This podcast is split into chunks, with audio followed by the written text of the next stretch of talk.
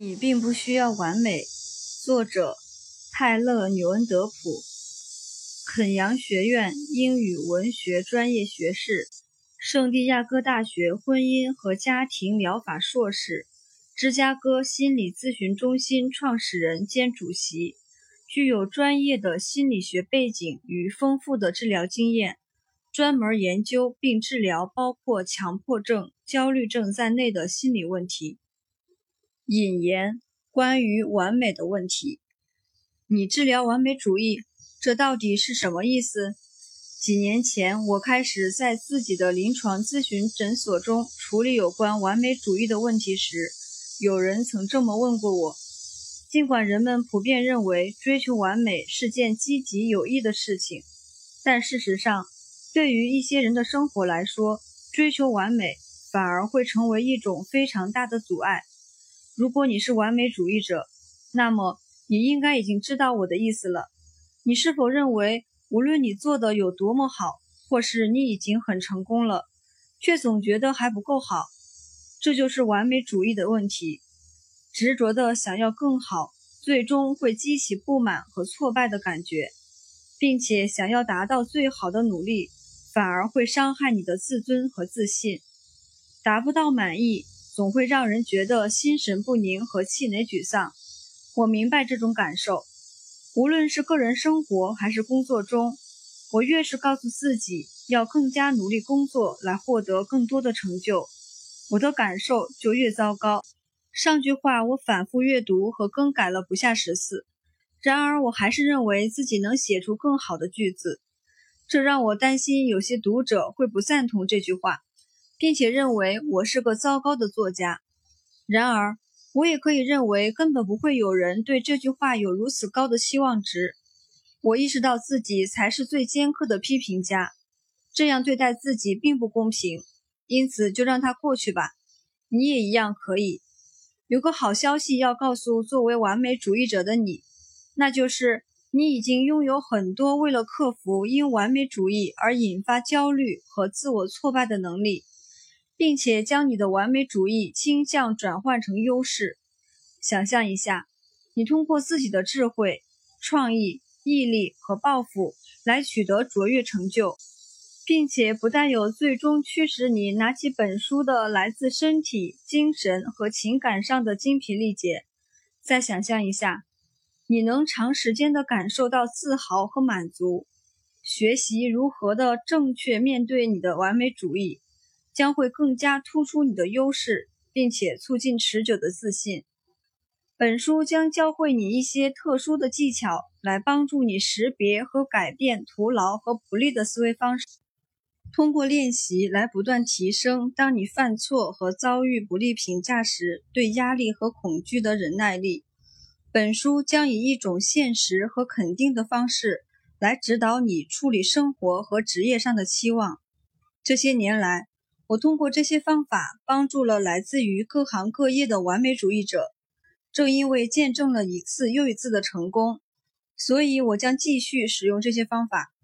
首先，你需要问自己一个问题，而这个问题也将贯穿整本书，来帮助你在克服功能异常的完美主义时检测、感知和判断进程。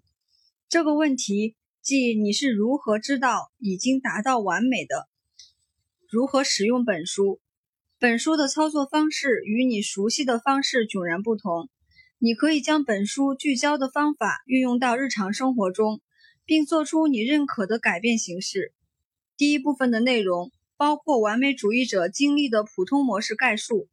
你需要通过完成自我评估来理解你的完美主义倾向是如何影响生活中的方方面面的。我强烈建议你能完成自我评估。因为其结果会表明你在本书内外为自己设定的个人目标。在你读完本书后，你可以再一次进行自我评估，并以此来检验你的理解和行为是否有了改变。本部分还为完美主义提供了特定的处理方法，这些错列基于认知行为疗法、正念认知疗法、暴露与反应阻断疗法以及其他治疗方法。均用直白的语言进行描述。本部分为你提供具体的可以进行尝试的练习，并且突出强调其他人在治疗时是如何使用这些练习的真实案例。如果你正与强迫症、焦虑症，包括社会性焦虑或健康焦虑、抑郁症或饮食失调症做斗争，我会提到完美主义倾向是如何引起以上症状，并使症状持续。第二部分将完美主义分解成人们最受困扰的几种不同类型。在阅读完每一章的描述后，你也许会对某个章节的内容特别感兴趣。并且想直接阅读该章节，那么，请你就这么做。然而，因为对大多数功能异常的完美主义者来说，第二部分提到的所有倾向均有经历，所以通过阅读全部的内容，并且尝试所列举的方法，你会获得最大的收益。如第一部分，每一章均包含具体的练习。你可以通过练习来更好地处理某些最困扰你生活的倾向。我从以往顾客的交流中提取出的意识来说明这些倾向是如何对生活产生负面影响的，而这与你经历的正相似，并且最重要的是，从中能了解到他们是如何通过在生活中克服对失败和评论的恐惧来获得更多的满足。第三部分的内容设计。是为了巩固从第一部分和第二部分所学到的知识，并且引导你接受不完美是生活中不可或缺又弥足珍贵的一部分。本部分内容回顾了当你在克服完美主义的功能异常方面时遇到的障碍和陷阱，并指引你树立与内心真正价值一致的更高目标，以及辨别出能够在完成目标的过程中不会令你精疲力尽的现实方法。第三部分还包含处理压力和保持积极自我关怀的方法，来帮助和确保你做出自我改变的效果是持久而有意义的。克服完美主义的异常倾向需要坚持不懈的努力和练习，并且愿意承担相应的风险和以新的方式处理生活的某些方面。尽管这并不容易，但是通过每天的点滴努力，你一定可以成功。记住。你的目标是改进，而不是达到完美。免责声明：在本书中，我讨论的有关强迫症、焦虑症、抑郁症和饮食失调的症状管理方法，均是因为我热诚的想要帮助受困于这些症状的人们。本书作为以上症状传统治疗的辅助方法，不能替代被诊断为以上症状人们的临床治疗和药物治疗。第一部分。有关完美的秘密，第一章：理解完美主义。十九世纪五十年代，瑞典咖啡公司瓦利亚咖啡的创始人维克多·恩沃尔斯向他的顾客们承诺，他提供的是一杯完美的咖啡。尽管瓦利亚咖啡比起大多数的竞争对手定价都高，但依旧很快就成为欧洲最畅销的咖啡品牌之一。完美和完善这两个词汇。就像有魔力一样吸引着人们。谁不想拥有一个完美的约会，找到完美的伴侣，或是来一场完美的旅行？只要是完美口味的食物，我都想去品尝。此时此刻，一杯完美的咖啡听起来就很完美。完美总是充满诱惑力。然而，正是因为你如此迷恋完美，所以你常常会忘记真正想要完成的目标。在引言的最后部分。我向你提出了一个问题，即你是如何知道已经达到完美的？现在我有另一个问题想要问你，这同时也是你在本书中遇到的第一个练习：你如何定义完美？练习一点一，你对完美的定义，用你自己的语言来定义完美，写出你的答案。根据以下分类，你也许有多种定义。职业成就包括工作和事业目标，学业成就、人际关系、外表形象、健身成就、财务自由等。以下可供参考的问题可以你定义完美。在你的认知中，什么构成完美的工作？什么构成完美的友谊？什么构成完美的生活方式？什么构成完美的人？什么构成完美的成就？什么构成完美的人生？当你回答完毕后，请先暂时放在一边，我们之后再来讨论。什么是完美主义？在你通过第一个练习的思考后，相信你已经发现，关于什么是完美的答案其实很主观。每个人的完美主义倾向都各不相同。完美主义的同义词包括从勤奋、尽责和谨小慎微，这些都具有褒义色彩，到易怒、吹毛求疵和拘泥于细节，这些可就贬义的多。完美主义者拥有一些有利的特质，但同时也具有一些负面的属性。高标准还是完美标准？完美主义的积极方面会让人们极不情愿开始改变他们的完美处事方式。在我遇到的客户中，很多具有完美主义倾向的人都很自豪于他们的周密和注意细节，并且认为自己比其他人更有职业道德。他们会问到：“高标准有什么不对吗？”“嗯，确实没什么不对的。”然而，作为完美主义者，大概率发生的是。你对自己和其他人可不是高标准，而是完全无法企及的标准。我们对自己和其他人的期望值，以及我们行动背后的动机，决定了高标准和完美标准的区别。完美标准死板又不现实，聚焦于最后的结果；而完美目标的建立通常也基于恐惧。高标准灵活又可实现，更关注于过程。而高标准的动力是基于激情和学习更多知识的渴求。下面是一些案例：完美标准，我承担的所有任务都不能失败，我不能犯一点错误，我每时每刻都要表现得很强大，并且将一切都掌握在手里。我要尽一切可能来确保其他人支持和喜欢我，我绝不能让任何人失望。每一次都获得最好的结果是最重要的。高标准，我希望能做到最好，但我也知道失败是成功的一部分。我希望能尽量减少错误，但我也能从错误中学到知识。错误帮助我改进。我能管理好自己的情绪和反应，适宜的表达情绪能够强化关系。无论他人如何看待我，我都要真诚待人和尊重他人。我会尽可能的帮助他人，但不可能一直取悦所有人。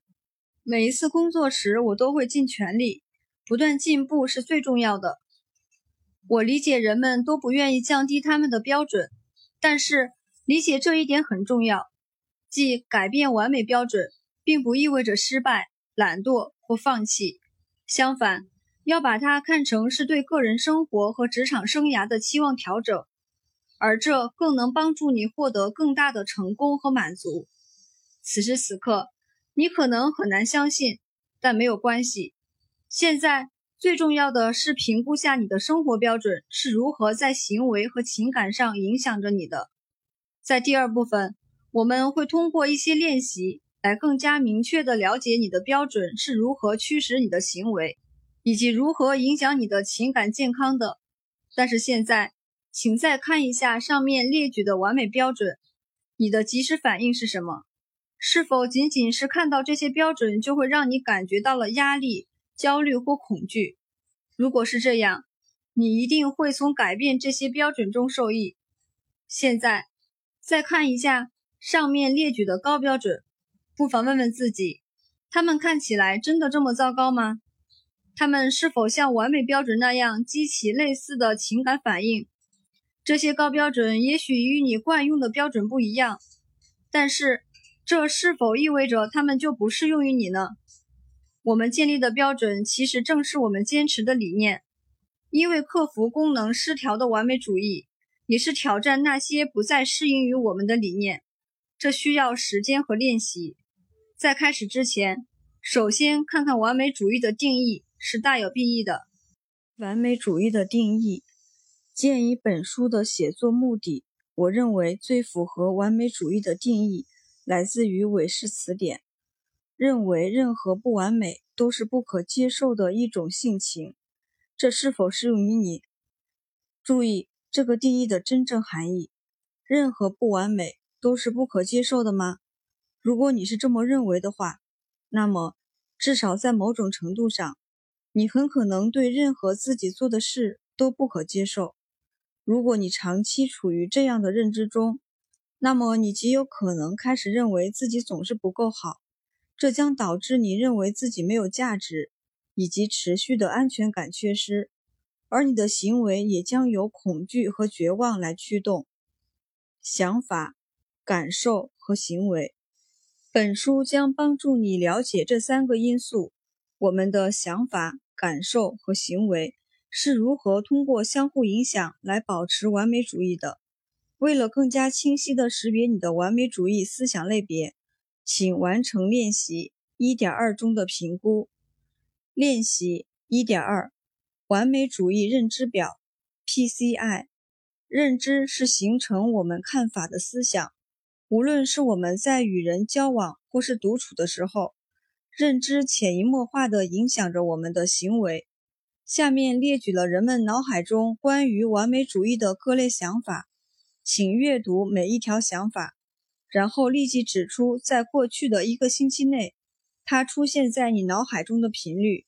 认真阅读每一条，并根据发生频率的程度来圈出合适的号码。零表示从不，一表示偶尔，二表示有时，三表示经常。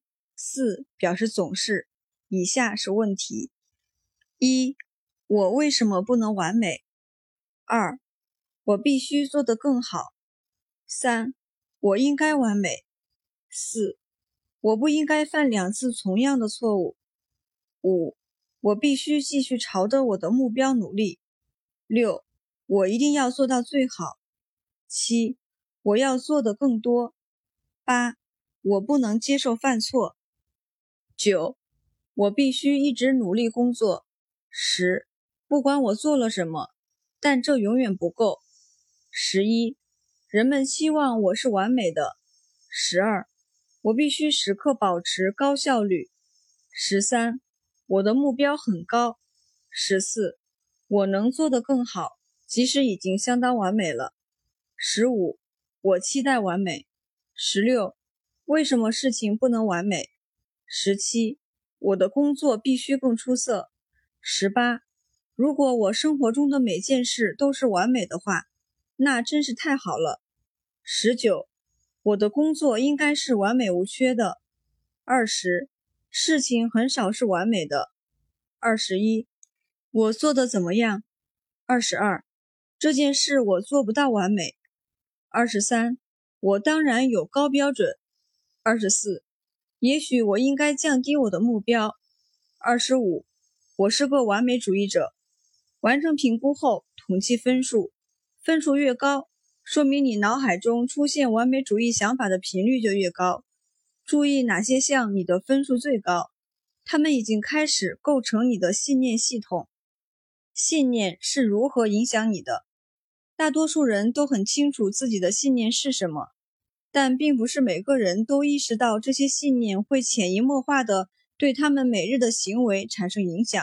举个例子，如果我坚信人们喜欢我，并且接受真实的我，那么当我在街上与人们擦肩而过时，我更愿意向他们打招呼，像和熟人一样与陌生人聊天，以及在亲朋好友面前大胆地说出我的想法，或者不拘小节的开玩笑。这些行为都没有经过太多的思考或是担忧。然而，如果我认为人们不会主动喜欢我，我必须争取人们的认可，那么我的行为和交谈方式就会截然不同。我也许会避免直视人们的眼睛，保持安静，绞尽脑汁去思考该说什么话，以此来确保他人接受和同意我的观点。这些行为的背后是对不能得到认同的恐惧。而这又源自于我认为自己不如别人好的观念。那么，我来问一个显而易见的问题：在这两种信念基础上的行为，哪一种看起来令人愉悦？哪一种让人感到不舒服？我们感知自己、他人和世界的方式，决定了我们的感受和行为。为了更加明确你的完美主义信念系统的程度，请完成训练一点三的评估。练习一点三：完美主义自我表现程度。P.S.P.S. 仔细阅读以下陈述，并对每一个陈述的同意程度进行评分。如果你完全同意，那么选择七；如果你不同意，那么选择一；如果你认为在两者之间，那么选择一到七之间合适的数字；如果你无倾向性或无法决定，那么选择中间值四。一表示完全不同意。二表示不同意，三表示基本不同意，四表示中立，五表示基本同意，六表示同意，七表示完全同意。以下是问题：一，你可以向别人展示我并不完美。二，我对自己的评价基于我在他人面前做错了什么。三，我会尽全力掩盖错误。四。在公众场合犯错，比在私下犯错要糟糕得多。五，我一直试图展示自己的完美。六，如果我在他人面前出丑，那真是太可怕了。七，如果我看起来完美，那么他人也会正面评价我。八，我为在他人面前犯错而耿耿于怀。九，我从不让他人知道我有多努力。十。我希望我看起来比实际更有能力。十一，我的外表是否有缺陷并不重要。十二，我不希望人们看到我在做什么，除非我对这件事很擅长。十三，始终把我遇到的难题都留给自己。十四，我应该解决我自己的问题，而不是向他人承认问题。十五。我必须在任何时候都能控制自己的行为。十六，可以向他人承认错误。十七，在社交中表现完美是极其重要的。十八，我并不在乎打扮的是否完美。十九，向他人承认失败是最不可能的事。二十，我讨厌在公共场合出错。二十一，我尽量不把我的缺点告诉别人。二十二，我不在乎在公共场合犯错。二十三，我所做的每件事都要让别人觉得我很能干。二十四，如果别人知道我做某件事失败了，那真的很糟糕。二十五，我看起来总是能掌握全局，这点很重要。二十六，我必须时刻表现完美。二十七，我努力让别人觉得我很完美。P.S.P.S. 同时评估了三种不同的分量：自促型完美主义，即需要表现完美；不能表现不完美，即需要避免表现不完美；不暴露不完美，即需要避免公开承认不完美。这个评估的分数计算比训练1.2第九页中要棘手一些。为了计算 P.S.P.S. 的分数。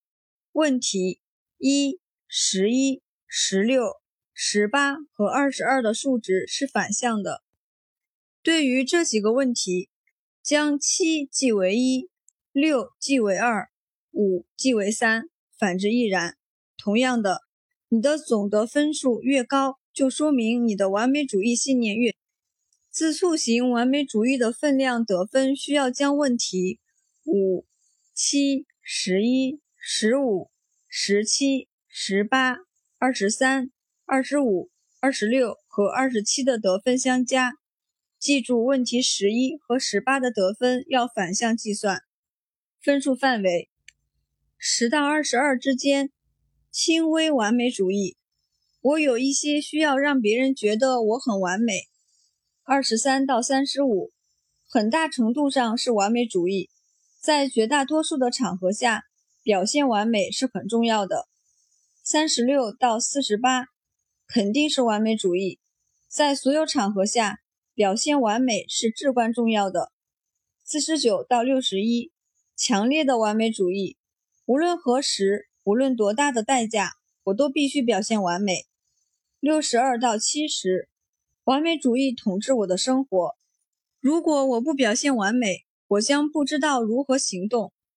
不能表现不完美的分量得分，需要将问题二、三、四、六、八、十、十二、二十、二十二和二十四的得分相加。记住，问题二十二的得分要反向计算。分数范围十到二十二，轻微完美主义，在某些场合下表现得不够完美是件不好的事。二十三到三十五。很大程度上是完美主义，在绝大多数的场合下表现的不够完美是件不好的事。三十六到四十八肯定是完美主义，在所有场合下表现的不够完美是不对的。四十九到六十一强烈的完美主义，任何人认为我不够完美，对我来说都是毁灭性的，我不会让其发生。六十二到七十完美主义统治我的生活。任何事情只要表现得不够完美，就等同于失败。如果发生这样的事，我会丧失行为能力。不暴露不完美的分量得分，需要将问题一、九、十三、十四、十六、十九和二十一的得分相加。记住，问题一和十六的得分要反向计算。分数范围七到十五，轻微完美主义。不情愿承认错误，十六到二十四，很大程度上是完美主义，抗拒承认错误。二十五到三十三，肯定是完美主义，承认错误是件令人羞愧的事。三十四到四十二，强烈的完美主义，我不能向任何人承认错误或暴露缺点。四十三到四十七，完美主义统治我的生活。承认错误或暴露缺点是作为人类的失败，无论如何我都不能让它发生。自我挫败想法和行为。现在，你可能已经开始凭借自己的过往经历来看出这三种信念，根据 PSPS 而分类的三种需求是如何影响你的行为方式的，尤其是当你与他人打交道的时候。遗憾的是。完美主义信念也具有自我挫败和局限性，正因为我们的想法将直接投射在我们的行为方式上，所以完美主义行为最终也无法避免自我挫败和局限性。绝大多数的完美主义者的思想和行为可归纳为几类，因此完美主义也有很多子分类。这里将简要概述多年以来。被确定的完美主义类型和子分类，以及每个分类下的典型信念和行为。完美主义类型：自我导向型完美主义。特征：很难或不能承认、接受你犯的错误，很难或不能承认你的缺点。你的标准是不现实和无法企及的，很难容忍不确定性，过分自我怀疑，犹豫不决。信念或态度，我不能失败。如果我失败了，那么作为一个人，我没有任何价值。我不能犯错，错误是不能被接受的，并且是脆弱的象征。什么都比不上成为最好的。如果我不是最好的，那么我就是个失败者。行为方面。工作到精疲力尽的代价是你的健康和你与亲朋好友相处的时间。强迫性的重复阅读、重复检查和重做学业或工作上的任务。过度追求列计划表，提前几个月甚至几年将你的生活规划到每一分钟。为了否认你犯的错误而撒谎，包括遗漏式谎言、拖延和回避。自我导向型完美主义的子分类：同一型完美主义。让我对自己满意的唯一方式就是我是完美的。如果其他人知道我的缺点，那么就不会有人接受我。易受伤害是脆弱和错误的。执行型完美主义。为了实现价值，我必须达到成功的最顶端。我必须每件事都做对。精神型完美主义，如果我没能达到自己的标准，我不会原谅自己。除非我达到完美，否则我就是没有价值的，并且不值得拥有好的事物。组织型完美主义，我必须每件事都计划和组织完美，否则我就是懒惰的。除非我严格遵守时间表，否则我就不能行动。其他导向型完美主义特征。让他人保持不现实和难以企及的标准，生活和职业方面很难或不能相信他人，很难或不能接受他人的建议意见，没有耐心，很容易被他人激怒，很难容忍不确定性，过度需要控制一切。信念或态度方面，每个人都应该达到我的期望值，他人一直让我失望。这是不能接受的。行为方面，承担起所有的责任，并拒绝委托任务，无休止的过度要求他人的时间、精力和努力，事必躬亲，公开指责他人的私人和工作关系。其他导向型完美主义的子分类：执行型完美主义。如果他们不能达到我的期望值，那么他们对我来说就是毫无价值的。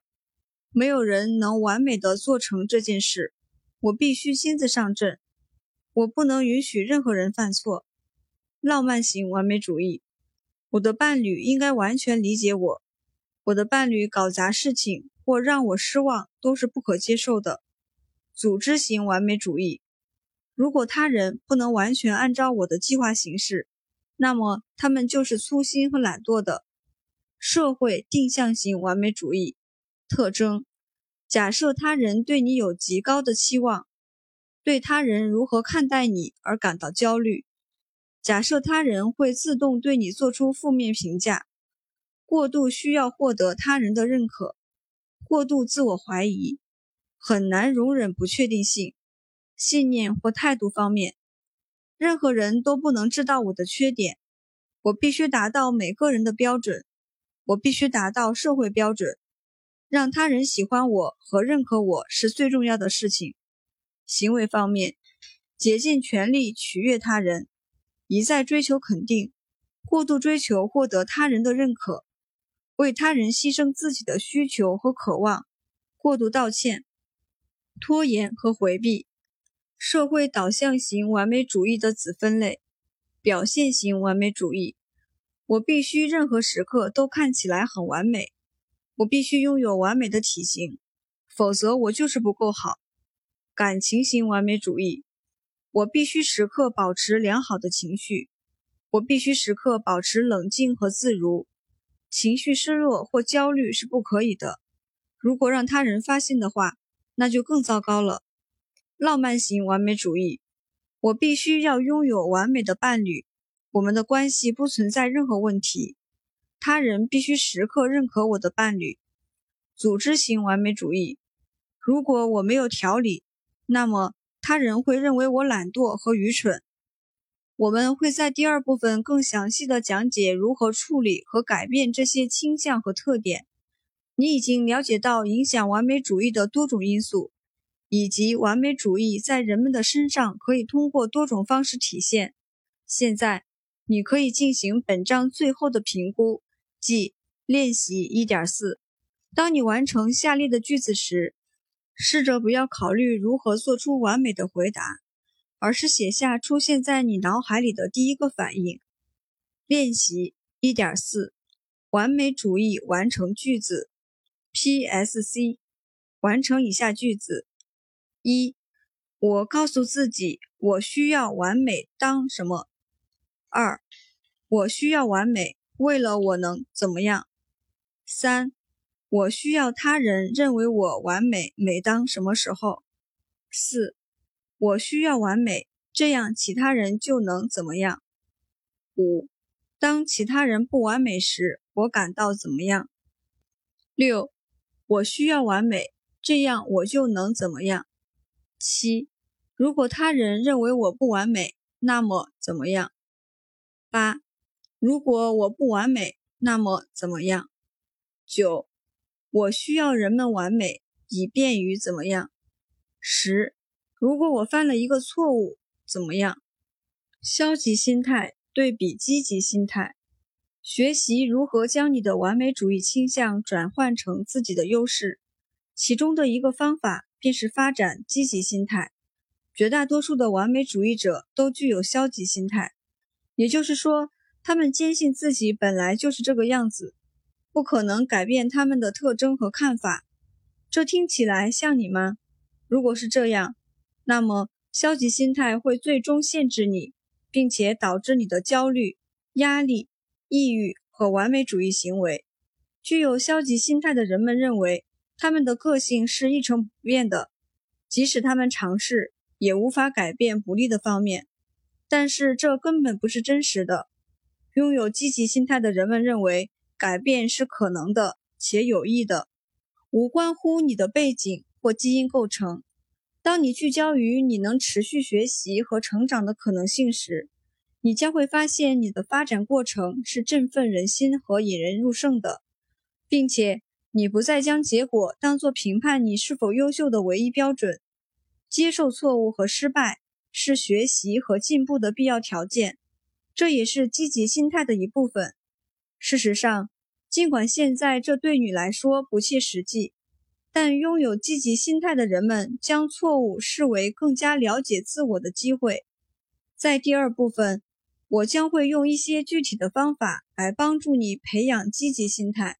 现在，你只需要接受这样一个观念，即。你可以也将会为了更加有成效和更令人满意的生活而改变你的观点。还记得维克多·恩沃尔斯承诺的那杯完美咖啡吗？听起来还是挺好的。事实上，我甚至出门买了一些瓦利亚咖啡尝尝。我一点也不在乎。对于我来说，卡利亚咖啡不是完美的咖啡。就个人而言，我更喜欢帕内拉咖啡。我的妻子更倾向于巴辛克，一家同样声称提供完美饮品的连锁咖啡店。你也许认为唐恩都乐的咖啡最棒。重点是，我认为完美的不一定你也认为完美。我心中完美的旅行是在山野间徒步旅行和露营。你心中的完美旅行也许是坐在沙滩上看书。完美主义是很主观的。你不可能让所有人都赞同一样的完美生活目标，这就意味着完美是不可能获得的。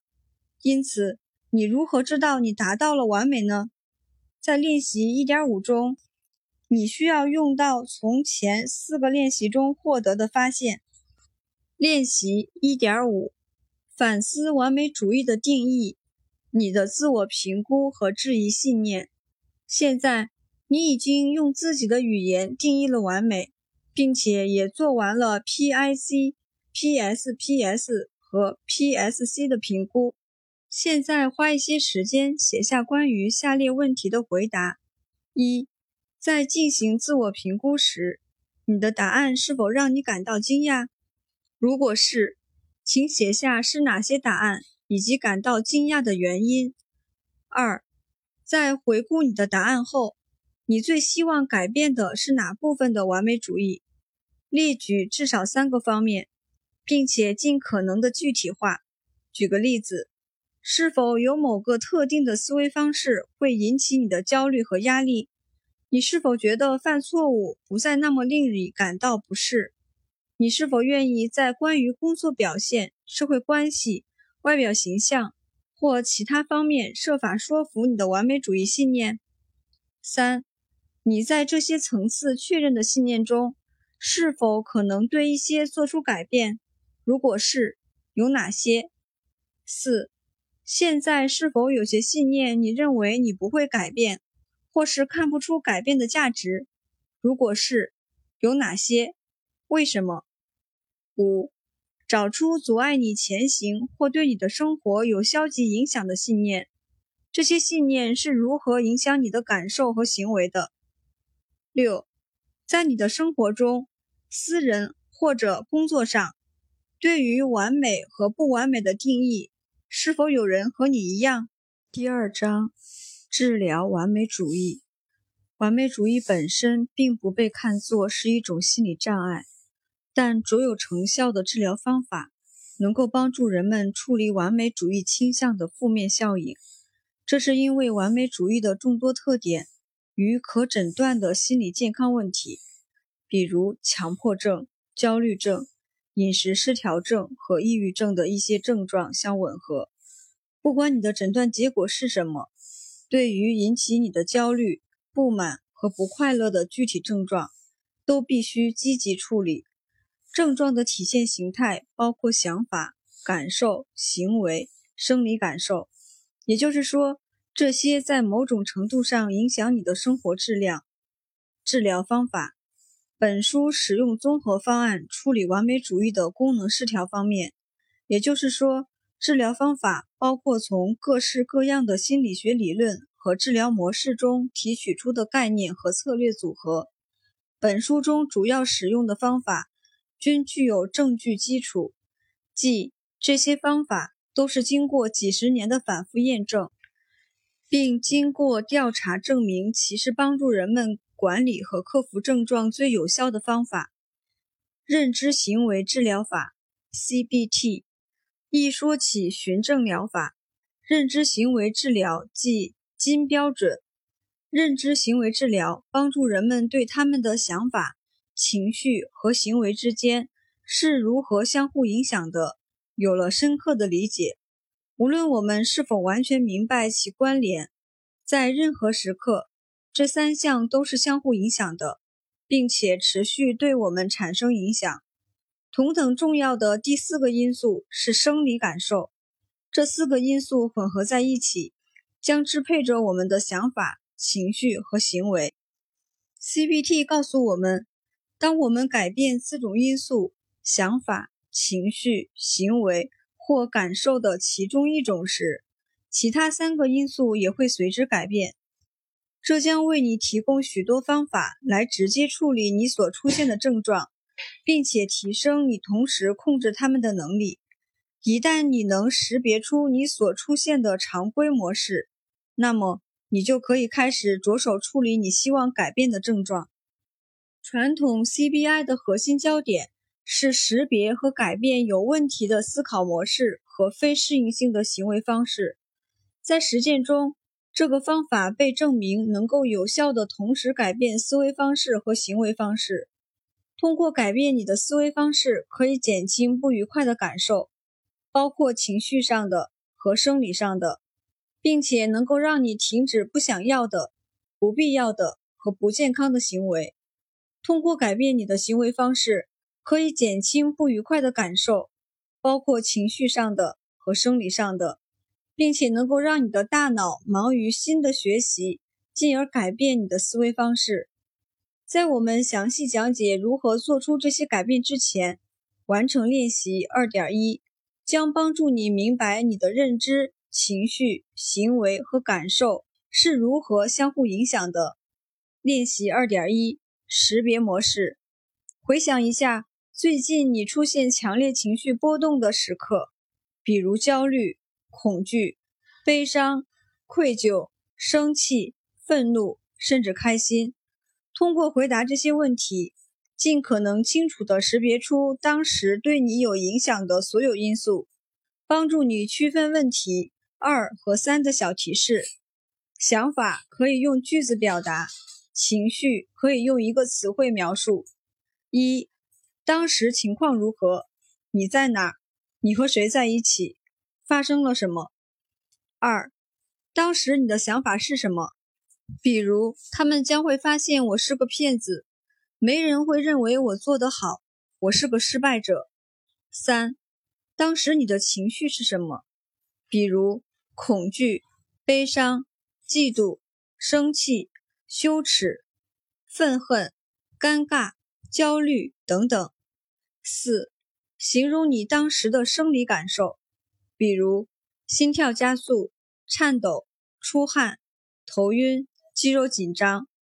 五、当时你的行动是什么？比如我走出了房间，我向别人寻求安慰，我一再道歉。我立即走回办公桌，并开始更加努力的工作。我开始打扫卫生。当你完成这些问题后，通过再次思考你的答案，来更加了解这些因素是如何相互影响的。当你开始改善完美主义时，多次重复此练习，可以帮助你更加清楚你的完美主义行为模式。使用 CBT 来处理想法、认知扭曲。在 CBT 框架中有一个普遍的问题思考模式，即认知扭曲，简称 CDS。将 CDS 认为是想法，并不完全准确。CDS 通常指你对自己、他人或情况的负面假定或负面猜测。CDS 是焦虑症、抑郁症、饮食失调症。和强迫症的主要症状之一，并且会加重这些失调症的其他症状。然而，许多没有这些失调症的人也在经历着扭曲的思考模式，完美主义者们也不例外。CDS 不只是焦虑、抑郁、压力和完美主义的产物，而且还能让这些问题持久化。在第二部分，我会强调在不同的完美主义倾向中。哪些 CDS 是最常见的？这里是对于完美主义有关的 CDS 的描述。对于你来说，重要的是熟悉列举在此处的认知扭曲分类，以及识别你经历最多的几种。这些想法正是你要开始挑战和改变的。这个过程被称作调整认知法，以此来克服你的完美主义。在进行练习二点二时，如果这里没有列举你所经历的 CDS，那么请将它们写下来。练习二点二：完美主义的普遍认知扭曲。应当表述：你使用应当和不应当来苛求自己和他人，尤其是以自己的标准。必须和不得不表述也在此分类下。举例。我应当一直工作，我必须是最好的，我必须保持完美，我的房子必须看起来完美，我绝不能失败，我绝不能犯错，所有的事都必须是对的，我必须做对，你绝不能让我失望。你的例子请写在下面。选择性注意也被称作井蛙之见。选择性注意分为两部分。其内容和名称一样，你只注意到某个事件的特定方面，并且结果是你总处于劣势，很容易就能看到选择性注意的两部分是如何共同导致自我挫败的。不认可正面事物，你坚持认为你的积极品格不算数，并且你的成就也不够好。举例，任何人都能完成我做的事。而且他们还能做得更好。他们能够喜欢，绝对是巧合。我不可能再重现成功。你的例子写在下面。心理滤除，你只注意事物消极的一面，而忽视或屏蔽中性或积极的一面。举例，他们出于好心才说这个报告不错。我从做报告一开始就声音颤抖。所以我毁了整个报告。在我们聊天时，他笑后就打了个哈欠，这说明我很无聊。他以后不会再愿意和我聊天了。你的例子请写在下面。极端思维也被称作黑或白思维，你以绝对化的眼光看待事物，就好像生活中只有两类事物可以归入其中。人们常常陷入这个极其常见的思维方式，这种模式非常局限。不管情况如何，你只给自己两个选择。举例：如果我不完美，那么我就是失败的。我必须全权掌握，否则我就会完全失控。我不可能按照自己的想法打扫和整理我的房间，因此我根本不该尝试。我吃了一块饼干。所以我应该把整袋都吃了。你的例子请写在下面。小题大做，你认为生活中大多数情况下发生的结果很可能都是最坏的。你在脑海中不断思考你极度担心的事情，并且一直问那些“假如”的问题，构建你能想象得到的最坏的情况。举例，我的工作迟到了三分钟，我将受到猛烈的抨击，每个人都会认为我是个傻子。假如他注意到我犯了那个错误，他一定会讨厌我。我对此无法接受。假如我在众人面前崩溃怎么办？你的例子，请写在下面。以偏概全，你将一个负面事件视为一个永远不会改变的持续模式。你依据一个错误或缺点来负面评价你或他人。总是和从不这两个词是你以偏概全的危险信号。举例，我从来。都做得不够好，我总是做出错误的选择。我不敢相信他竟然忘记做这件事了。他从来都做不对任何一件事。你的例子请写在下面。妄下结论，这是另一个包含两部分的思维方式，而这种思维方式必然会导致压力、羞愧和焦虑。读心术。你假设他人对你的评价是负面的。举例，他认为我没有竞争力，他一直对我很失望。他们会认为我看起来又胖又丑，他一定认为我很懒惰。你的例子请写在下面。预言也被称作预测式思维，好像你拥有一个能看到未来的魔法水晶球。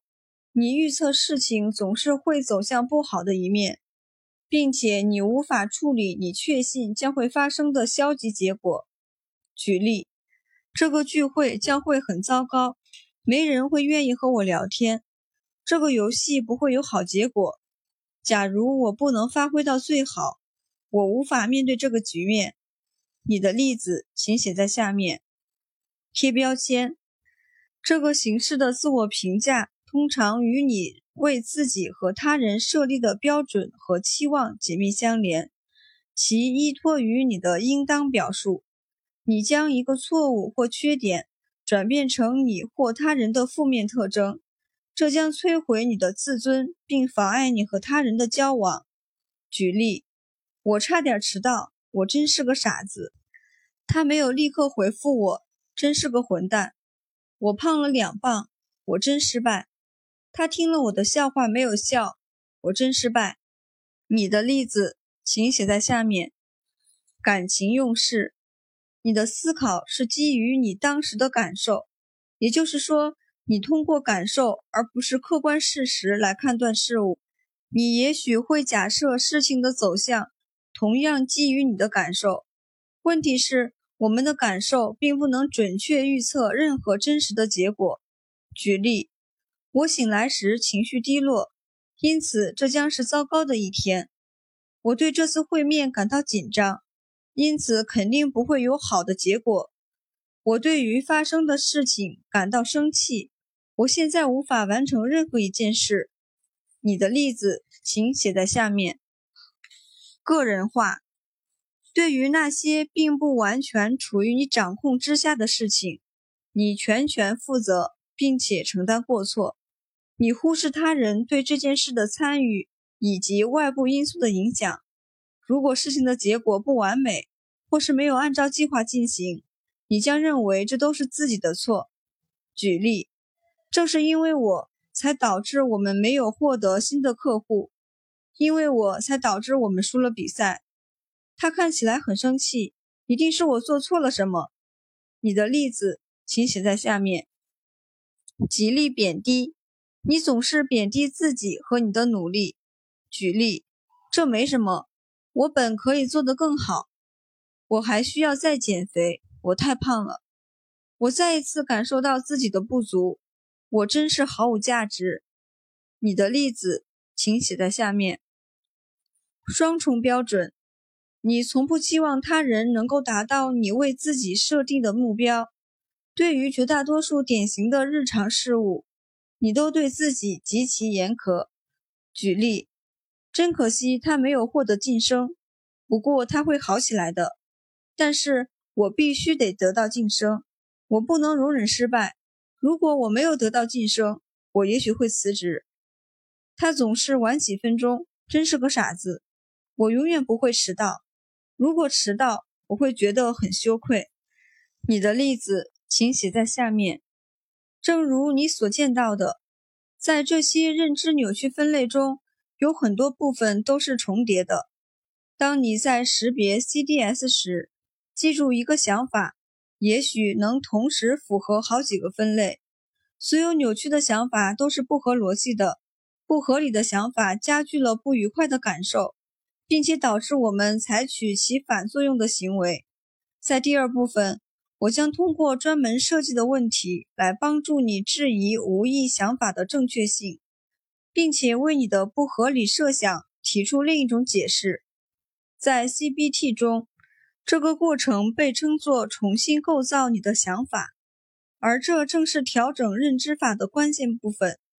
调整认知法将帮助你重塑你的信念系统，而新的信念系统将对你产生更加有利的影响。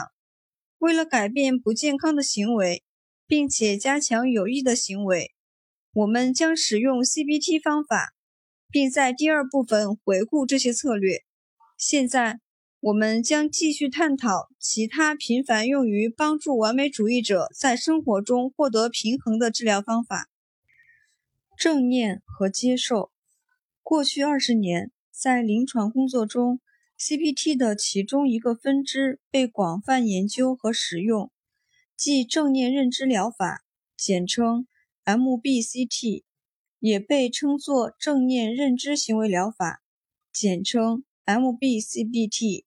还有一种用来治疗压力的疗法，即正念减压疗法，简称 MBSR。在这本书中，我使用的正念参考于 MBCT 和 MBSR 中的概念，以及有数百年历史的冥想训练和从古代东方文化中提取的理念。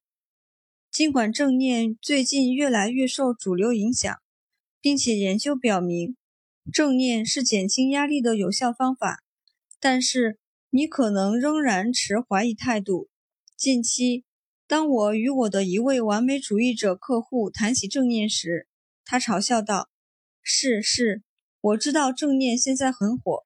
是的，他说的没错，最近正念的确很火，而这也是有道理的。除了能够减轻压力对精神和生理产生的负面影响外，正念疗法还被证明能够帮助人们改善认知功能，比如对于学习新知识不可或缺的集中力，以及对于保持你的记忆至关重要的记忆力。另外，很多研究表明，正念技巧能够帮助人们更好地管理快速思维方式和担忧，以及焦虑和抑郁。还需要继续证明，那位对正念冷嘲热讽的顾客。如今每日坚持做冥想练习，声称正念能够帮助他的身体和思想保持冷静，并且消除掉了他的很多完美主义倾向。到目前为止，正如我们关注的 CBT 构成，很多正念技巧都能帮助你改变思维方式。正念的基本理念便是让你成为一个观察者，你唯一要做的是。学习如何观察你脑海中浮现的思想，并且不对思想做任何评价，也不对拥有这些思想的你做任何评价。当你开始进行冥想练习时，你并不是要试图停止思考，这也是不可能的，或只有好的想法。你也不是试图分析你的想法或搞清楚什么。你要做的是。允许任何思想从你的脑海中走过，并且不对他们、你自己或你的表现做任何评价，是不是很简单？开个玩笑，我知道对于完美主义者的你来说这有多困难。每一位我认识的完美主义者都倾向过度思考所有事情。当你开始进行正念练习时，你也许已经想要必须把事做对。正念的好处就是没有对与错之分。当你开始冥想练习时，你应该聚焦并管理一件你其实一直都在做的事——呼吸。练习二点三，向你介绍如何有意识的呼吸。练习二点三，正念呼吸。在这个练习中，你要做的就是呼吸。一，找到一个你认为坐着舒服，并且在五到十分钟之内不会被打扰的地方，越安静越好。坐在椅子或沙发上，双脚平放在地面上。二，身体坐直，椅子或沙发的靠背能够支撑你的后背。你的双手放在腿上或两侧，只要你认为舒服就可以。开始时，你可以睁开双眼，在几次呼吸后闭上双眼，用你的手机或手表调至五分钟的计时器。三。用嘴大呼一口气，这样的呼气方式能够释放你身体内多余的二氧化碳。四，用鼻子深深的吸气，感受空气流入肺的下半部，继续向下推进膈，这样你的腹部就会胀起来。五，暂停一会儿，然后用你的嘴巴呼气。六，用鼻子深深的吸气。然后再用嘴巴呼吸，重复十次。这样的呼吸循环模式将为你的血液带来最多的氧气，并且排出最多的二氧化碳。七，现在让你的呼吸恢复到正常的节奏。在首轮的十次深呼吸后，你不需要继续保持深呼吸。八，如果你没有闭眼，现在请闭上双眼。并且开始计算你的呼吸，吸气时数一，呼气时数二，直到你数到十。重复这个步骤，直到计时器响。当你呼吸时，如果你注意到你的思想开始游离或者思绪万千，那么重新将注意力集中到计算呼吸上。如果你发现你已经停止数数或忘了数到哪儿了，那么。再一次从吸气开始数一，就是这样。我知道这个练习看起来很简单，但在实践中却颇有挑战。你已经尝试了一个小冥想练习，现在记录下你对这个练习的感受。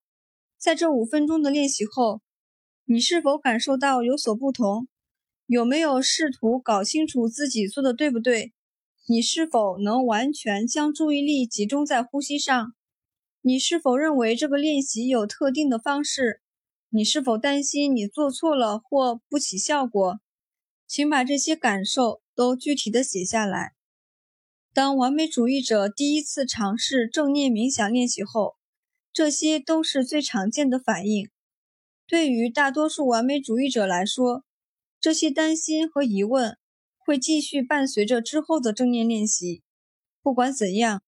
他们也开始留意到持续的正念练习大有裨益，尽管他们还是心存疑虑。最重要的是要明白，当你做着练习正念呼吸时，你会分心，这是正常的。你是个人，你不可能关闭你的大脑。一旦你意识到你分心了，那么就将注意力继续转回到呼吸上。简言之，这就是正念冥想练习，一次又一次地回到呼吸上。做的足够多后，你的大脑和整个神经系统开始冷静下来，你的思考越来越清晰，越来越有活力，也越来越有成效。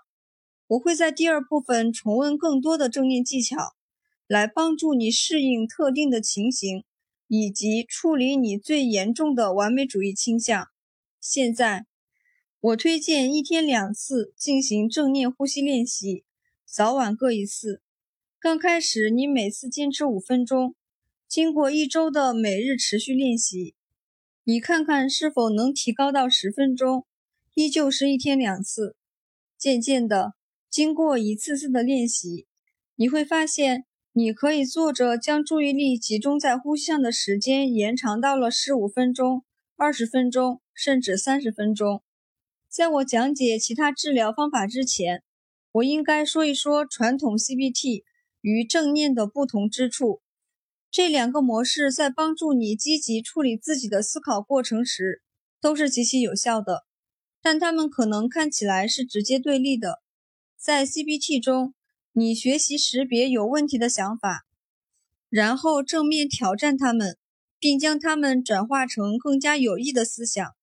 在正念中，你允许所有的思想在你的脑海中浮现，并且不带有批判地接受他们。最清楚的对比如下：在 CBT 中，你改变你的想法；在正念中，你改变你与想法的联系。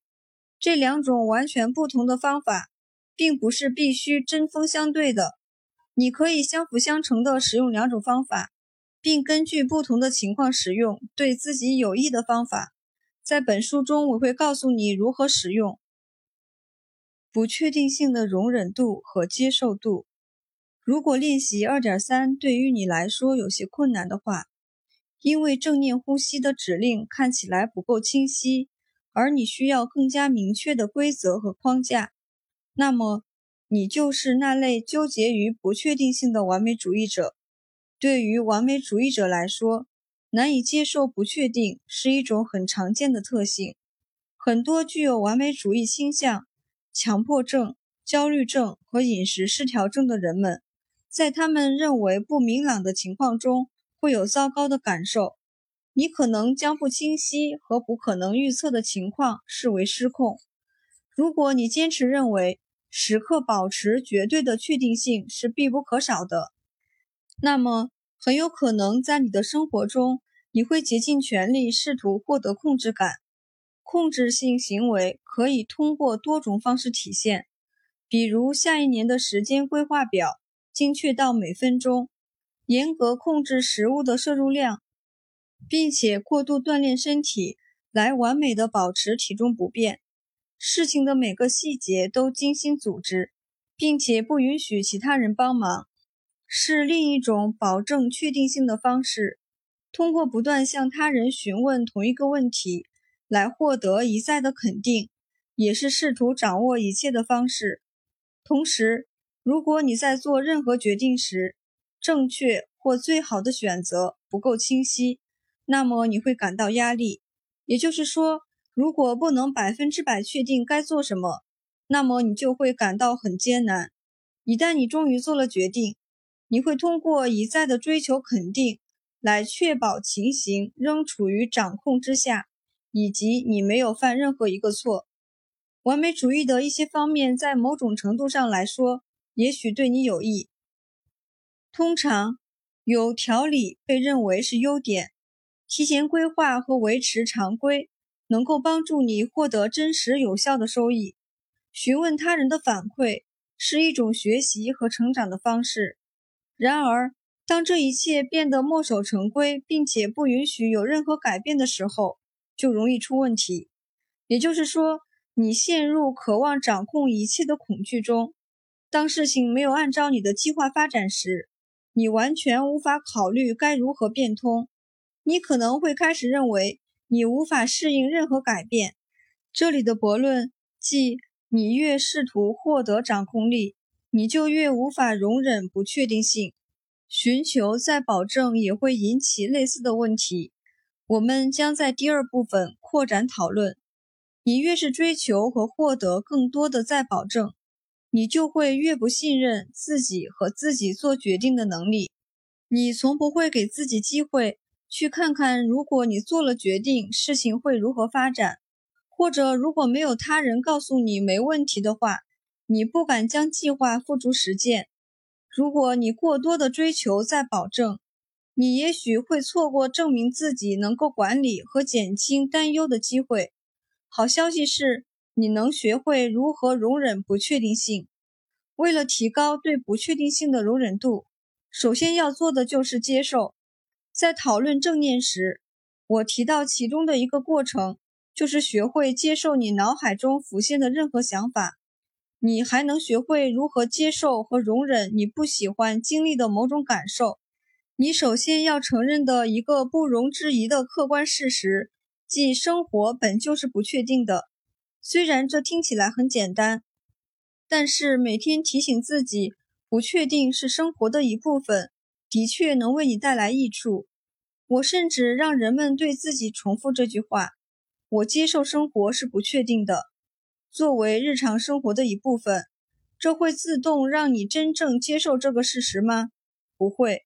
但是愿意告诉你自己，你能够接受生活中的不确定性，标志着你开始发展成长型心态，并且接受积极的改变。不确定性的容忍度，暴露与反对阻断疗法，简称 ERP，暴露策略。如果你对这个概念还是不清楚或者不确定，那么你应该很高兴地发现。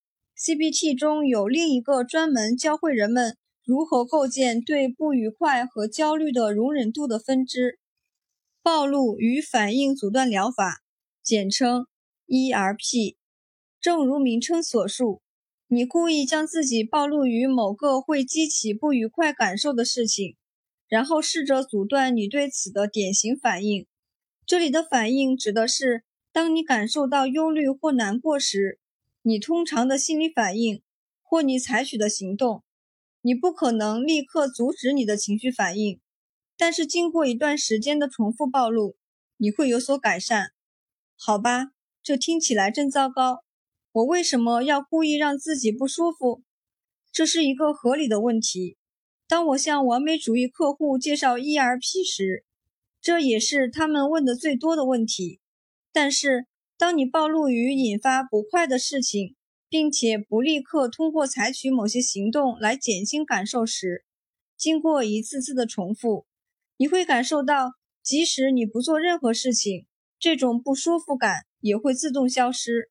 你越暴露，你的情绪反应就会越少，然后你的大脑和身体就会发现他们能够处理不舒适的感受。ERP 的基本过程一。列出引起焦虑、忧虑或不舒服感受的所有事物、人、地点、事物、想法、恐惧、情形、图片、物体、生理感受、数字、记忆等等。这通常被称作焦虑程序。二、注意列出的哪项事物你最常试图逃避。三。根据忧虑的程度，为每一项事物进行等级评估，范围从一表示最低到十表示最高。这个等级代表了你在面对这些触发事物时负面心理指数的程度。四，从较低等级的触发事物开始，比如在你的焦虑程序中程度为一到三的事物。然后让你自己暴露于这些事物，并且克制自己不做出常见的反应。五，当你克制你的典型反应时，评估你的负面心理指数程度。六，从一个触发事物开始，当你暴露于触发事物时，评估你的负面心理指数程度，持续暴露，直到你的负面心理指数程度。至少下降到之前的一半。比如，如果当你开始暴露时，你的负面心理指数为六，那么持续暴露，直到降到三以下。注意，重复暴露是最有效果的。当你结束一个暴露，并且发现自己的不舒服程度能够自行下降，那么继续尝试同一个暴露，直到你的负面心理指数持续保持低水平。大约一或二。当你能够成功面对这个暴露后，你就可以继续下一个触发事物，并且重复以上步骤。七、持续暴露，直到低水平的那一组触发事物只引发最少的焦虑感，然后逐渐沿着焦虑程序向上努力。ERP 是治疗强迫症、惊恐障碍、社交恐惧症。和其他恐惧症最有成效的方法之一，ERP 能够高效地帮助人们管理和减轻因完美主义而带来的焦虑和抑郁感。它同样能教会你如何更好地容忍不确定性，以及不向怀疑屈服。最重要的是，你能以渐进的、有组织的、系统的方式进行整个过程。在进行 ERP 时，最好陪伴有一位经过训练，并且对引导人们触发事物有丰富经验的临床医生。第五十五十一页概述了 ERP 的基本过程，对如何进行 ERP 做了简要介绍。你也许发现步骤二要求你注意哪个触发事物是你试图逃避的。对于大多数完美主义者来说，当然，也对大多数的普通人来说，逃避让我们感到不舒服的事物是件再正常不过的事儿。如果你是一位因为焦虑而经常拖延或推迟任务和决定的完美主义者，那么对你来说很重要的一点就是承认拖延也是一种逃避。然而，逃避只会增加焦虑感。想想看，当你意识到自己在推迟任务时，你觉得好受吗？也许并不。无论你多努力的想要回避，你很可能仍然感到焦虑和担心。此外，你越是逃避这些触发事物，你越错误地确信你不能处理它们。只有通过重复面对引起你不适的事情，你才能够知道你的情绪反应可以改变，并且你能够克服对他们的恐惧。这就是暴露于触发事物的好处。当为完美主义者设计暴露过程时，你可能有大量的选择。关键是根据你的个人经验来创造你自己的焦虑程序。我常常告诉我的客户们，程序对于他们来说就是治疗方案，并且他们的目标就是学会如何更好地处理列序上的每一项触发事物。你的下一个练习就是创建你自己的列表练习。二点四，创建焦虑程序或触发事物列表。一、创建你自己的焦虑程序，包含所有引起焦虑、忧虑或不舒服感受的事物、人、地点、事物、想法、恐惧、情形、图片、物体、生理感受、数字、记忆等等，将它们整理写在下面。二。现在标记出哪些触发事物是你最常试图逃避的。三、根据忧虑的程度，为每一项事物进行等级评估，范围从一到十，一表示最低，十表示最高。这个等级代表了你在面对这些触发事物时，负面心理指数（简称 SUDS） 的程度。显然。你试图暴露的触发事物来自于你的焦虑程序。尽管如此，了解其他人为了管理他们的焦虑而尝试的多种触发事件是很有帮助的。对于具有完美主义倾向的人来说，触发事件普遍包括故意犯错、做不好事和表现的不称职，尤其是在他人面前。听起来挺折磨人的。记住将会获得的成果，故意犯足够多的错，然后你就不会生活在害怕搞砸的恐惧中。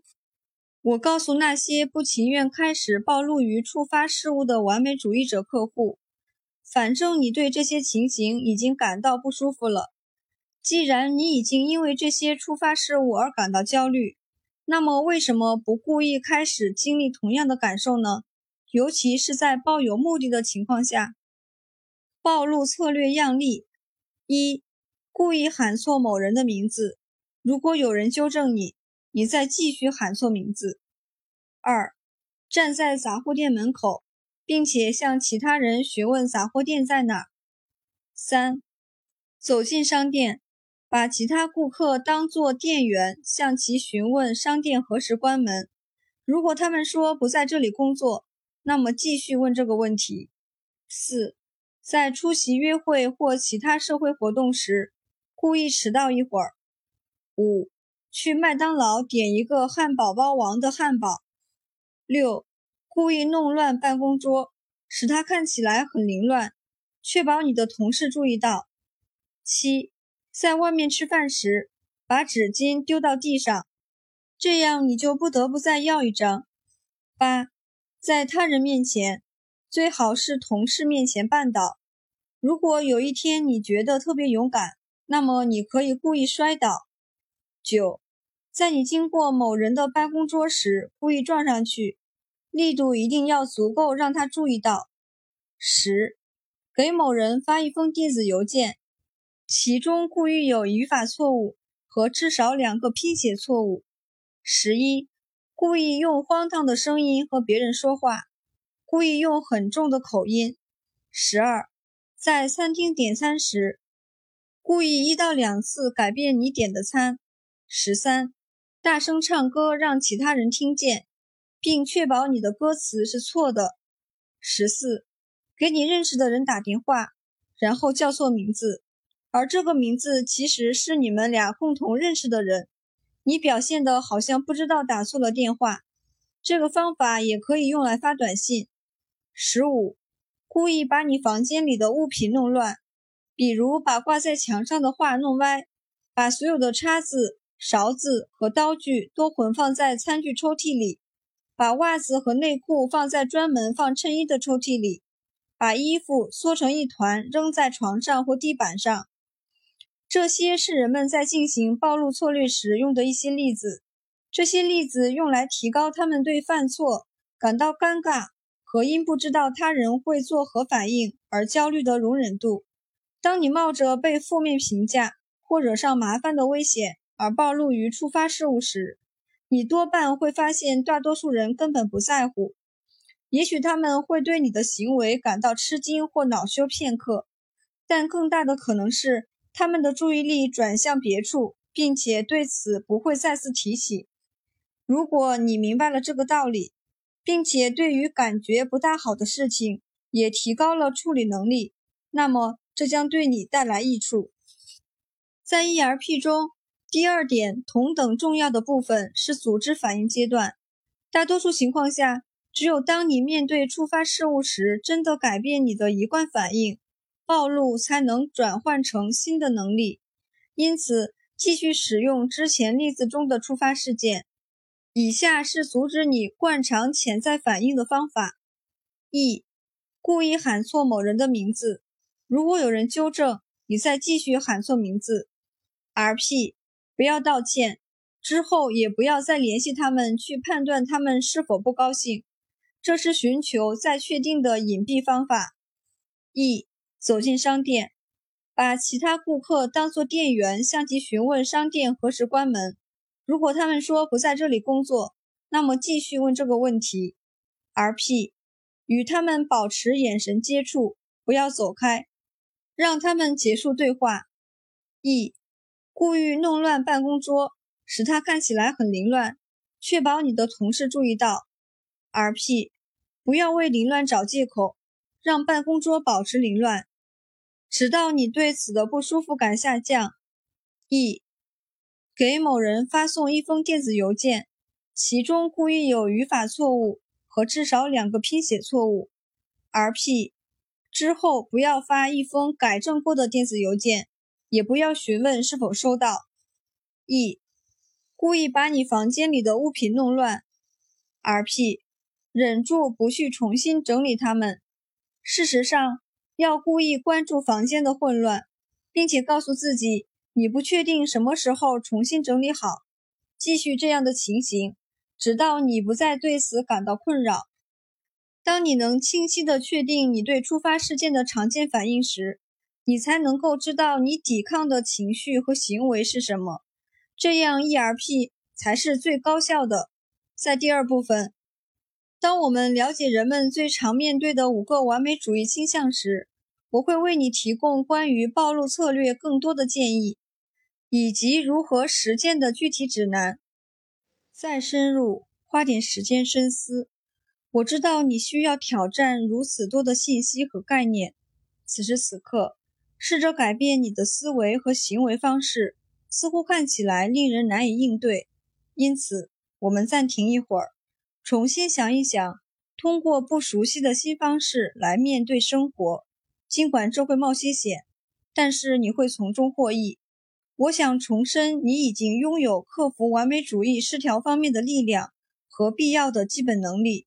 当然，我的意思不是让你放弃为你带来好处的完美主义方面，我在本章介绍的 CBT 正念和 ERP 方法，能够帮助你中断和减少不健康的行为方式，这样你就能提高在私人和职业生涯中实施健康、有成效和有意义的行为方式的能力。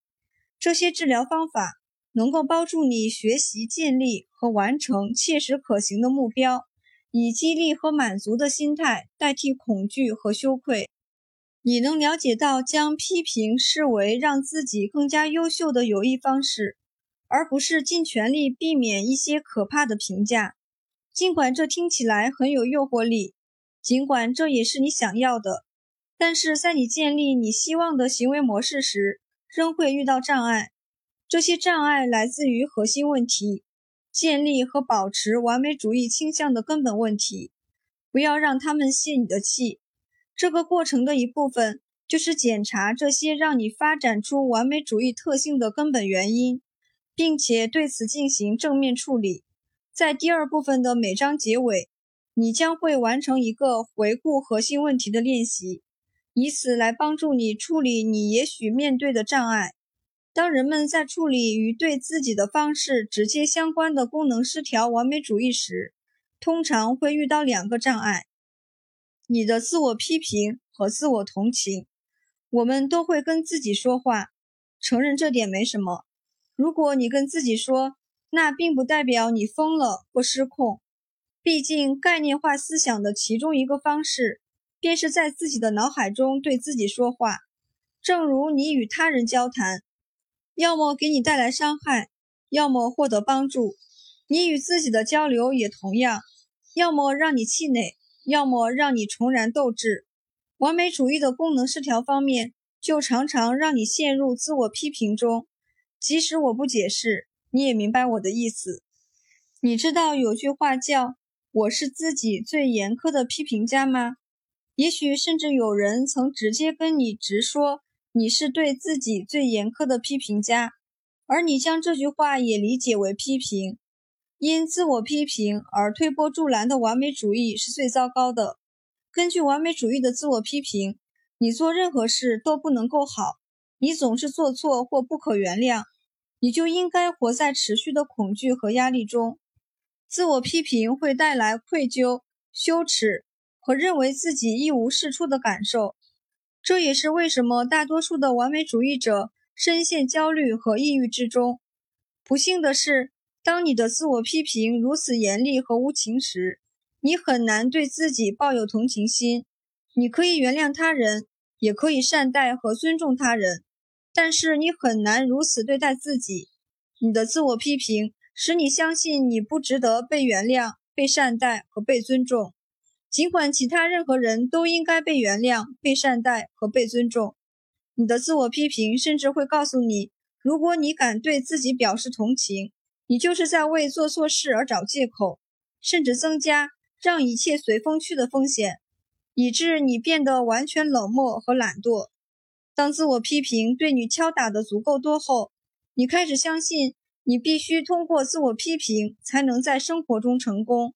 你认为激励自己的唯一方式就是对自己卑微和苛求，向自我批评反抗，你才能开始善待自己，对自己更有同情心。而你也需要明确了解你在反抗谁和什么，你的自我批评源自哪儿，这个声音是怎么变得这么强势和喧闹，并以此来命令你该如何感受和行动的。在回答这些问题前。你需要更好的了解什么触发了你的完美主义倾向。这和焦虑程序上引起不舒服和压力的触发事物不同。这里我指的是使你的完美主义信念、行为和自我交谈更加持久和剧烈的具体的人和情形。通过连续做练习2.5、2.6和2.7。你能够明白这些触发事件是如何直接影响你的自我批评的。练习二点五：识别你的触发事件，尽可能具体的回答这些问题。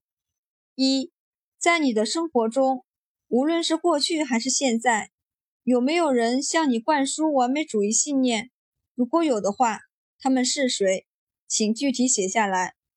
二，他们做了什么或说了什么，影响和加剧了你的完美主义倾向？你是否认为从他们身上学到的特定的行为或标准有哪些呢？请具体写下来。三，他们用什么明显、公开的、直接的和隐藏、不露声色的暗示的这种方式来给予你希望？把它们具体写下来。四，你是否注意到他们对自己设立的期望？然后你也将这些期望寄予在自己身上。如果有，是什么？请具体写下来。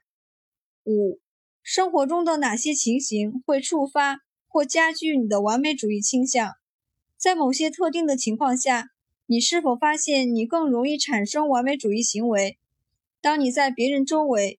面对特定的某个人或自己一个人时，哪个情况会更容易产生完美主义行为？这三种情况差不多，还是某个情况比其他情况更容易产生问题？请写下来。六，是否生活的某些方面或你自己的某些方面让你更容易自我批评，或者关于你的一切都会受到自我批评？详述你的答案。并给出具体的例子。练习二点六：了解你的自我批评。现在回答以下问题：想象你的自我批评能够与你交谈和互动。一、自我批评告诉你关于自己最常见的事情是什么？二、自我批评告诉你关于他人最常见的事情是什么？三。自我批评与你交流时使用的语调是怎样的？四、自我批评对你说话的方式或对你说的事情是否让你回想起生活中的某些人？五、自我批评参与你做决定和行为的程度是什么？是否在某些特定的情况或时间下，自我批评的声音更大？如果是，有哪些？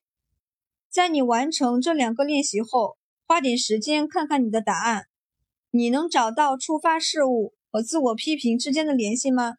它们是否相辅相成？通过共同工作，他们将延续什么样的模式或周期？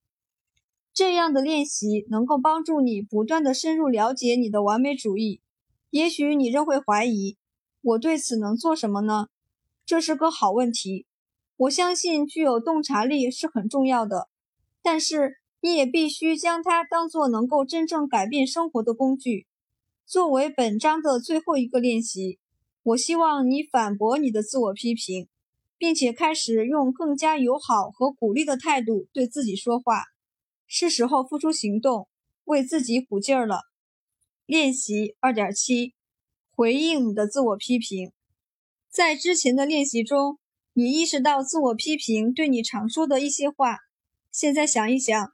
他是如何跟你说话和对待你的？然后花些时间回答以下问题：一、你倾向于如何回应自我批评？同意还是不同意？二、你会对自我批评说什么？三、当自我批评责备你时，你通常的感受是什么？四、现在把自我批评想象成一个坐在你面前的人，在这个情况下。你对他无论说什么、做什么都不会产生后果。你已经知道通常是如何回应自我批评。现在花些时间写下你想如何回应自我批评。你会对他说些什么？加油，你没什么可输的。五，终于是时候把自我批评的声音替换成对你理解、宽容和鼓励的声音了。总之就是友好待你。这是一种富有同情心的声音，听起来像是一位导师，把它当做你的自我指导。另一个有帮助的想法：想象你深爱的一个人来寻求你的指导，然后他开始批评自己，并且就在你的面前痛打自己。事实上，他跟自己说的和你的自我批评一模一样。你会告诉他什么？你会如何说？你会如何对待他？请具体写下来。六，想一想这些画面和问题，然后花些时间写下你对自我指导的描述。当你创造了这个更加积极的全新的自我沟通方式时，思考以下问题：A. 我对自己说哪些话能让自己振作起来？B. 对我来说，原谅自己听起来怎么样？C. 这个新声音用什么语气？D. 这个声音告诉我什么是我应得的？E. 这个声音关注我个性的哪个方面以及我的哪些能力？是的，用一种完全不同的方式对自己说话，一开始确实有些困难，但你终会做到。就像我之前说的，你愿意进行这些练习，并且让自己的大脑接受新的方式，已经是积极的信号了。这说明你正在发展成长型心态。并且愿意接受积极有益的改变。对于完美主义的常见功能失调特征，你已经有了全新的了解，并且对你用来克服完美主义的方法和策略也有了简要了解。是时候开始深入了解细节了。在第二部分，你将阅读真实的案例，其中的主人公们都曾与五个最棘手的完美主义倾向做斗争。并最终达到他们所期望的成功。重要的是，你将学习如何使用具体的技巧来战胜内心的恐惧和怀疑。你将有机会学习和练习这些技巧。第二部分：有毒的完美主义。五个倾向。在我们进入五个最棘手完美主义倾向的正题前，关于这部分有个小提醒。通过阅读这部分的全部五个章节，你将获得最大的收益。即使你最初认为某个章节的功能失调完美主义不适用于你，大部分完美主义者并不是仅具有一个倾向，而是每一个倾向都有所经历。你可以全面地看待完美主义，将每一个倾向视为一个系列的一部分，因为人们经历的完美主义症状程度各不相同。你会发现在处理某个完美主义倾向向健康发展时相对轻松，然而其他人的这个完美主义倾向要比你的根深蒂固和强烈的多，因此更不愿意改变。每一章我会提供这些年来我的完美主义客户的真实案例，通过改变细节来保护他们的隐私。在这些例子中。我选中的五个人，其经历囊括了几十位我认识的完美主义者的经历。不仅他们表现出的完美主义倾向是我认为最常见也是最需要处理的，而且每个人都通过使用本书中的练习，成功的将完美主义特性转换成他们的优势，同时减轻了他们的焦虑和压力。第三章。获得他人认可和取悦他人的需求。第一次见到卡莉时，他比预定的时间提早到了一个小时。在第一次的心理障碍疗程中，他哭着对我说：“我不知道该如何为自己做些事。我做的每件事都是试图让其他人开心。我真的希望别人都喜欢我。”他很快就控制住了自己的情绪，并且为自己的眼泪而道歉。在见面即将结束时，他再一次道歉，询问是否说了或做了什么让我烦恼的事，并且不断地感谢我对他的包容。第二周，卡莉又提早一小时到了，我以为他一定是把时间弄错了，于是我来到等候室向他说明我们的预约时间。他脸红地说道：“我知道，我只是想确保自己不会迟到。对不起。”在第二次会面中，卡莉诚实地告诉我，她上一周一直在担心搞砸了第一次的会面，而我不愿意再见她。在会面的尾声，他向我询问自己的表现如何，以及我是否愿意继续帮助他。在前几次的会面中，这些行为成了一种模式。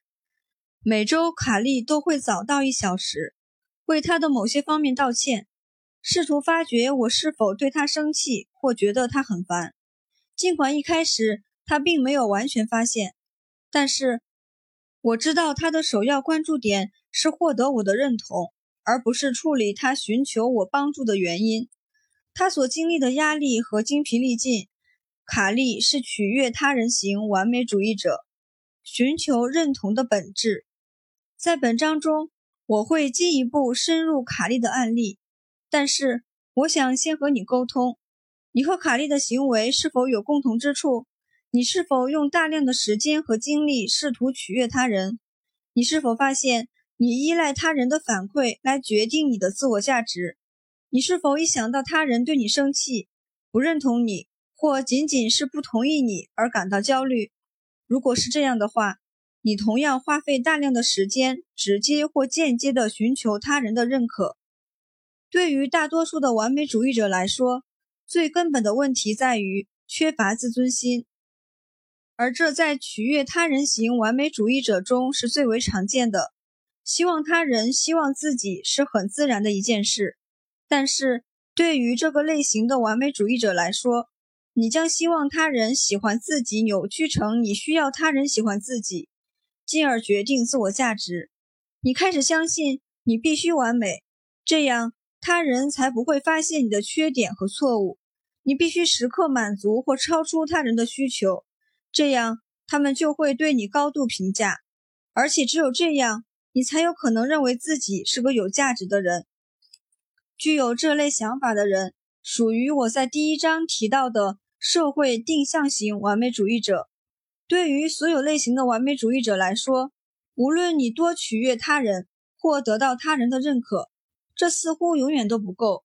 你完全依赖他人的帮助而认为自己还不错的话，那你永远也学不会如何相信自己，以及如何表达对自己能力的信心。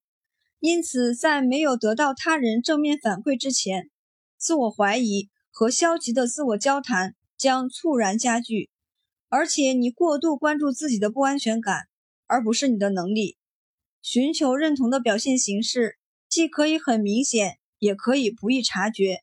你可以直接询问他人是否认为你这项工作完成的好，也可以在你说完某些话后，通过观察他人的面部表情来判断他人是否认同。你也许通过每天第一个上班。和最后一个下班的方式来获得认同。很重要的一点是，你需要明确获取认可和取悦他人的行为是需要改变的，这样你才能开始改变你的完美主义信念和对自己的看法。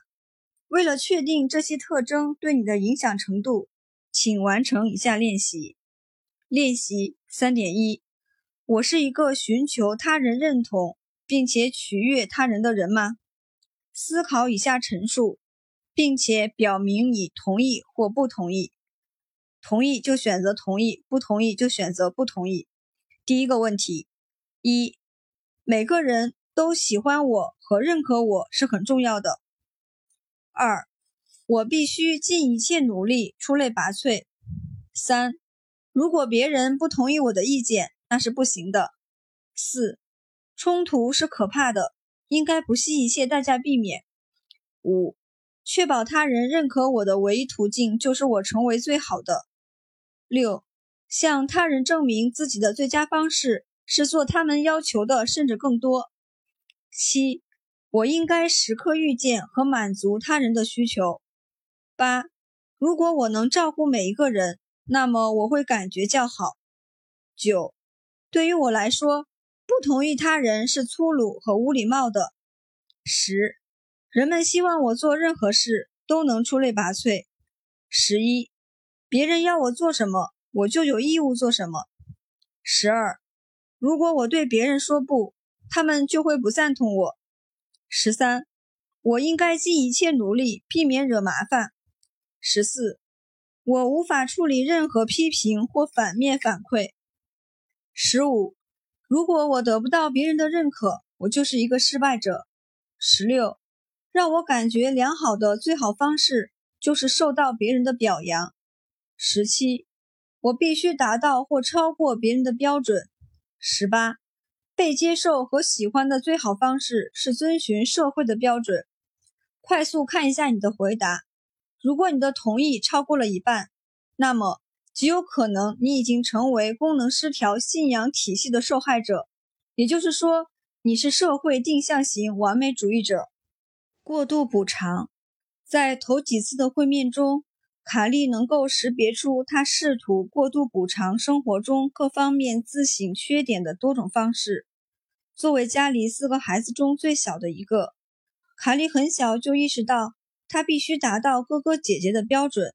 他开始相信，为了让其他的家庭成员接受他，让老师认同他，让他的同学喜欢他，他不得不在学习和课外活动中，就算不比哥哥姐姐做得更好。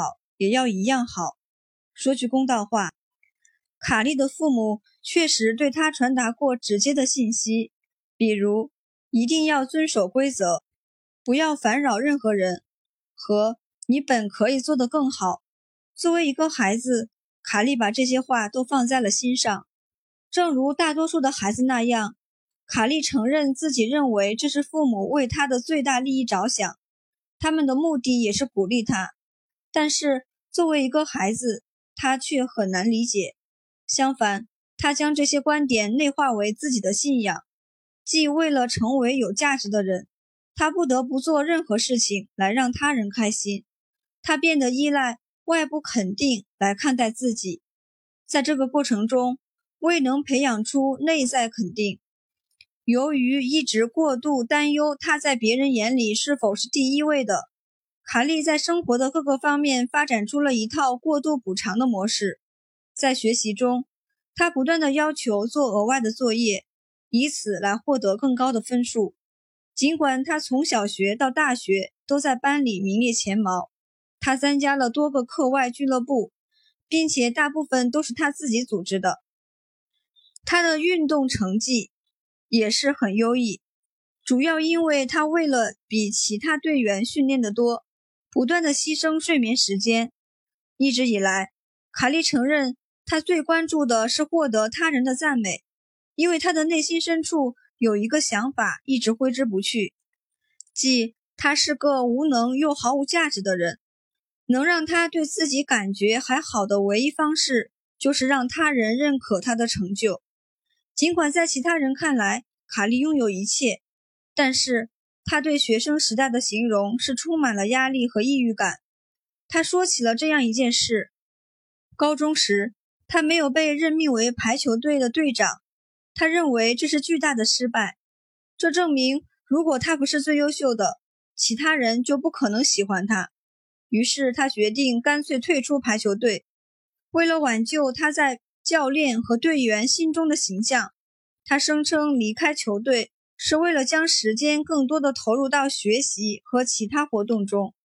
尽管这件事发生在我们见面的十二年前，卡利仍旧纠结于此。他一直担心，如果有人知道他退出的真正原因，就一定会认为他是个失败者，并且因此讨厌他。在家时，卡利每天都会向他的父母和哥哥姐姐汇报他都做了什么。如果他被安排每周做两次家务，那么。他会天天都做，每到家人和朋友的生日或是节日，他都会彻夜不眠地为他们亲手制作精美的礼物。当他说起这类行为时，我常常问他：“你这么做是因为你想做吗？”几乎每次他的回答都是：“不是，我只是觉得我必须这么做。”成年后，对于卡利来说，由于自尊心低下而引起的过度补偿行为模式变得更加严重了。他总是提前一小时抵达我们见面的地方，这也是过度补偿的一种方式。随着我们更加了解彼此，他坦率地承认，他之所以坚持这么做，是因为他希望我认为他是个有责任心的谨慎的人。卡利特意选择活动策划这个职业，是因为他将此视为能够创造具体环境的机会，在这个环境中，他能取悦他人，在这个领域。一开始，他的完美主义倾向给他带来了不少益处。他通过策划活动获得了很高的名声，并且他的服务很受欢迎。他曾认为这个工作给了他所希望的一切。人们热情地谈论和赞美他策划的活动，他得到了渴望已久的认可。然而，他坦率地承认了为了达到这个结果的过程对于他来说并不快乐。事实上，他将此形容为折磨、过度补偿和寻求认可，将压垮和负面影响你的生活。正如卡利经历的那样，在我继续往下之前，请花点时间完成以下练习，思考一下这些完美主义的表现是否也困扰着你。练习三点二：了解过度补偿。根据你对过度补偿的了解，请仔细思考以下问题：一，在你职业生涯和与他人的关系中，你在哪些方面存在过度补偿行为？请具体描述。二，在这些过度补偿行为的背后，你的动机是什么？三，如果你的工作或你对他人的表示没有获得任何反馈，包括正面的、中性的、消极的或其他类型的，你会有什么感受？四，你希望通过过度补偿来实现什么？五，自我怀疑是如何影响你的过度补偿的？六，如果你只是符合最低要求，而不是试着超越期望，那么你认为会发生什么？七，你从过度补偿中获得了什么好处？代价是什么？委托失败，不愿意或完全不能将任务委托给他人，是完美主义的特性之一，但是。这对于那些相信他们需要他人的认可才能证明自己价值的完美主义者来说更加突出。委托失败是过度补偿的极其有危害的一个形式，并且一定会让你精疲力尽。很难委托他人的部分原因，也许是你不能完全相信他人能够足够好的完成任务，或者按照你希望的方式完成任务。对于取悦他人型完美主义者来说，背后有着更加深层次的原因。你不想冒着打扰或冒犯他人的风险来寻求帮助，因为你害怕他们会对你产生负面评价。你担心，如果你请求帮助，他人要是拒绝你，会让你看起来很傻，而你也无法处理这种冲突。此外，因为你过度补偿的过往经历，现在的你。已经假设每个人都期望你能自己完成所有的事，而你也不敢辜负他们对你的期望。卡利发现他困于这个难解之谜中，在某种程度上，他知道实际上他需要不同职位上的许多不同的人来帮助他，以确保他策划的活动能够完美。然而，他苦恼于如何向他人寻求帮助，他们会认为他是个没有能力的骗子。这也许就意味着他们不会再喜欢他，而这也确认了他内心的恐惧，即他是个没有价值的人。为了感觉自己掌握着别人对他的看法，他一贯的过度补偿做法就是不委派任何任务，并且承担整个活动策划团队的责任，包括他的助理。根据关于挑战没有效果的思维和行为模式的 CBT 概念，我曾这样问他。如果你不让助理帮你做任何事情，那你为什么要雇他呢？因为我这个职位的人应该有个助理。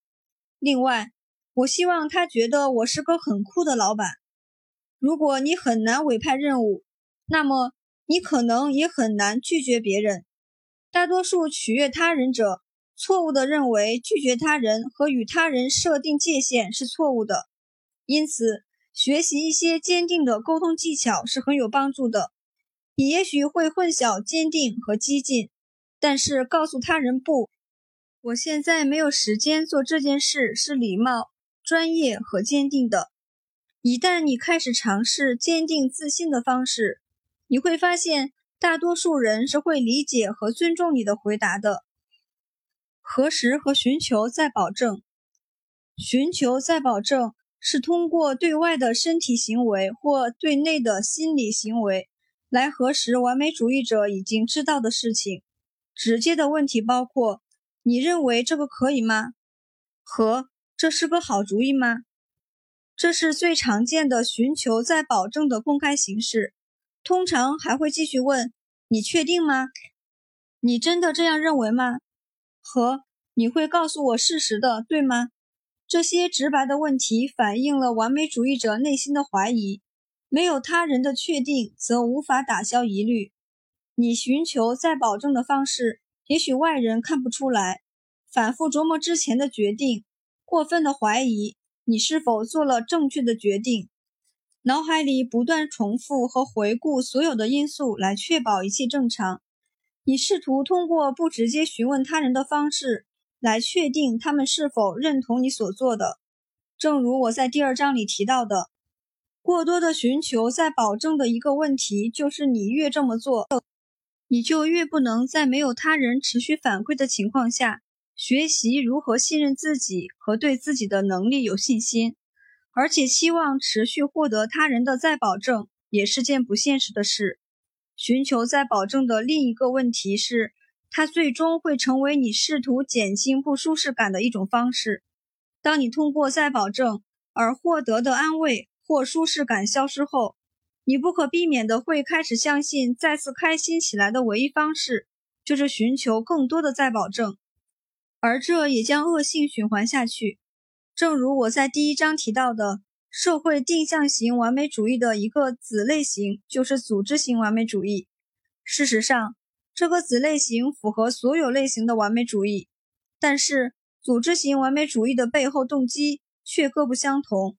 对于那些试图取悦他人的完美主义者来说，你完美无缺的组织技巧背后的动力。是害怕，如果你表现得不够超级完美，别人就会认为你无能、懒惰和愚蠢。为了不忽略任何一个细节，为了让他人钦佩你，你会忙着制作大量的清单和计划。卡利甚至有一个其他所有清单的总清单。他向我展示了清单上最主要的一条：一、为什么制作清单？通过列清单来提醒自己列更多的清单。如果你已经到了这个地步，那么你的完美主义已经对你产生了危害。别理解错误的意思。也许另一个方面，你的行为可能对你有利。如果你的组织方式能够让你更有效率和成果，那很好。然而，如果你为了保持组织能力而感到精疲力尽，并且认为自己在没有详细清单和每时每刻都在策划的话，你就会无法运转下去。那么，你的完美主义已经打败了你，它对你的伤害远大于益处。你的完美主义信念和行为迷惑了你的双眼，让你无法明白，即使你不试着掌控所有细节，本质上是你尽全力掌控其他人对你的看法。你也可以高水平地完成任务。并且其他人也一样会喜欢你。失败解读，疲惫、精疲力尽。如果你依赖于外部评价来让自己感觉良好，那么极大的可能你也经历着被我称之为失败解读的心理过程。你对待反馈的错误方式实际上是这样的：无论你从他人那里得到任何反馈，你都把自己放在失败的位置上。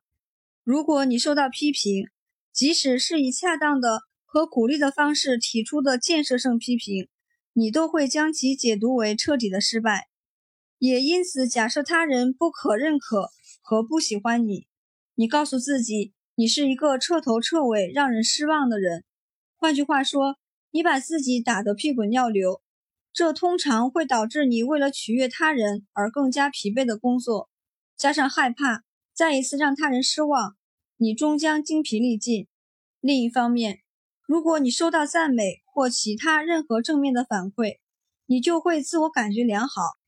然而，这种满足感是短暂的，之后你的失败解读又会卷土重来。这些嘉奖会突然变成一种压力。你假设其他人对你的期望会更高，你认为你比以前更不能犯错。你告诉自己。你必须复制成功，甚至从现在开始，你接手的任务都要比之前完成的好。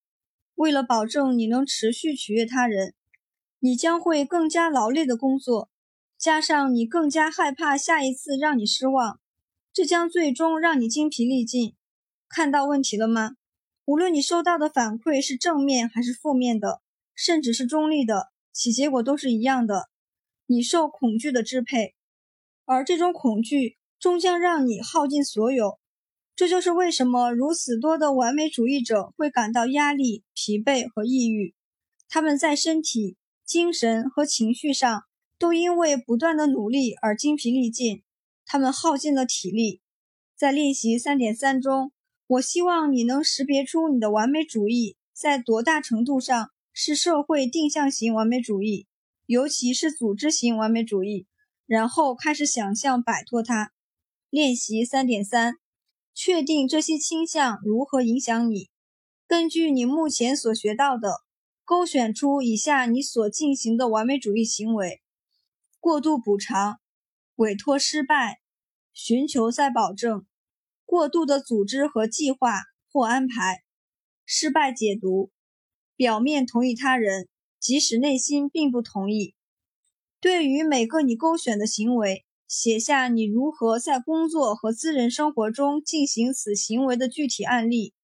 在你写下每一个确定的行为时，思考以下问题：一、你进行此行为的频率是多少？二、你对自己和能力的看法如何影响你的行为？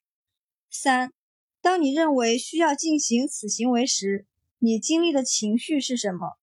四、当你进行此行为时，你心理和身体上的感受是什么？五、当你进行此行为后，你心理和身体上的感受是什么？六，如果下一次当你觉得需要进行此行为而并没有这么做时，你想象会发生什么？让你的想象力自由驰骋，尽可能的有创意和具体。寻求认可和人际关系问题。到目前为止，我更多的关注取悦他人和寻求认可。是如何影响职业和学业领域？通常，取悦他人型完美主义者发现，他们获得别人认可的过度渴求，也影响了他们的私人关系。对于卡利来说也是如此。除了假设人们对他的学业和职业都有高期望外，卡利相信，对于他的私人生活来说，也有他必须达到的标准。这个信念带来了很多不理智和令人苦恼的认知。他认为他必须拥有完美的身材、完美的男朋友、一群完美的朋友和完美的家庭生活。在卡利的心里，如果他在任何一个方面没有达到标准，就会让生活中的每一个人都对他感到失望，进而他的人际关系都是失败的。如果你能回想起第二章提到的认知扭曲，你会识别出这类思维方式就是极端思维方式。寻求认可的多个方面，对于他的亲密关系，卡利寻求认可的方式是默默的。他牺牲睡眠时间，半夜在健身房里锻炼，是为了保持完美的身材。当她和男朋友在一起时，他会假装不经意地评论其他女人。就是为了暗中弄清楚男朋友的理想型女性是什么样子的，然后他就能努力达到理想型，来确保他的认可。无论他约会的对象有什么兴趣，他都会声称这也是他的兴趣。他会撇开自己的需求，而尽全力学习对方感兴趣的事情，并参与其中。他为了成为完美的女朋友，花费了大量的时间和精力。我一次又一次地问他这些事情是否都是他想做的，他的回答是：不，我只是觉得我必须这么做。渐渐的，卡莉意识到，她因害怕男朋友生气或疏远而不会拒绝的这个行为，也导致了好几段不健康的关系。她如此担心男朋友是否喜欢她，以至于在每一段感情中，她都完美的做所有的事，而最终的结果是。被人欺负和践踏，卡莉意识到，正因为她沉迷于维持完美的关系，反而忽略了她是不是真的喜欢自己的约会对象。在每一段亲密关系中，卡莉都会因为害怕被发现不够好而把自己彻底压垮，并最终结束了这段感情。他做这个决定主要是基于对方反正也会结束这段感情的猜测。在扭曲的认知模式下。过早的下结论支配了他的行为。在下一个练习中，我们将发掘你寻求认可的行为，以及它是如何影响你的生活的。练习三点四：你寻求认可和再确认的方式。一、列出你向他人寻求认可的直接方式；二、列出你向他人寻求认可的隐蔽方式；三、当你没有获得他人的认可或再确定时，你脑海中会想些什么？四、有哪些寻求认可的行为影响了你的人际关系？五、仔细想想，你认为他人对你的期望，这些期望是如何影响你的寻求认可行为的？之前我已经简要介绍了卡利的家庭背景，我们一致认为，成年的卡利。仍因曾经的家教而影响着他的取悦他人的完美主义倾向。卡利认为他的父母对他和哥哥姐姐的期望值相对较高。卡利越多的见证他的哥哥姐姐因为他们的成就而获得表扬和关注，也看到他们因这些赞美而高兴，他就越确定内心的想法，即让自己感到开心的唯一方法就是取悦身边的人。他越成功。他的父母和其他人就越认可他，而这也让他更加坚信内心的想法，即他就该这么做。过一会儿在进行练习三点五时，我希望你能仔细想想核心问题，以此来更深刻地理解生活中引起你需要他人认可的因素。但是，首先我来讲述下 CBT 策略，即向下箭头法。大多数人都认为这个方法对识别他们的核心恐惧很有帮助。在向下箭头法中，首先你确定一个常常产生的顾虑，用一句话写下来，然后通过问这个问题：如果这个顾虑成真了，会发生什么？来试着分解是什么驱动了这个顾虑。但是你不会只回答一次，因为每一次你做出回答后。你都要继续回答同一个问题，直到穷尽了所有可能。你无法再想出任何一个与首个顾虑相关的担心。下面是卡利的尝试：卡利的向下箭头法案例。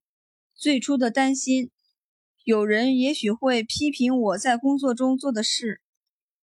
假设这是真的，然后呢？他们会认为我不擅长我的工作。然后呢？他们会告诉其他人我不擅长我的工作，然后呢？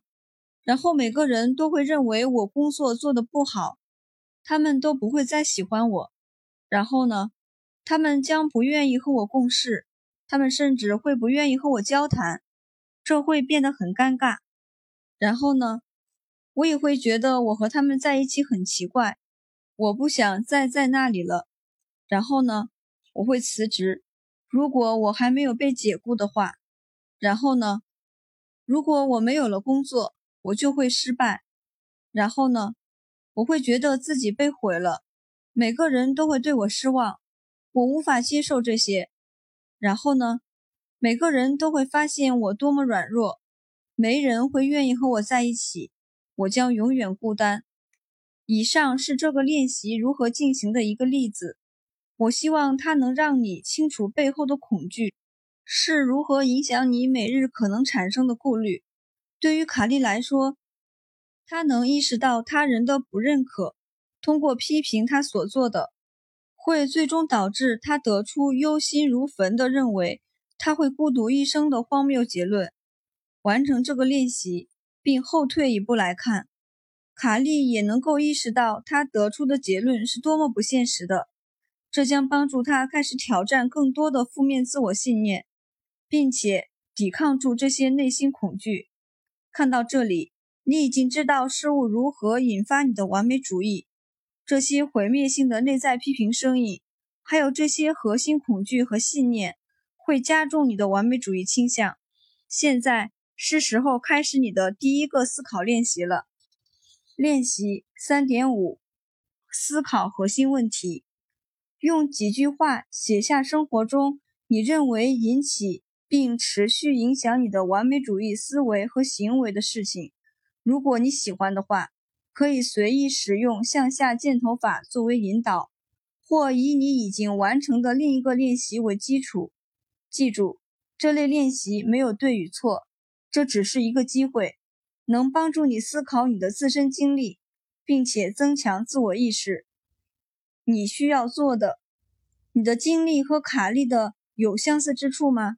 当你阅读关于他的内容时，你有没有发现自己会问这个问题？是啊，但是什么帮助了他呢？以下是一些你需要做的事情，这些不仅帮助了卡利，也帮助了数百个像他一样的完美主义者。一，找别人帮忙，从先请亲密的人帮一个小忙开始。然后再一步步加大难度，比如找个朋友搭车，或下次你们在一起的时候让朋友开车，即使你可以自己开车，尤其是你总是当司机，因为你希望帮助每一个人。不要因此而道歉，不要解释自己，也不要询问是否可以，只是要求搭车。二，写下一些常常引起你寻求再确定、过度补偿。或试图取悦他人的事情，创造一些肯定的话语。当下一次你再有这些冲动时，这些话语能够积极地帮助你抵制这些行为。比如，我正在学习如何生活在不确定的环境中。我能克服怀疑。帮助别人不是我的责任。同时，取悦每一个人是不可能的。三、练习拒绝。这有两个层面。当你开始在真实世界试着做之前，你可能需要请求亲密朋友的帮助，比如让你的朋友或家人向你提出一个要求，然后你说不，不要道歉，不要解释，只是说不。四，如果你有一位帮助你的治疗师，或者你有愿意冒更大风险的朋友和家人，你可以故意不同意他们的看法。然后更进一步的对他们无礼和冒犯。我让客户试着对我说过这些话，比如“你的意见对我不重要”和“我不关心你的想法”。如果这会让你感到不舒适，要抵抗住道歉、解释或询问他人是否没事的冲动。五、故意迟到。你可以说“对不起，我迟到了”，但只是这样，不要再次道歉。也不要解释迟到的原因。第四章：拖延症、不作为和惰性。我相信你知道，人们对于完美主义者的一个最常见的看法，就是他们都是很有条理、自控力强和工作努力的高成就者。正如这本书已经指出的那样，对于一些类型的完美主义来说，这些特点确实如此。然而，有一种类型的完美主义倾向，却常常让人大跌眼镜，因为他们与人们印象中的完美主义者正好相反。很多完美主义者因为无法完美地安排好生活中的方方面面，而产生拖延和不作为的问题。他们因恐惧而裹足不前。之前，当我还是临床咨询师时，我对完美主义的这个特殊表现并不熟悉。那时，一位叫做布兰特的年轻人决定向我咨询。他提前两年就从学校毕业了，却因为找不到工作而越来越有挫败感。他告诉我，在整个中学和大学时期，他总是推迟完成所有的作业，直到截止时间的最后一分钟。他还常常请求延期，或是根本完成不了。毕业已经两年了。布兰特还没有申请到任何一份工作。他告诉我，他的房间一团糟。自从他从学校搬回家后，就没有打扫过。当布兰特摇着头告诉我：“我想我就是太完美主义了。”这时，你可以想象我有多惊讶。布兰特是对的。他告诉我，为什么他总是觉得踌躇不前。我越是了解他。就越明白他真的陷入功能失调的完美主义思维方式，而这也是他不作为的本质原因。布兰特是拖延型完美主义者，拖延症的性质。我认识的大部分人都有一定程度的拖延症，即推迟任务和推卸责任。我可以坦率地承认，我一生都这样，并将继续这样做。不是完美主义的人们之所以推迟某件事，是因为他们对做这件事情的过程并不期待。当面对不感兴趣的任务时，他们就是单纯的不想做，要么推迟，要么试图彻底的逃避。然而，对于完美主义者来说，拖延是由于他们对努力的结果感到不确定和恐惧。如果你是拖延型完美主义者，那么你可能过分纠结于如果而完全不行动。如果结果不完美怎么办？如果我失败了怎么办？如果我做不对怎么办？你沉迷于所有可能的负面结果，而完全不思考该如何进行这件你试图躲避的事情。拖延症是自我导向型完美主义和社会定向型完美主义都具有的行为，而这个行为也是受这两种完美主义信念系统的驱使。是的，拖延症是一种行为。布兰特和其他客户同我争论：如果你什么都没做，也就是说拖延或逃避，那么这就不是一种行为。很遗憾，这只是你不想做出改变的借口。如果你积极的回避你要做的事情，那么你在潜意识里就做了决定。这正是心理行为和身体行为。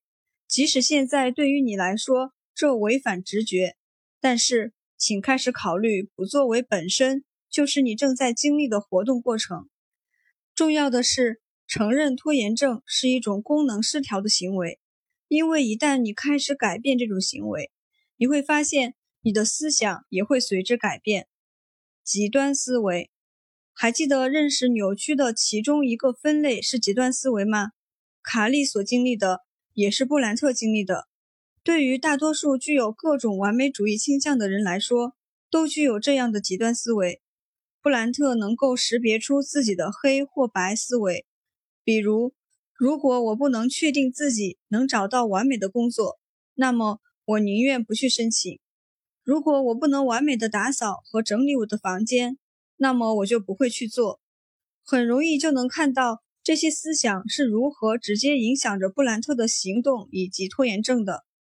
极端思维最大的问题就是它的局限性。布兰特在这些情形下只给了自己两个选择：他要么拥有完美的工作，要么持续事业。他的房间要么极其的干净整齐。要么如他所形容的一团糟。此外，这种极端思维方式渗入到他对自己的理解中。布兰特坚信，如果他不完美，他就是个完全没有价值的人。他看不到中间立场或灰色地带。对于布兰特来说，没有中间位置，因此他陷入了抑郁。作为人类，当我们持续使用一种特定的方式思考和观察时，我们会相信自己的认知就是事实，这就是成长型思维方式很有益处的原因。你必须愿意至少考虑你的思维方式不是完全正确的，以及你的固执己见是引起不满、挫败感和精神压力的主要原因。挑战和重建思想的 CBT 策略可以帮助你拥有灵活和开放的思想。你一旦发现你的某个常见的自动思维符合在练习二点二，在第二十三页中的认知扭曲类型之一，那么是时候改变这个思想了。重建的过程包括回答一系列的问题，而这些问题与某个具体的认知扭曲有关。每个问题都是为了帮助你挑战非理性思维，这样你就能开始以不同的角度来看待事情了。尝试练习四点一。来看看效果如何。练习四点一：替代思维重建练习。想起一个你想要挑战的负性自动思维，尽可能具体的用一句话写出来。具体的描述这个思维属于认知扭曲中的哪一类？参考第三十一页。通过回答以下问题来建立挑战负性自动思维的替代思维：一。你有什么证据证明这个想法是正确的？这个证据要能在法庭上站得住脚。二，通过你的个人经历，你有什么证据证明这个想法是不正确的？三，其他人认同你认为这个想法是正确的吗？四，这个想法对你有益还是有害呢？五，你做出的判断基于你的感受而不是客观事实吗？六。如果你关心的某些人告诉你，他们也有同样的想法，你会跟他们说什么？七，这样想有什么益处？如果有的话，是哪些？八，这样想有什么代价？如果有的话，是哪些？九，你的想法百分之百正确的可能性有多大？即使有这个可能性，你觉得可能吗？十，对于你最初的想法有什么替代的解释吗？当你能够通过重建来质疑你的非理想性思维，反复阅读它们。持续提醒自己，重建是帮助你改变自动认知过程的有效方式。你实际上是在重塑你的视角。对你来说，练习四点一完成的如何？你在挑战认知扭曲时是否遇到了困难？你是否怀疑自己所做事情的正确性？你是否想推迟进行练习，还是根本不做练习？如果是这样的话，不要担心。大部分完美主义者在进行不熟悉的任务时，都有类似的经历。正如生活中的其他事情，这样的练习需要实践才能够获得更加全面的理解，从而能够更加从容的完成。有时候，一个真实案例能够有所帮助。因此，以下将展示出布兰特的重建过程。这个例子专注于他极端思维的其中一个想法。记住。重建可以用于任何一种认知扭曲。替代思维，布兰特示例说明：想起一个你想要挑战的负性自动思维，尽可能具体的用一句话写出：“我必须拥有完美的工作，否则我就是个没用的人。”这个思维属于认知扭曲的哪一类型？极端思维，也可以是双重标准、贴标签、小题大做。或应当、必须、不得不思维。通过回答以下问题来建立挑战负性自动思维的替代思维：一、你有什么证据证明这个想法是正确的？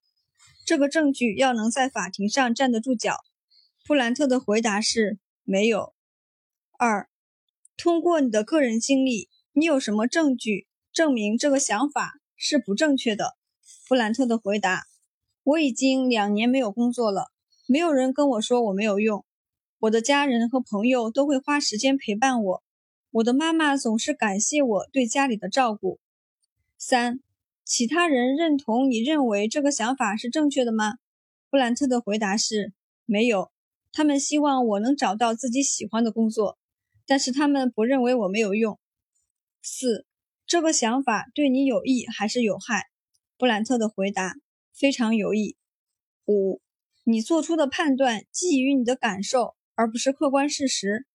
布兰特的回答是：是的，因为我感到停滞不前，所以我对自己很失望。但我想这不一定非得意味着我是个无用的人。六，如果你关心的某些人告诉你他们也有同样的想法，你会跟他们说什么？布兰特的回答是：太可笑了！你知道谁有完美的工作？你的工作不应该决定你是什么样的人。没有工作不代表你是个无用之人。七，这样想有什么益处？如果有的话，是哪些？布兰特的回答是：也许吧。我想这样告诉自己，似乎能为不申请任何工作辩护。但是这也不算是什么益处。八，这样想有什么代价？如果有的话，是哪些？布兰特的回答是：有的。我很痛苦，我感到停滞不前，我真的开始讨厌自己了。九，你的想法百分之百正确的可能性有多大？即使有这个可能性，你觉得可能吗？布兰特的回答是完全不可能。十，对于你最初的想法有什么替代的解释吗？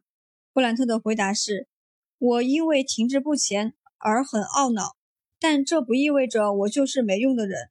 我永远不可能找到完美的工作，因为它是不存在的。如果我开始申请工作，那么我应该会好受些，至少这会让我感到自己在前进。即使我现在没有工作，我也能发挥自己的作用。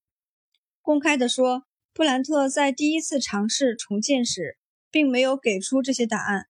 上面这个例子的结果是他经过了数周的咨询。和我一起口头上一遍遍地处理这些问题，同时努力克服了很多徒劳的想法。因此，在你第一次尝试这个练习时，如果遇到困难，不要放弃。我建议每天至少两次写下重建练习的回答，直到你能够在脑海中经历同样的过程，并且更加快速地产生有建设性的替代思维。优柔寡断。在第一次会面快结束时，我给了布兰特下一次见面的两个时间选择：下个星期同一天的十一点或十二点。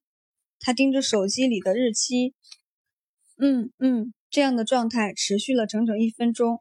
我问道：“时间对你不合适？”他回答道：“不是，时间可以。”他的声音逐渐减弱到听不见了。又过了一分钟，他终于说道：“十一点可以，我觉得。等等，能十二点吗？十二点更好。不，算了，十一点可以。哪个时间你觉得合适呢？”这个决定在我看来很容易，但是很显然，对于布兰特来说却很难。当你认真思考这个问题时，你就会发现，犹豫不决是拖延症的另一种形式。你在推迟做决定。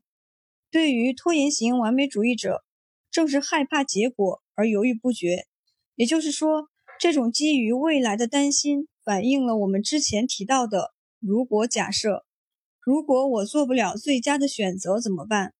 这与完美主义担心的“如果结果不完美怎么办”如出一辙。你是否担心，如果你做的决定没有完美的结果而被责备或充满遗憾？你是否纠结于优先顺序？你是否认为选择穿什么衣服就像是决定追求什么样的职业生涯一样令人却步？如果你有优柔寡断的倾向，那么。你很可能也在经历反复思考的认知过程。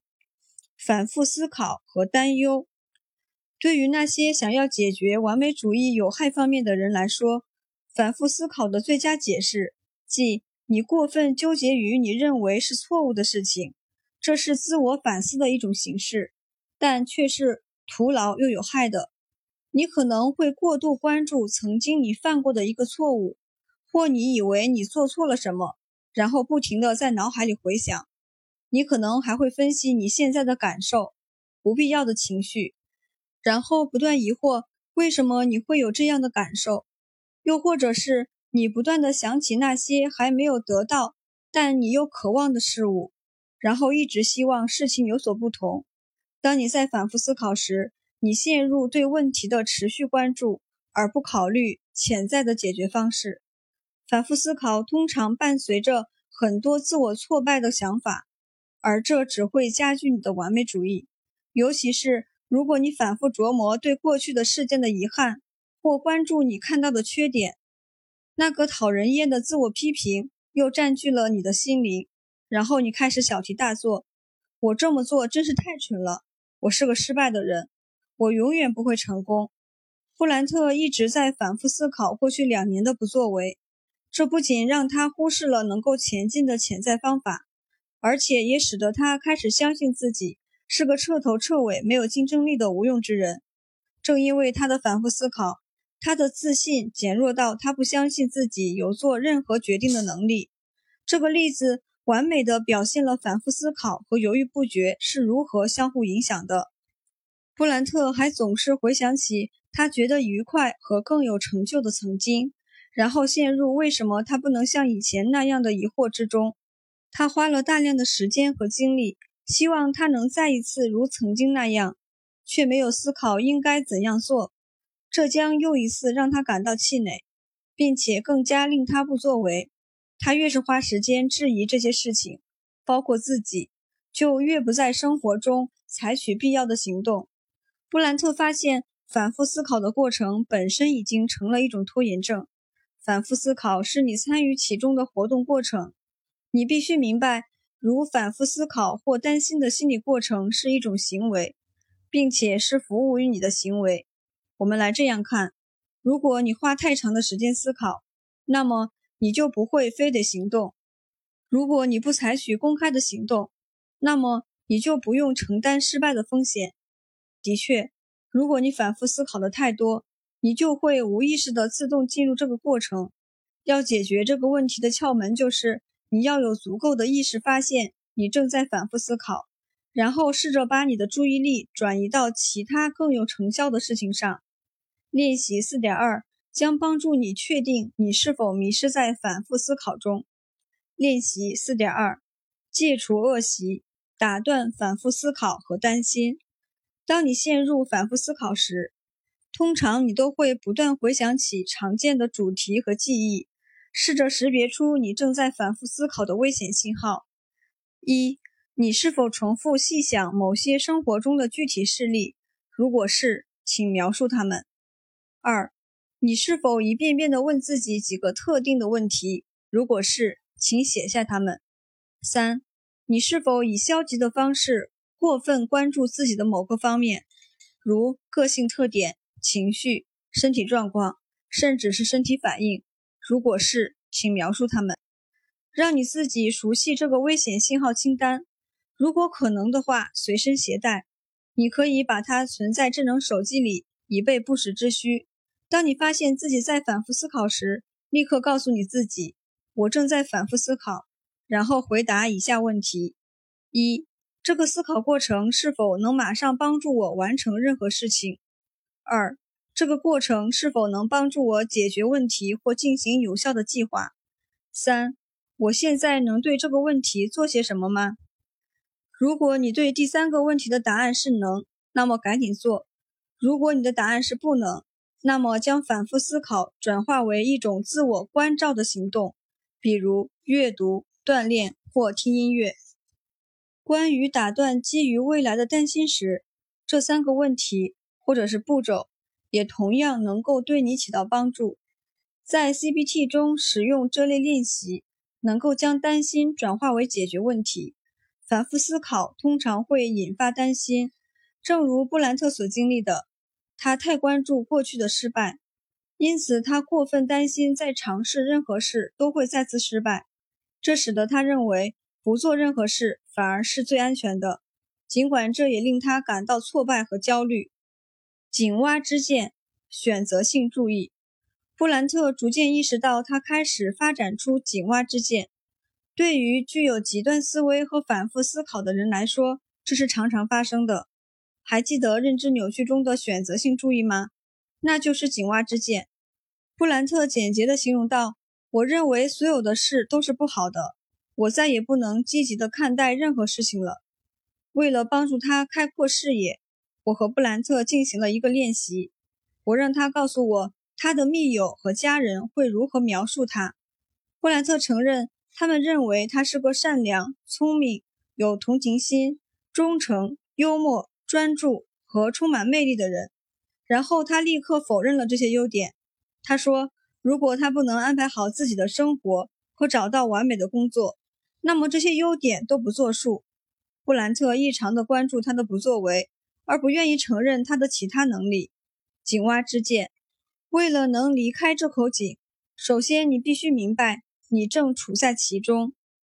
意识。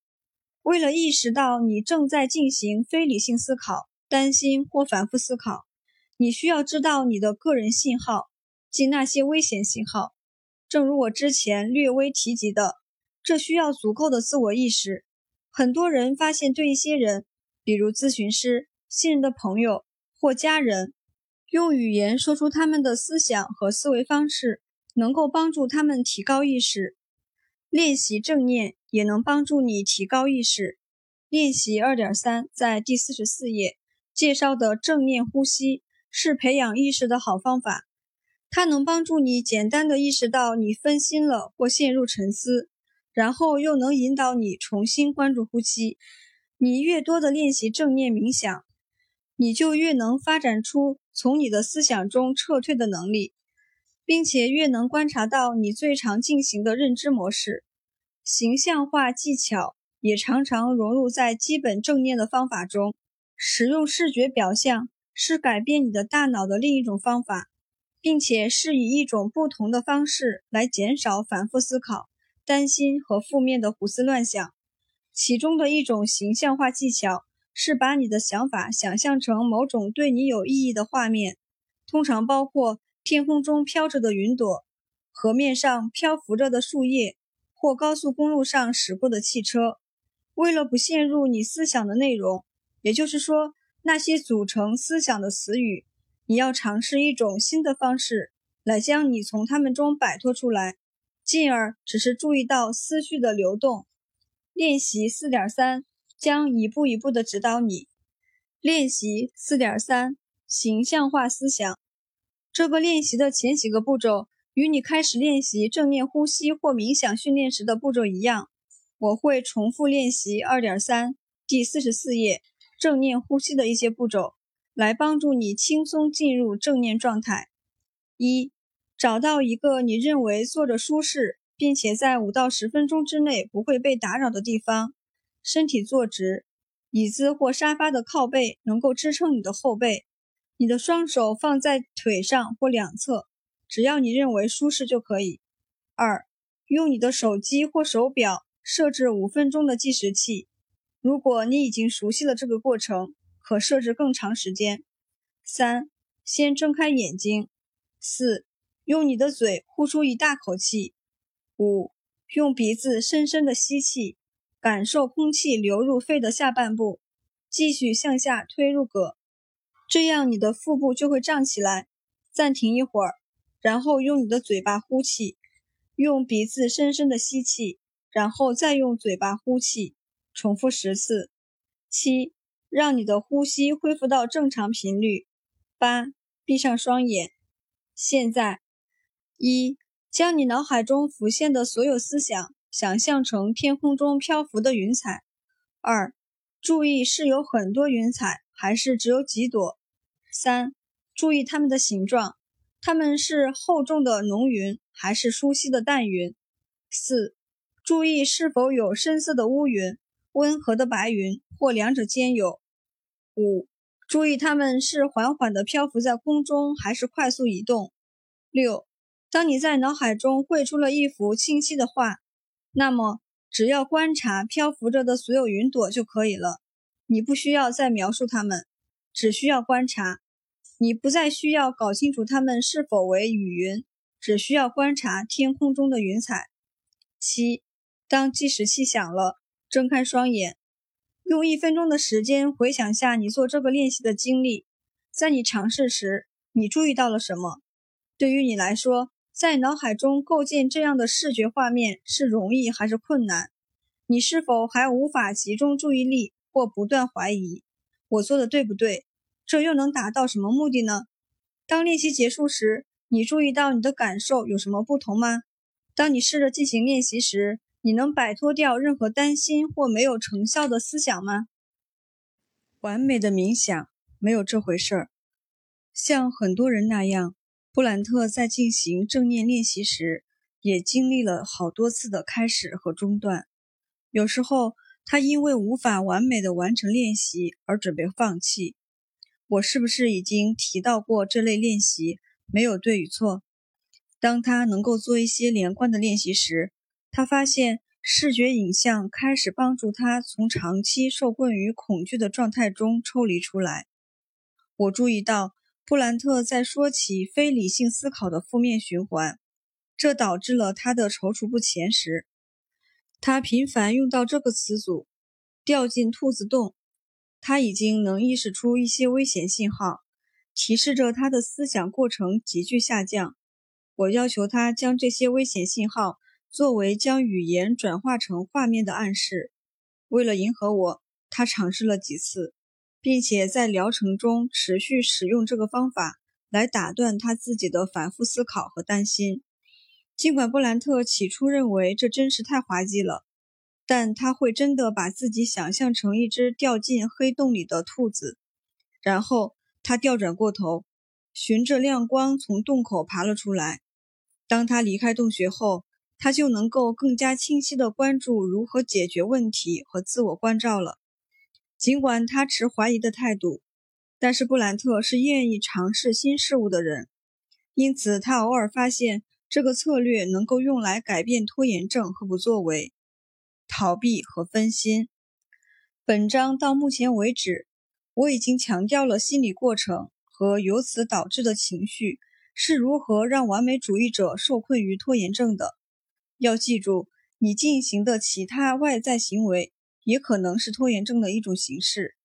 布兰特发现他做的一些挺明显的事儿，就是为了逃避找工作或整理房间；有一些也是自我关照的活动，健身、阅读、睡觉、和朋友出去玩、为家人做饭。表面上看，这些事并没有什么不妥的，但是布兰特必须对自己承认他参与这些活动的原因。当他开始诚实面对自己时，他承认进行这些活动。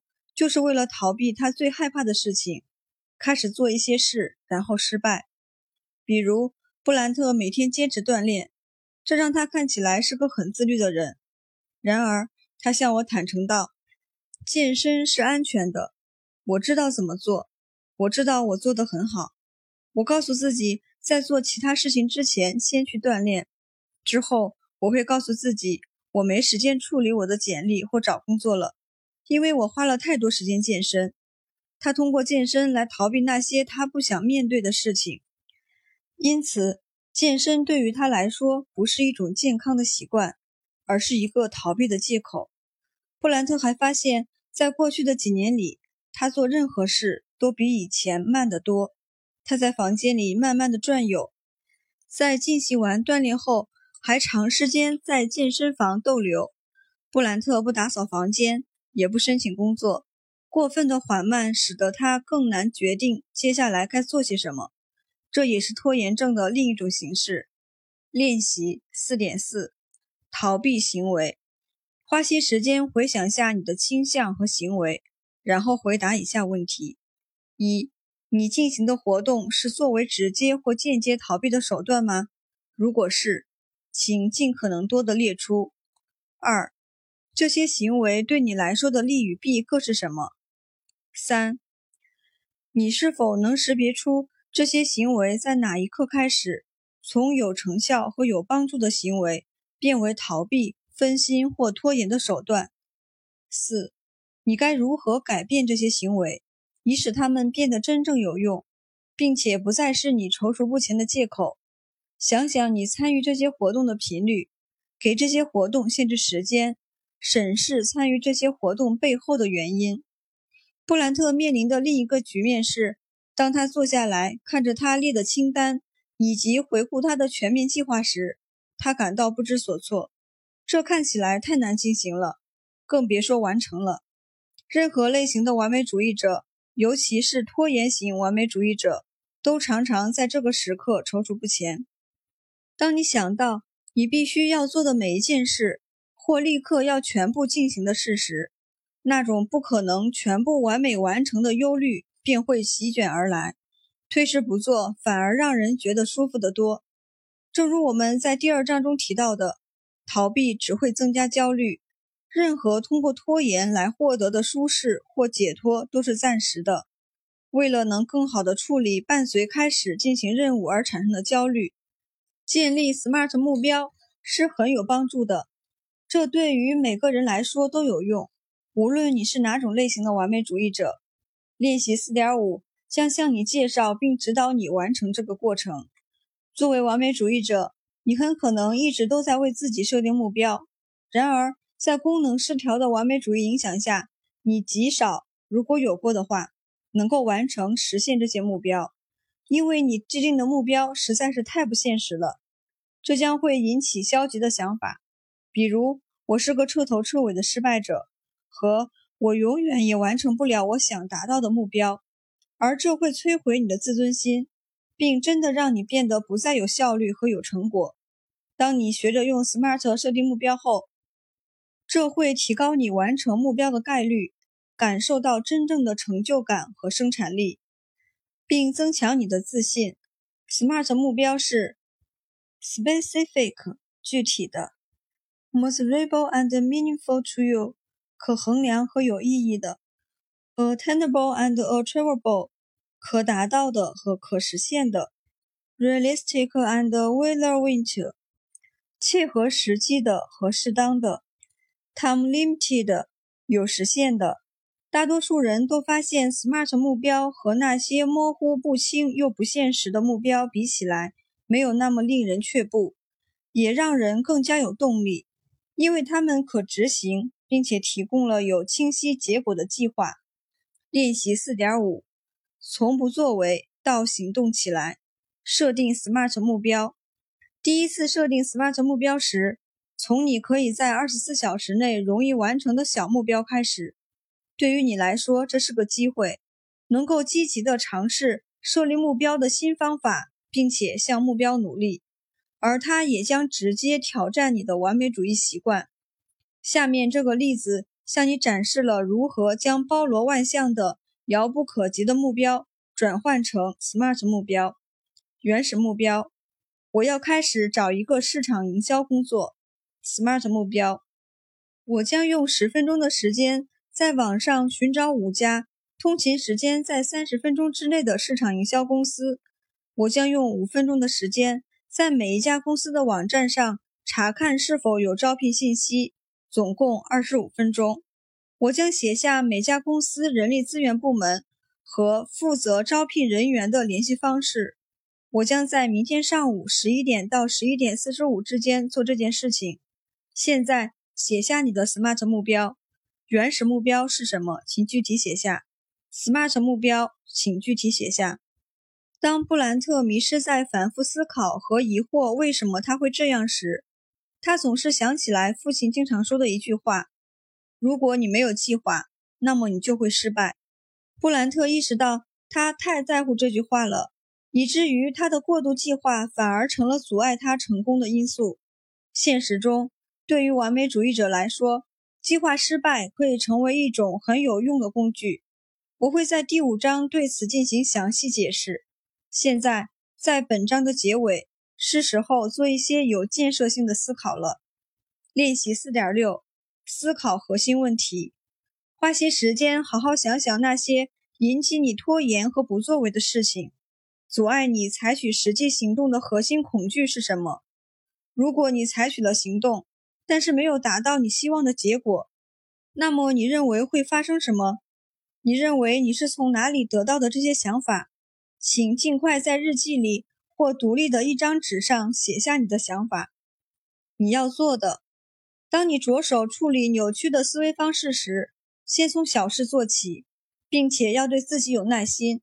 这样，即使你对新方法感到不确定，你也会勇敢坚强的起步。开始吧。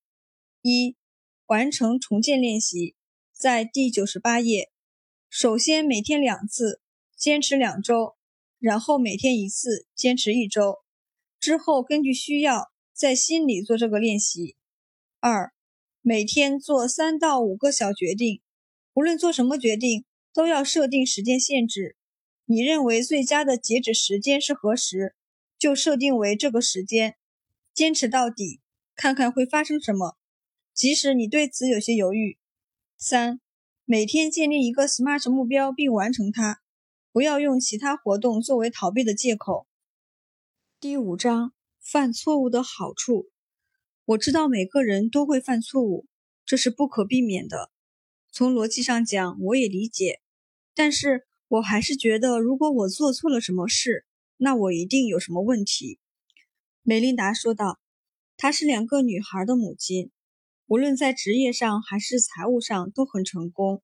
当我第一次见到她时，他是一家大型银行公司的副总裁，他从十五岁开始就能自给自足了，并且他通过努力工作供自己读完大学和研究生课程。她的丈夫和朋友都佩服于她的抱负、坚韧和完美处理工作和私人生活的能力。如果人们想把事情做好，那么无论在工作还是生活中，梅琳达都是最可靠的选择。在每个人的眼里。她都是坚强自信的女性，然而梅琳达一直遭受着焦虑、恐惧和自我怀疑的痛苦。梅琳达努力让自己在任何方面都做到最好，就是因为她坚信，如果她犯任何错误，她都会被人认为是一个脆弱的、差劲的和无能的人，而她觉得她本身就是这样的。对于梅琳达来说，犯错误是不可接受的。因为他的核心信念就是他是不被人接受的，错误的谬见，认为错误是可怕的、糟糕的，并且应该极力避免的想法，折磨着大多数的完美主义者。害怕犯错误，以及一旦犯了错而对此无法忍受，是三种主要类型的完美主义者共有的特性。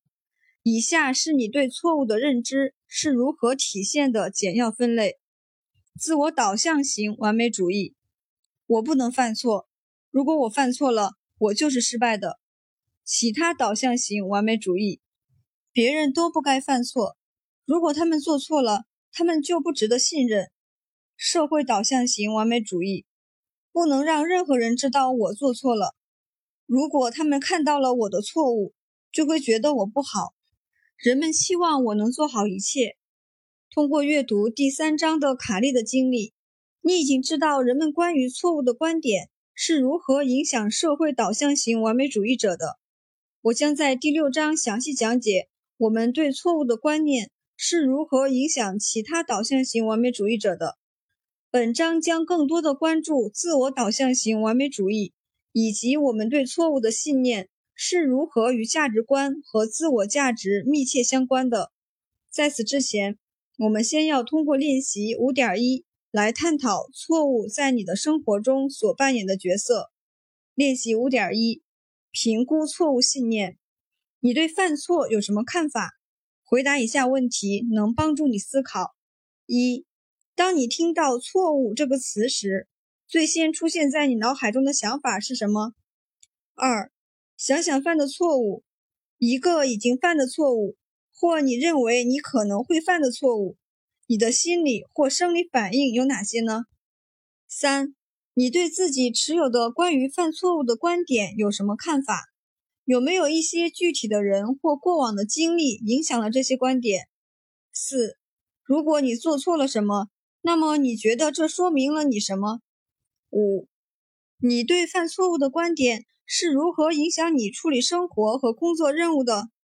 六，你为避免犯错误做了多大的努力？对错误持有消极想法的一个问题就是，这些想法没有一个是全部准确的。也许其中会有一些真实性，但是当这些想法演变为笼统的概括，那么它们就越先变得扭曲起来。讽刺的是。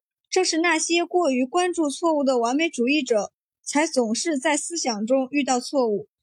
在我见过几次梅琳达后，我用非常礼貌和官方的口气跟他谈到：“好消息是，你一直都在犯错。”他十分恼火，瞪了我一眼，然后又突然看起来很紧张。我完全理解为什么。我当然不喜欢被告知我做错了什么。更别说有人指责我在日常生活中时常犯错。此外，如果我将犯错误等同于令人失望，那么当听到有人告诉我我最恐惧的事变成了真的，我一定会很心烦意乱。但是我并不是有意要批评或吓唬梅琳达，事实上，我是在试图给她言语上的鼓励。当你意识到你的一些想法是错误的时，你就会开始以更加有建设性的方式调整它们。如果你知道你一直控制的事情是不正确的，那么你难道不想解决它吗？这对于想法来说也是一样的。采取成长型思维方式，以及承认你的认知和行为方式并不是一成不变的，能够帮助你使用我前面讲解的技巧来挑战和重建你的思维方式。情境中的错误。我指出，梅琳达通过扭曲的自我交流已经犯错的另一个原因是，我希望告诉他，认为自己没有能力处理错误的看法是不正确的。尽管他没有意识到，但是梅琳达每天都在应对很多错误，比如他总是告诉自己错误的事情：“我必须完美无瑕，这必须完美的执行，和绝不能犯错。”现在。我承认，在一些情况下，这些陈述也许是正确的。然而，这并不是一个脑部手术。梅琳达几乎在每一个她承担的任务中都使用这些标准，从向她的 CEO 提交一份重要报告，到为她的女儿准备万圣节服装。我敢说，准备服装有很多失误的余地，但是对于梅琳达来说，却很难这么认为。梅琳达开始根据不同的情况。来看待错误，以改变他的笼统概念。他认为作为完美的母亲和作为完美的员工同等重要。现在他能意识到，为女儿制作服装在细节上出点错，比在提交给 CEO 的报告中犯错产生的潜在负面影响要小得多。他的转变帮助他开始更加有效率地划分优先顺序。梅琳达意识到，当他坚信每件负责的事情都必须完美无瑕时，他产生了极高的压力和担忧，而这也阻碍了他的效率和生产率。对于大多数的完美主义者来说，这个现象频繁发生。当你认为每一个任务都同等重要，你告诉自己绝不能犯一个错误时，你注定会感到焦虑不安。这是完美主义的悖论。当每件事都被认为是最高等级的，都必须完美时，这些事情的质量就会有折扣。并且任何一件事都变得不可能产生完美的结果。为了改变这一情况，你可以根据你能承担的错误程度来确定任务的优先顺序。练习五点二能够帮助你。练习五点二：错误排序。想一想让你感到压力和焦虑的各个责任，回想下你对犯错的恐惧是如何影响这些情绪的，然后对以下提示做出回答。一、根据你的日常职责，在什么情况下你认为可接受犯错误？有没有哪些特定的日常任务，即使你犯错误也是可以接受的？如果有的话，请尽可能详述的列举。二、根据程度对他们进行排序：一代表我能应对犯错误；十代表如果我犯错了，那将是个灾难。三、现在列举在工作。家庭和其他生活方面的更加大型或长期的责任，在什么情况下你认为这些职责可接受犯错？你列举的职责中有哪些职责绝不能允许犯错？四、根据第二条的程度划分对这些职责从一到十进行排序。五、保留好这份清单，在你学会更加能容忍犯错误后，我们再来回看这个清单。黑或白思维，在二零零六年的一部电影《塔拉迪加之夜》中，威尔·法瑞尔扮演的里奇·鲍比 n o s c a r 的顶级赛车手。里奇的座右铭是：“如果你不是第一名，那你就是最后一个。”当里奇在一场比赛中没有获得第一名，并且身边的其他车手开始比他获得更多的胜利时，他非常焦虑不安。以至于彻底放弃了赛车事业。黑或白思维对他的影响极深。当他成不了第一时，他感到失去了身份感，完全不知道自己是谁了。在影片中，李奇向关系疏远的父亲李斯坦诚道，他不相信自己还能再参加比赛，并且也看不到尝试的意义。而这正是因为在李奇小时候，父亲传递给他的极端思维。他的父亲抗议道：“真见鬼，李奇！我说这些的时候喝多了，这根本不算输。除了第一或最后，你还可以当第二名、第三名、第四名，当然，你还能当第五名啊！尽管这是一部喜剧电影，但是也展示了我们是如何坚持在孩童时期听到的或学到的信念，以及这些成为核心价值观的信念。”是如何随着时间驱使着我们的行为的？在第四章中，你已经看到了布兰特的极端思维是如何影响他的不作为。在梅琳达的例子中，他的黑或白思维刺激了几乎每一个他所做的决定，并且驱使着他在每日生活中根本无法停下来休息片刻。他坚信，如果他不能持续积极地为公司、家庭或社区工作，他就是错的。对于梅琳达来说，即使放慢脚步一分钟都是错的。梅琳达在贫困中长大，在她很小的时候，她的父母就强调她必须比任何人都更加努力的工作，这样他才能在长大后养家糊口。这是真的，他们每天都重复很多遍。他记得父母说：“对于你来说，唯一的出路就是每件事都做到最好，并且。”还常常通过一些提问来监督他，比如你今天做了什么让自己更加努力？正如卡利一样，梅琳达的父母也是出于好意，他们希望自己的女儿在生活中能比他们少些压力。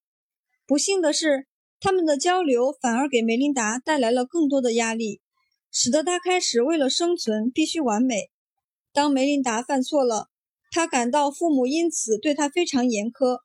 她记得父母曾经这么直接地说道：“犯错误不会让你得到你想要的。”因此，尽管这句话有合理的方面。但是，这个坚定的论述再一次让梅琳达相信这就是正确的，这最终破坏了他的自我价值观。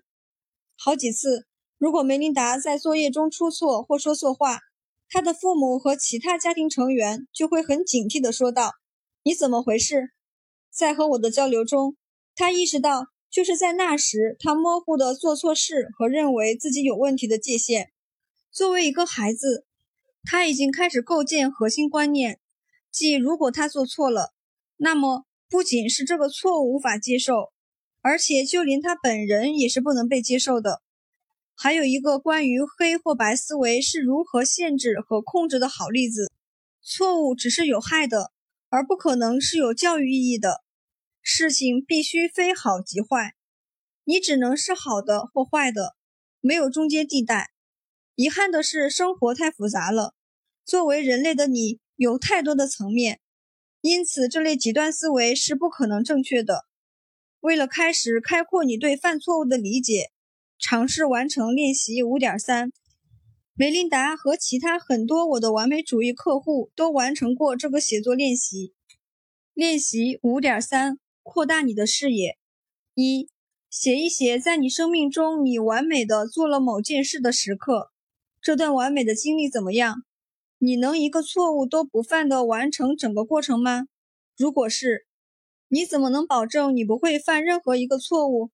你的情感和身体经历是什么？你完成之后的感受是什么？请尽可能详细的写下这段经历。二，现在写一写在你生命中你犯错误的某个时刻，描述包括做错之前和之后的整个经历。你到底错在哪里？当你或其他人发现你犯错后，你的情绪和行为反应是什么？之后你告诉自己什么？现在尽可能客观地看待这段经历。你认为你从这个错误中学到了什么有用的知识吗？如果是，写下你可能学到的知识，以及现在是如何将这些知识为你所用的。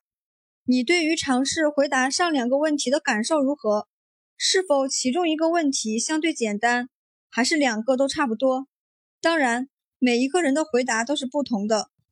但是，大多数完美主义者都很难以积极或富有成效的角度从过去的错误中学到知识。因此，如果你在回答第二个问题时写道：“我从犯错误中学到的就是错误是可怕的，我绝不能再犯错误”之类的话，我强烈建议你重新回想那段经历。看看是否能从中找到任何有益的方面，即使这段经历仍令你感到不愉快，也请找出至少一个有教育意义的方面来打破极端思维。犯错的价值，在你培养成长性思维模式和开拓眼界的时候，如练习五点三那样，全面回看曾经犯错的经历是很有好处的。尽管轻松简短的重建有用。但是，当梅琳达和其他客户听到我说把犯错想成一种学习经历时，都会向我翻个白眼。我认为有时候这是正确的，当然也要根据犯错误的情况。我知道仅仅靠说是不可能让你立刻接受的。现在先考虑这个：如果你能开始承认犯错误的价值，那么。无论你是否能完美无缺地完成某件事，你都会更乐于接受自己的个人价值，而这对你的自信心也会产生奇效。犯错和焦虑。本书读到这里，希望我已经让你明白你的完美主义思想过程、核心信念和行为是如何引起你的焦虑的。正是梅琳达日益加重的焦虑症状，使得她寻求咨询。尽管他已经达到了父母不断强调的十分重要的财务自由，但是他还是觉得没有安全感。为了成为有价值的人，他进行了一切能做的努力，然而还是无法感受到满足。当他完成一个任务后，美琳达会反复琢磨，也许他错过了某些重要的方面，而这也引起了焦虑。这种焦虑被称为期待焦虑，也就是说，他在进行下一个任务时会担心犯错，无论是害怕已经犯错而不自知，还是担心也许未来会犯错，他都处于持续的焦虑状态中。梅琳达的焦虑已经让她产生了身体症状，比如头痛。持续的肌肉紧张和酸痛，食欲不振和睡眠困难。她对丈夫和孩子们常常急躁和不耐烦。当她的女儿们做错事，比如把水洒在厨房地板上，他的压力和精疲力竭导致他会因此向女儿大喊大叫。这类事情的发生让他陷入恶性循环中，因为他担心他做错了什么，而不再是完美的母亲。焦虑和担心带到了他的工作中，他如此的害怕犯错，以至于他越来越难将注意力集中在自己的任务上。他一遍又一遍的检查工作，来确保没有一个错误。因此，他在每一项任务上花费的时间是之前的两倍，一丝不苟。是的，有必要吗？没有。焦虑使然，绝对的。当驱动力来自恐惧而不是真实的兴趣时，为了避免犯错，梅琳达的完美主义和面面俱到的努力就适得其反。焦虑是一种强烈的情绪，能够让人们不顾逻辑和理性，甚至能扰乱大脑记起重要信息的能力。由于对自己提出了太多要求，以及持续不断的担心错过什么。梅琳达开始忽略和忘记一些细节，这是她以前从来没有过的。好几次，她都弄错了开会时间和女儿足球比赛的时间。她在犯错。在梅琳达看了一段时间的心理医生以及积极应对犯错误后，她能够认识到这些错误其实并不会引起什么严重的后果。工作中没有人在乎他开会迟到，他的女儿甚至都没注意到。梅琳达没来，直到比赛结束前的五分钟。但是这类情况却让梅琳达陷入恐慌。她认为这些无心之过是巨大的失败，而这也引发了他心中最大的恐惧，即他是个无用之人，因为他不适应面对错误的局面，所以他的情绪反应很剧烈。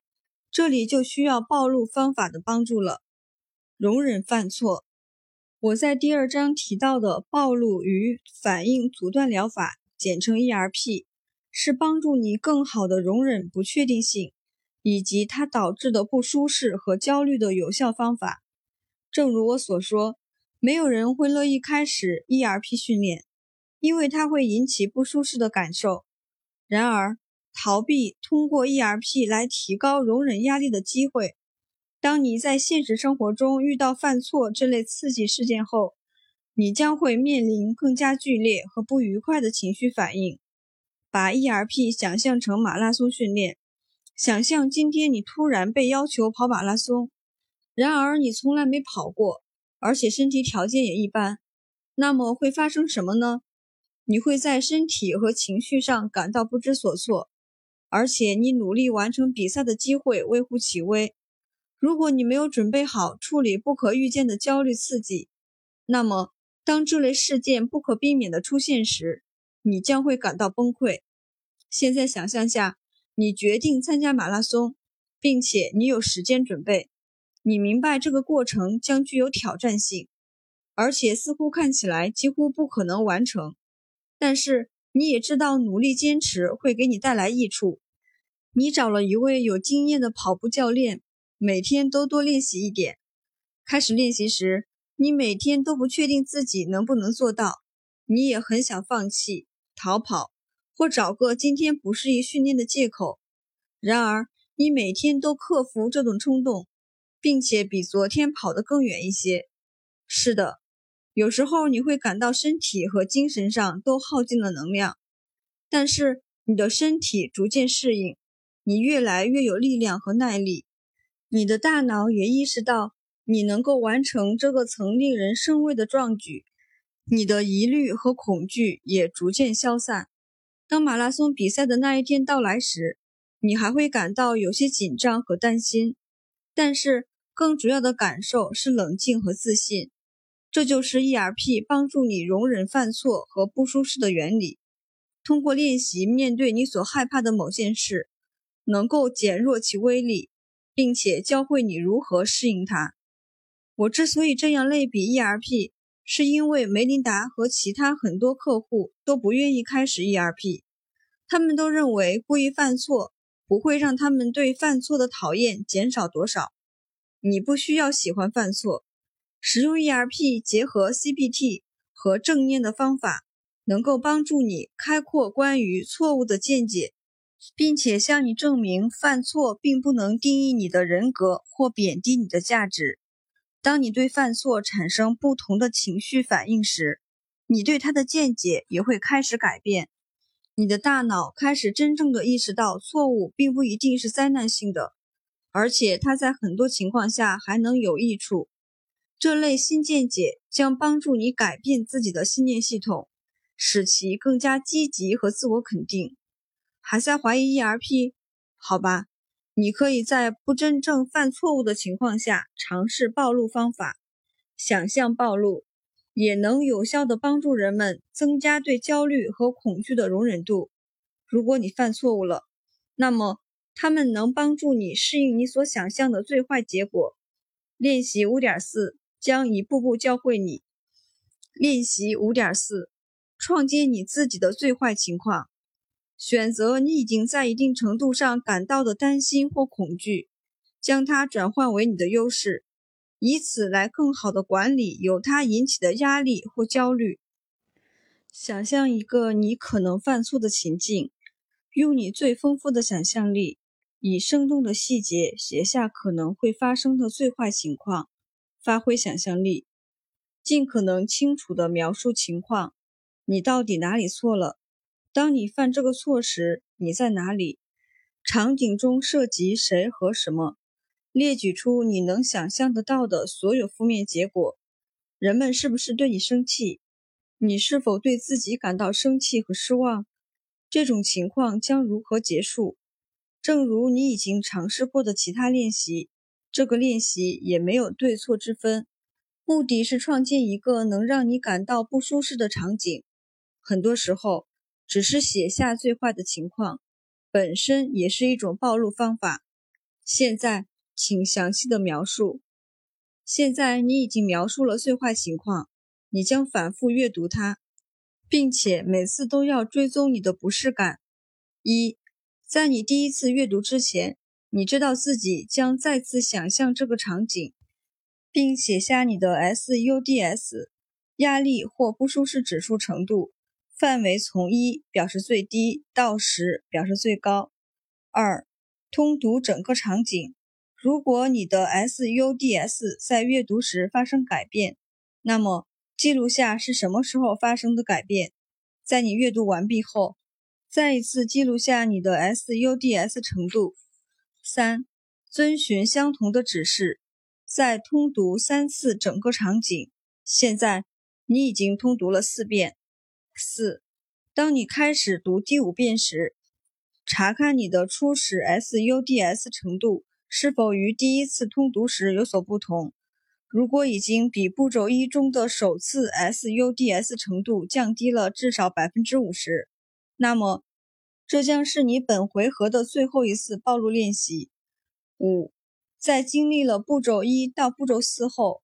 如果你的 SUDS 程度没有减少至少百分之五十，那么重复暴露，直到减少至少百分之五十。六，频繁重复才能让暴露练习达到最佳效果。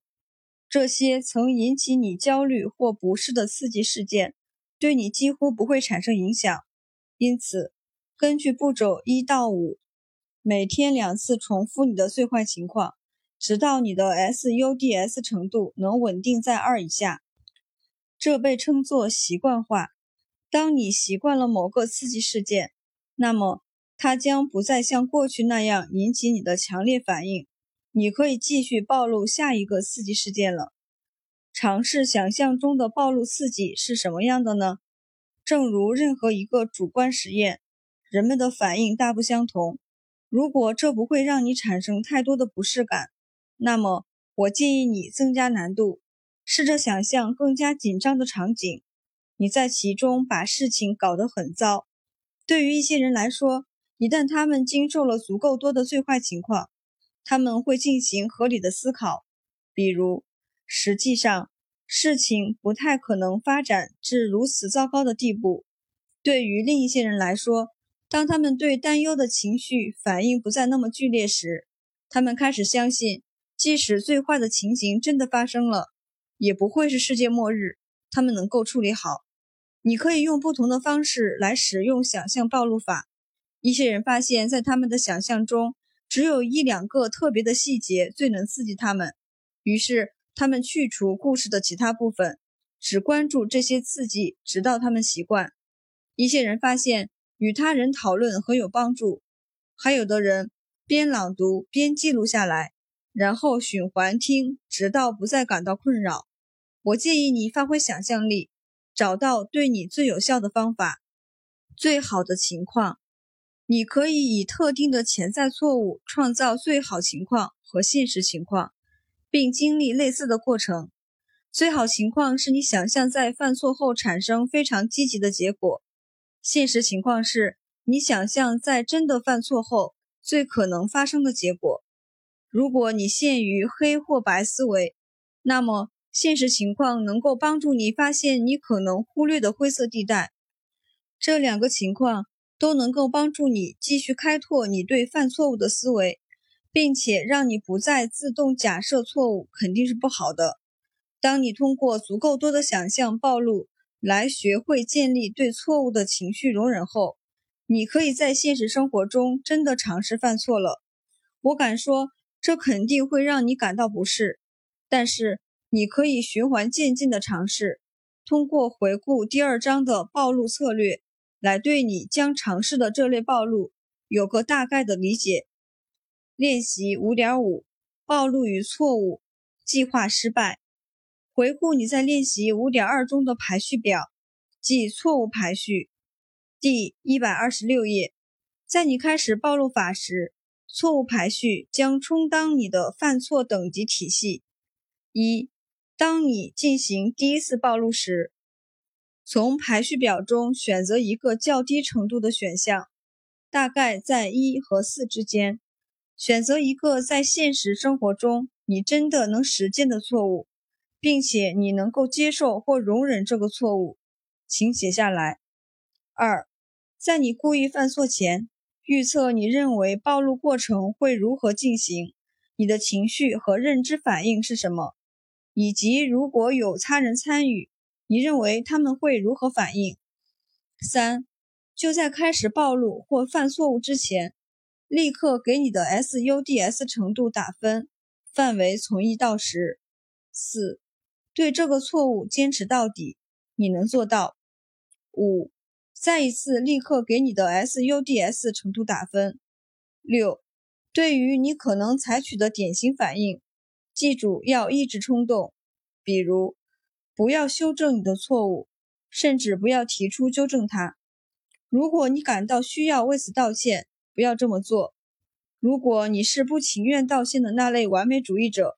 因为你不想承认你犯错误了，那么你要道歉，通过向他人指出错误来承认你做错了。七，将真实的暴露与反应阻断过程与你的预测做比较，你的情绪反应和你预测的一样剧烈吗？还是好一些，或更糟？写下你的答案。八，正如你在想象暴露法中所做的那样，重复暴露。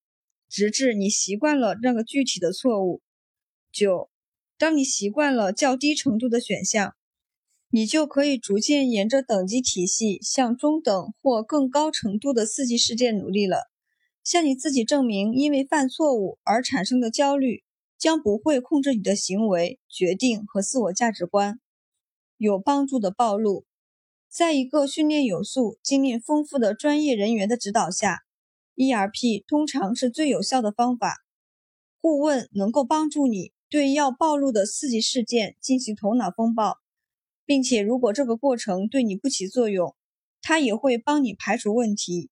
你也可以与顾问一起练习暴露方法，至少找一位你信任的朋友或家庭成员来陪你经历整个过程。梅琳达发现让她的丈夫参与其中很有益处，这能帮助她把进行的暴露想象成是一种正在进行的实验，而且她也是这么向丈夫解释的。事实上，这类暴露方法在 CBT 中常常被称为行为实验。这也是为什么预测你认为的实验走向，然后将你的预测和真实结果相比较而有帮助的原因。本质上，你在用这些实验来检查和挑战你的自动负面假设成真的频率。如果梅琳达不愿意尝试犯某个错误，她的丈夫会给予支持，并且他会帮助梅琳达在咨询之外的时间也坚持做作业。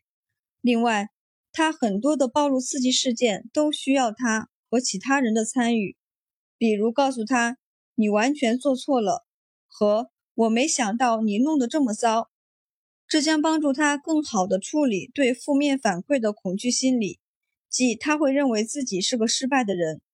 通过 ERP，梅琳达意识到他对于犯错的反应和他小时候父母对犯错的反应一样，他的即时情绪反应是羞愧、失望。和生气，然后很快转变为对再一次可能失败的预期焦虑。他越是故意练习做错事，他的这些反应的剧烈程度就越轻，并且能够把自我价值观与这些情绪剥离开来。再定义失败，在梅琳达进行 ERP 时，他发现自己不仅害怕犯错，而且还对如果犯错后的感受产生焦虑。这个例子说明了你的核心信念是如何与你的情绪和行为混杂在一起。梅琳达不希望在犯错时经历羞愧和失望，而产生这样的情绪，正是因为她坚信犯错就意味着失败。因此，她在行动中非常厌恶风险。与布兰特一样，他对待生活的态度也是要有掌控感和安全感，即使这样的感受会伴随着压力和焦虑。在他尝试暴露时，他意识到自己的情绪反应发生了改变。梅琳达承认，他一直都在逃避看起来有风险的事，这在完美主义者中很常见。他们既逃避风险，也回避后悔。简单来说，他们之所以逃避风险，是因为他们不想失败，并且也不想对起初让自己处于失败的境地而后悔。然而，当梅琳达发现她不需要生活在对不利情绪反应的恐惧中时，他对自己的承担更多风险的能力有了更大的信心。一开始，梅琳达认为每个尝试的暴露都是有风险的，但是他还是硬着头皮坚持。渐渐的，他发现勇气、力量和决心等特性能够帮助他面对这些风险。他越是关注这些刺激。他做出改变的正面品质，就越不接受曾经认为自己有缺陷和不够好的看法。通过改变他的行为和计划失败，而不是尽全力逃避失败，他的自我价值观得到了改善。如果你也能重点关注那些帮助你面对未知的、令人生畏的或可怕的情况的内在特质，那么你也将提高自己的信心。我们将在练习五点六中更加详细的讲解。练习五点六：思考核心问题。在这个练习中，你将与自己交流：一、思考到目前为止你在本书中学到了什么；回顾关于你的自我批评，你如何形成对犯错的核心看法，以及此看法是如何影响你的自我价值观的练习。确定两到三个。你告诉自己犯错意味着什么的具体事物。二，找到一张你小时候的照片，越小越好。首先，好好看看这个小孩，然后想象他或他犯了个错误，试着对这个小孩说你的自我批评。你能做到吗？这感受不好吧？三，试着以不同的方式回应这个犯错误的小孩。你能说些什么来帮助那个小孩理解，在某些程度上把事情搞砸意味着什么，从而建立自信和塑造品格？你说话的方式是怎样的？试着先对照片里的孩子说，然后对自己说。根据你所说的话和你说话的方式，看看你的情绪反应是否有所不同。你需要做的：一。继续为你的私人和职业生活的各种情况创造最坏情况，然后定期阅读。二，为了让想象暴露法有点意思，创建一个可笑情况，在其中你将担心夸大其词，使得你的恐惧看起来很可笑。一如既往的尽情想象，自嘲有时候你的担心看起来很滑稽。三。每天积极练习做错一件小事，这将帮助你渐渐的习惯和减轻不必要的焦虑。四，每次你发现自己对犯错产生不切实际或扭曲的看法时，问自己不同的观点可能有哪些，也就是说，正确看待它。五，买一个有错别字的车尾贴贴到车上。梅琳达就这么做了，这让她担忧了好几周。但是最终，他对此能一笑置之，并且用它来不断提醒自己从 ERP 练习中获得的成果。第六章高度批判性。第一次见到丹时，咨询差点没进行下去。我们的第一次见面咨询时间安排在晚上六点，但是那晚我接到了一个电话，这个电话讲到了六点零五分。当我走到等候室时，丹正开门，准时离开。我说道：“你好，你是丹吗？”他转过身，讽刺地说道：“你是不是总是迟到？”至今为止，这是我首次与客户的见面中最尴尬的一次。但明显被我干扰了。在我道歉、解释并进行开场白之前，他显然对整个过程的走向有自己明确的期待。他拒绝签署任何文件。或回答我的标准评估问题，直到他有机会向我询问一长串提前准备好的问题。我对此表示理解。第一次咨询会让人紧张，你希望确保你可以信任咨询师。我已经习惯了看到人们第一次进来时的焦虑状况，但是这次不一样。丹问了我整整一个小时的问题，比我经历的上大学、上研究生。和找工作的所有面试都要激烈的多。丹在批评我是否达到他的标准。在往下讲之前，我应该先澄清，我最终很享受和丹的交流。我发现他很聪明和有创造力，然而他也的确具有高度的批判性。他之所以要求获得我的信息，是因为他处于一个不熟悉的环境。并且还不得不与陌生人分享个人信息，这让他感到不安。但需要确认我真的能够帮助他。用他的话来说，就是确保成功，教会他如何管理他的压力。在丹的思想中，仅仅是来咨询我已经意味着他的生活不完美，这对于他来说很难接受。但花了一段时间，才真的相信。我对他在咨询中吐露的事情没有产生负面评价。他常常说：“你一定认为我是个混蛋，或我这么说很让人讨厌，对吗？”然后看看我会如何回应。但总是假设我不会认同他，因为他对自己就很轻视。这也是为什么他对其他人如此高度不满的原因。高标准或不可能的标准。在我通过丹的考验，并与他交谈了一段时间后，他承认在前几次的见面中一直对我进行批判。这是他在生活中取得成果的方式，通过为自己和身边的人设定标准。他成功的建立了自己的公司，并且保持着高收益率。他在全国有三个办事处和两百多名员工。但相信是他的有抱负的天性。驱使着他让员工更加努力的工作和取得更多的成就。他认为员工们都希望能达到和他一样的高度，这是对的，在一定程度上。然而，丹的激励方法是，当人们犯错或没有达到他的标准时，公开对他们进行批判。丹并不是一个刻薄的人，他真的很难理解其他人并不总是和他对事物有一样的看法。他的愤怒和困惑常常让他看起来自以为是。更大的问题是，丹视他人的失败为自己的弱点，不能接受自己的缺点，导致他对别人很严厉。因为他对自己也是如此。如果他的员工没有完美的完成任务，那就意味着他做错了什么。然后他对自己的愤怒变成了对他人的批判。他持有很多扭曲的观点，既带来了他的成功，也形成了他的压力。有两个突出的观点是：如果你不能持续努力工作，那么你就是懒散的。和每个人都不该有任何缺点。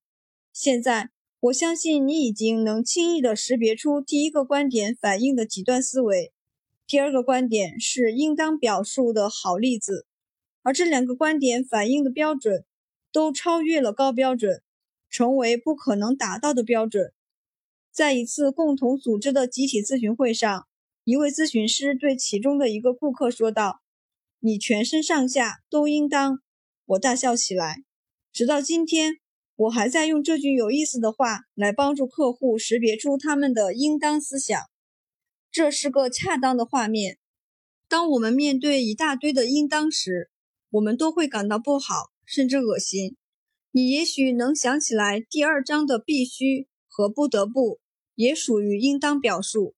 花一些时间回顾一下第二章第三十二页列举的应当表述，然后完成练习六点一。练习六点一，你自己的应当思想。想想看，这些常见的应当观念会引起内疚和焦虑，以及会对自己和身边的人不耐烦。自我导向型应当：我绝不能迟到，我绝不能让其他人失望，我应该一直负责任，我做任何事情都应该完美，我必须时刻保持最佳状态，我应该更好。我必须最好。其他导向型应当，他们应该保持准时。任何人不能让我失望。他们一刻也不能放松。他们必须完全正确。他们应该总是无可挑剔的。他们必须每次都做得更好。他们必须比最好更好。你清楚了吧？现在创建你的应当表述列表。这些表述控制着你对自己和其他人的期望值，请详细的列举。死板的期望，应当表述表现了我们对自己、他人以及生活和工作环境的期望。应当和必须成为我们生活的标准。在第一章中，我列举了一些表现高标准和完美标准差别的例子。第五页，花一些时间回顾一下。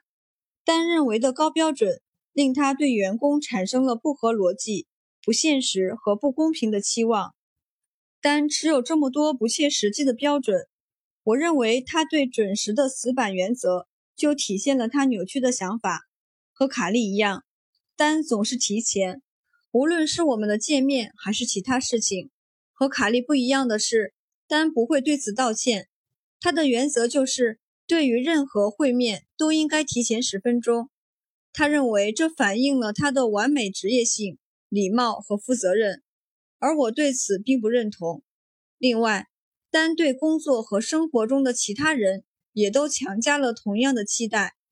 但对于准时的看法极其死板，他曾告诉我，他认为准时就是迟到。什么？这可没道理！这像是里奇·包庇才会说的话。然而，丹认为这是绝对的真理。这个不可能达到的标准导致了不和的私人关系，并且在公司中也产生了问题。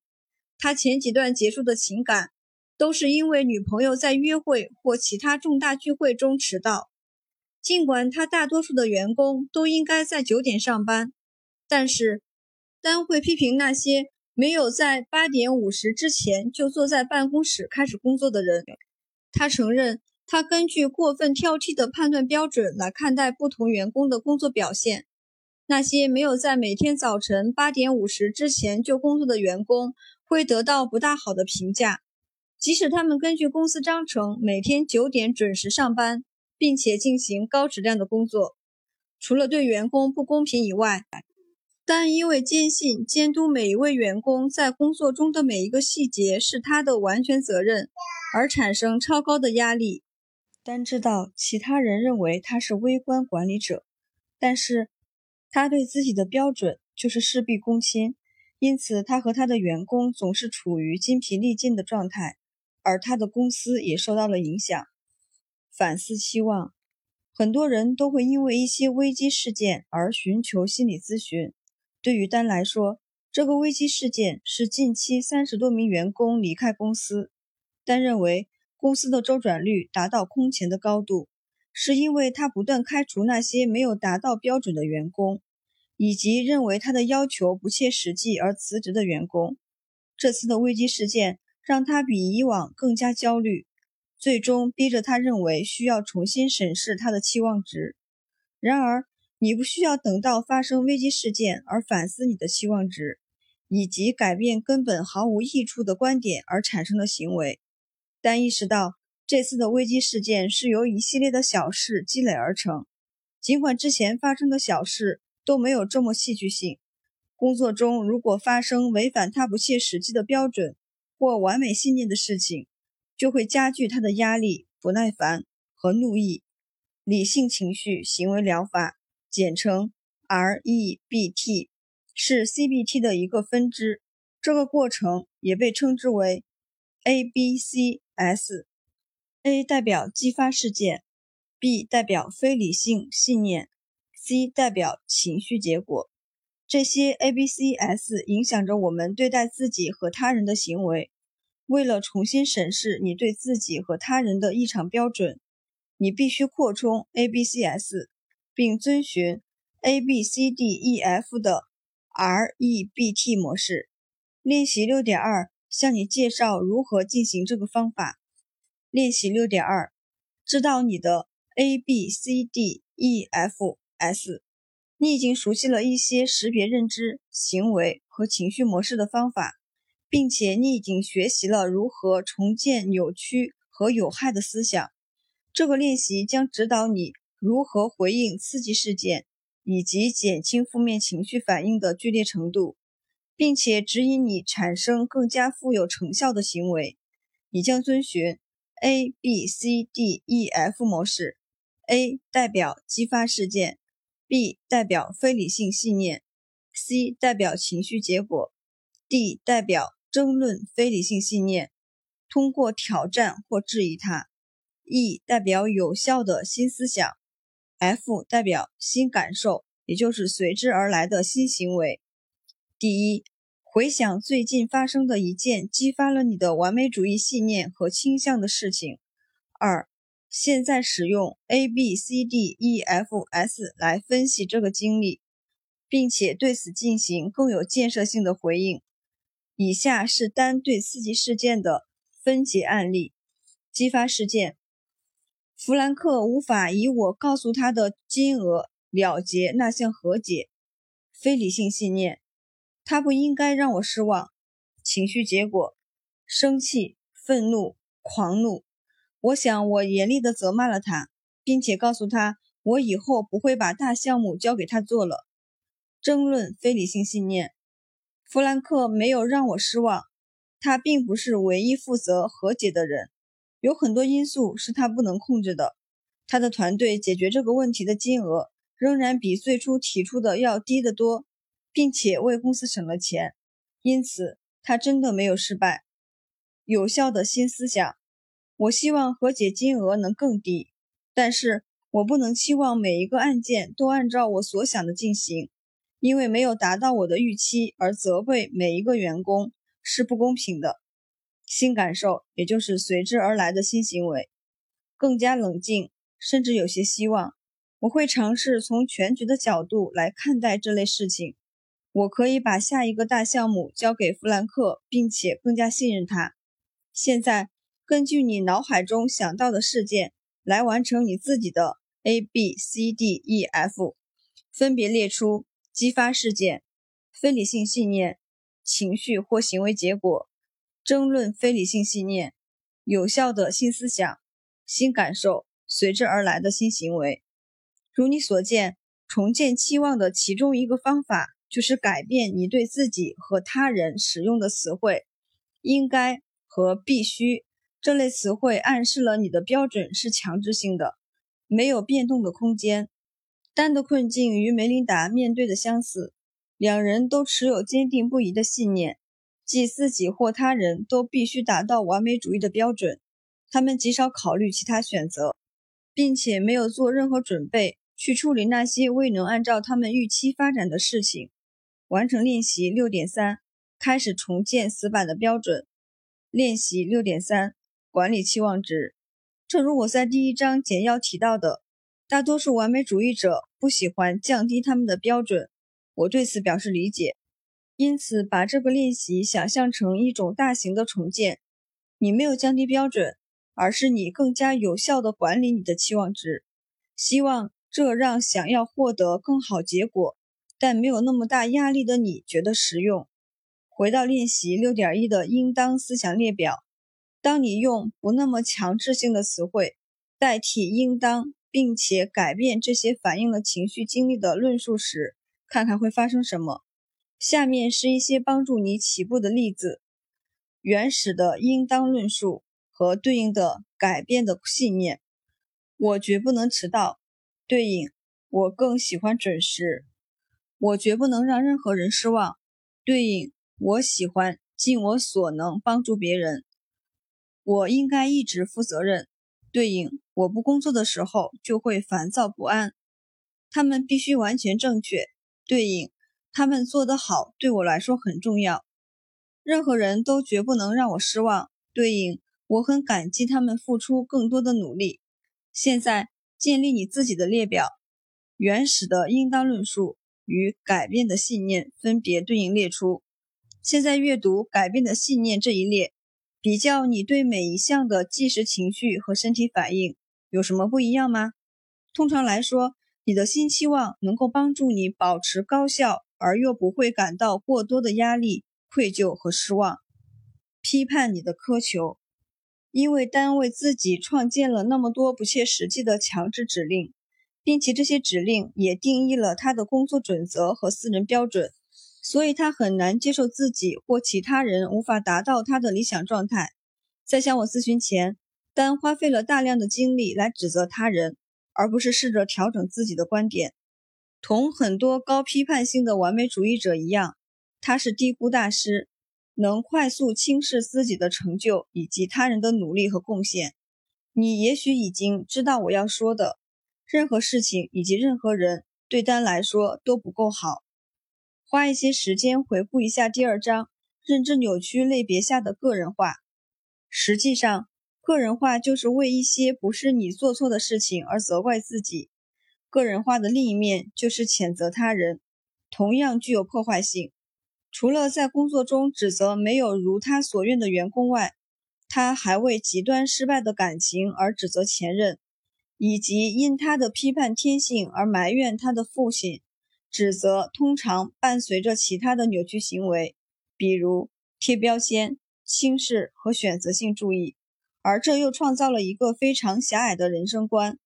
另外，所有这些因素又会带来愤怒、蔑视、愧疚和绝望。这可不是有意思的事情。这类思想都有一个共同的特点，每一种都是消极评论的一种形式。批判是对自己或他人做出判断的一种行为。当你声称某件事是否足够时，你就在做出判断。人类天生是批判性思考者，并且在多数情况下，这是我们的优势。然而，批判性思维很难让我们在不做任何评价的情况下，单纯的注意到某件事。我们总是草率地对他人、形式和生活中的其他事情做出评价。而这些自主评估总是起因于我们自己的期望值。大多数的人不会慢下脚步来审视我们批判的原因。为了提高效率和生产力，以及减轻压力和紧张感，你需要开始批判性的思考你的苛求。下面是我的个人案例：我也分享给了丹。有天晚上，我哄我的两个儿子睡觉，他们一个八岁，一个五岁。我刚洗完他们的床单，并且把被子铺在床上，然后我不得不离开房间一会儿。等我回来时，小儿子的被子被扔在了地板上。我用严厉的指责声调说道：“你为什么这么做？立刻把被子捡起来！”可想而知，他很伤心，并且哭了起来。大儿子立刻保护起弟弟来，向我问道：“这类事对你为什么这么重要？”我正准备进行长篇大论。解释我是如何辛苦地打扫房间，以及被子丢在地上再次清理会有多么麻烦。但是我制止了自己。相反，我回答道：“这是个好问题。坦诚对待你的判断天性。我知道当时有很多因素导致了我的行为，但是我儿子的问题帮助我冷静下来，并且思考为什么我的自动反应是一种负面评价和批判。当然。”我那晚感到疲惫和压力，但是最重要的原因是我自己对干净的标准，以及人们应该表现出对彼此的尊重。我期望我五岁的儿子能理解我在百忙之中挤出时间清洗他的床单的不易，因为我认为保持一定程度的整洁是极其重要的。他应该知道我最近由于长时间工作已经很劳累了。尤其是他应该感激我为他和整个家庭的付出，至少他应该通过不将被子踢下床来表达对我的尊重。他应该注意到我的妻子和我今天没有时间清扫地面，因此他掉在地上的被子也会变脏了。当我对丹解释这所有的一切时，他直白地回答道：“真是愚蠢。”我同意丹的观点。我五岁的儿子显然并不想激怒我。他欣然地接受了我的道歉，然后开心地睡觉了。与此同时，我睡得很晚，因为我对自己的行为和感受感到生气，而这只会让我第二天更加疲惫和沮丧。我用好几个小时谴责自己不该把不切实际的期望强加在天真的孩子身上，这对他是不公平的。在我审视自己的反应时，我意识到自己的批判天性不仅毫无成效。而且可能对自己和我的人际关系带来损害。以下是我犯的错误：我草率地得到了一个否定结论，即我的儿子是故意和我作对而把被子踢下床。我把这看作对我的不尊重，因此我指责他做了错事，并且忽略了其他可能的解释。也许是被子自己滑下来的，也许我儿子觉得很热，所以踢被子了。不管怎样。我错误地将地板上的被子看作对我和我的付出的冒犯，在这个过程中，我放大了他的一个看似错误的行为，并且忽略了在我决定洗床单之前，他整理床铺的事实。他把房间里的玩具都整理好，把餐具放在水池里，自己刷牙，自己上床准备睡觉。这些对于一个五岁的孩子来说是不小的成就。然而，在当时我的思想中，他那天做的所有的事情都不足够好，我甚至产生了极端思维，即他总是把一切都搞砸，而这显然是不正确的。我陷入自己不准确的思想中，而这思想来源于我有偏见的期望。我太在意儿子违反了所谓的关键标准，并且完全忘记了他的优点。他是一个讨人喜欢、有爱心、聪明、幽默的孩子。然而，当我处于批判模式时，他的这些优点全都被我抛之脑后了，但承认他对待员工也是这样。当我回看这个例子，并更判断性的思考具有类似高度批判性倾向的人们经历认知、情感和行为的过程时，我脑海中闪现的对这种整体反应的描述，是大多数完美主义者不喜欢听到的形容词：无用的、狭隘的、无意的、徒劳的和不成功的。另外，我得问问自己，我的意图是什么，和我希望实现什么。为了坦诚地面对你的判断天性，你需要定期检查自己，并且问自己同样的问题。你可以通过练习六点四来进行实践。练习六点四，检查你的意图。这个练习能帮助你分解你的批判性完美主义过程和你的动机。你只为自己回答这些问题。所以要诚实作答。通过勾选出你的答案来完成以下论述：一、我倾向于关注选项是人们的优点、人们的缺点；二、我倾向于关注选项我的优点、我的缺点；三、我倾向于给予生活中的人选项更多的积极反馈，更多的负面批判。注意，根据表达方式，有建设性的批判。可以被视为积极反馈。四，我倾向于给予自己选项认可或积极反馈，负面或批判性反馈。五，当犯错误或他人没有按照我的方式做某件事时，我倾向于指责他人选项正确、错误。六，当犯错误或他人没有按照我的方式做某件事时，我倾向于指责自己。选项正确、错误。七，当我想到我评价他人的方式时，总的来说是选项有利的、不利的。八，当我评价自己时，总的来说是选项有利的、不利的。九，当我批评某人时，无论是表达出来对这个人或其他人，还是没有表达出来我心中的想法。我通常的意图是什么？我是想选项帮助这个人，伤害这个人。十，当我批评自己时，我的意图是什么？选项改进自己，激励自己，警醒自己。十一，我评判别人的方式和我评判自己的方式有何联系？请详细写出。十二，想一想我的沟通方式。当我批评他人时。我的交流方式是否带来我想要的结果？选项是否。如果你的答案为是，你达到想要结果的代价是什么？请详细写出。如果你的答案为否，你可以尝试哪些方式来达到更有效的沟通？想一想你的语气，你怎么表达你想说的话，和你有多清楚地表达了你的意图？请详细的写出。接受不完美。通过心理咨询和练习，丹更全面地了解到他对自己和他认为自己应该是什么样的人的期望，影响了他对别人的评价。他坚信必须持续强迫自己疯狂的工作才能成功，因此其他人都应该如此。他认为他的标准对于工作和感情都是最佳规则，因此他相信对他人执行这些严格的规则，对他们也是最好的。但承认。当员工和前任不顾他的期望值时，他会立刻忽略员工的许多积极成就和前任身上令人钦佩的品质，但意识到因完美主义标准帮助他获得的所有成功，也同样对他产生了伤害。事实上，他不切实际的期望导致他完成其他重要目标的可能越来越小，比如拥有一段长久的亲密关系。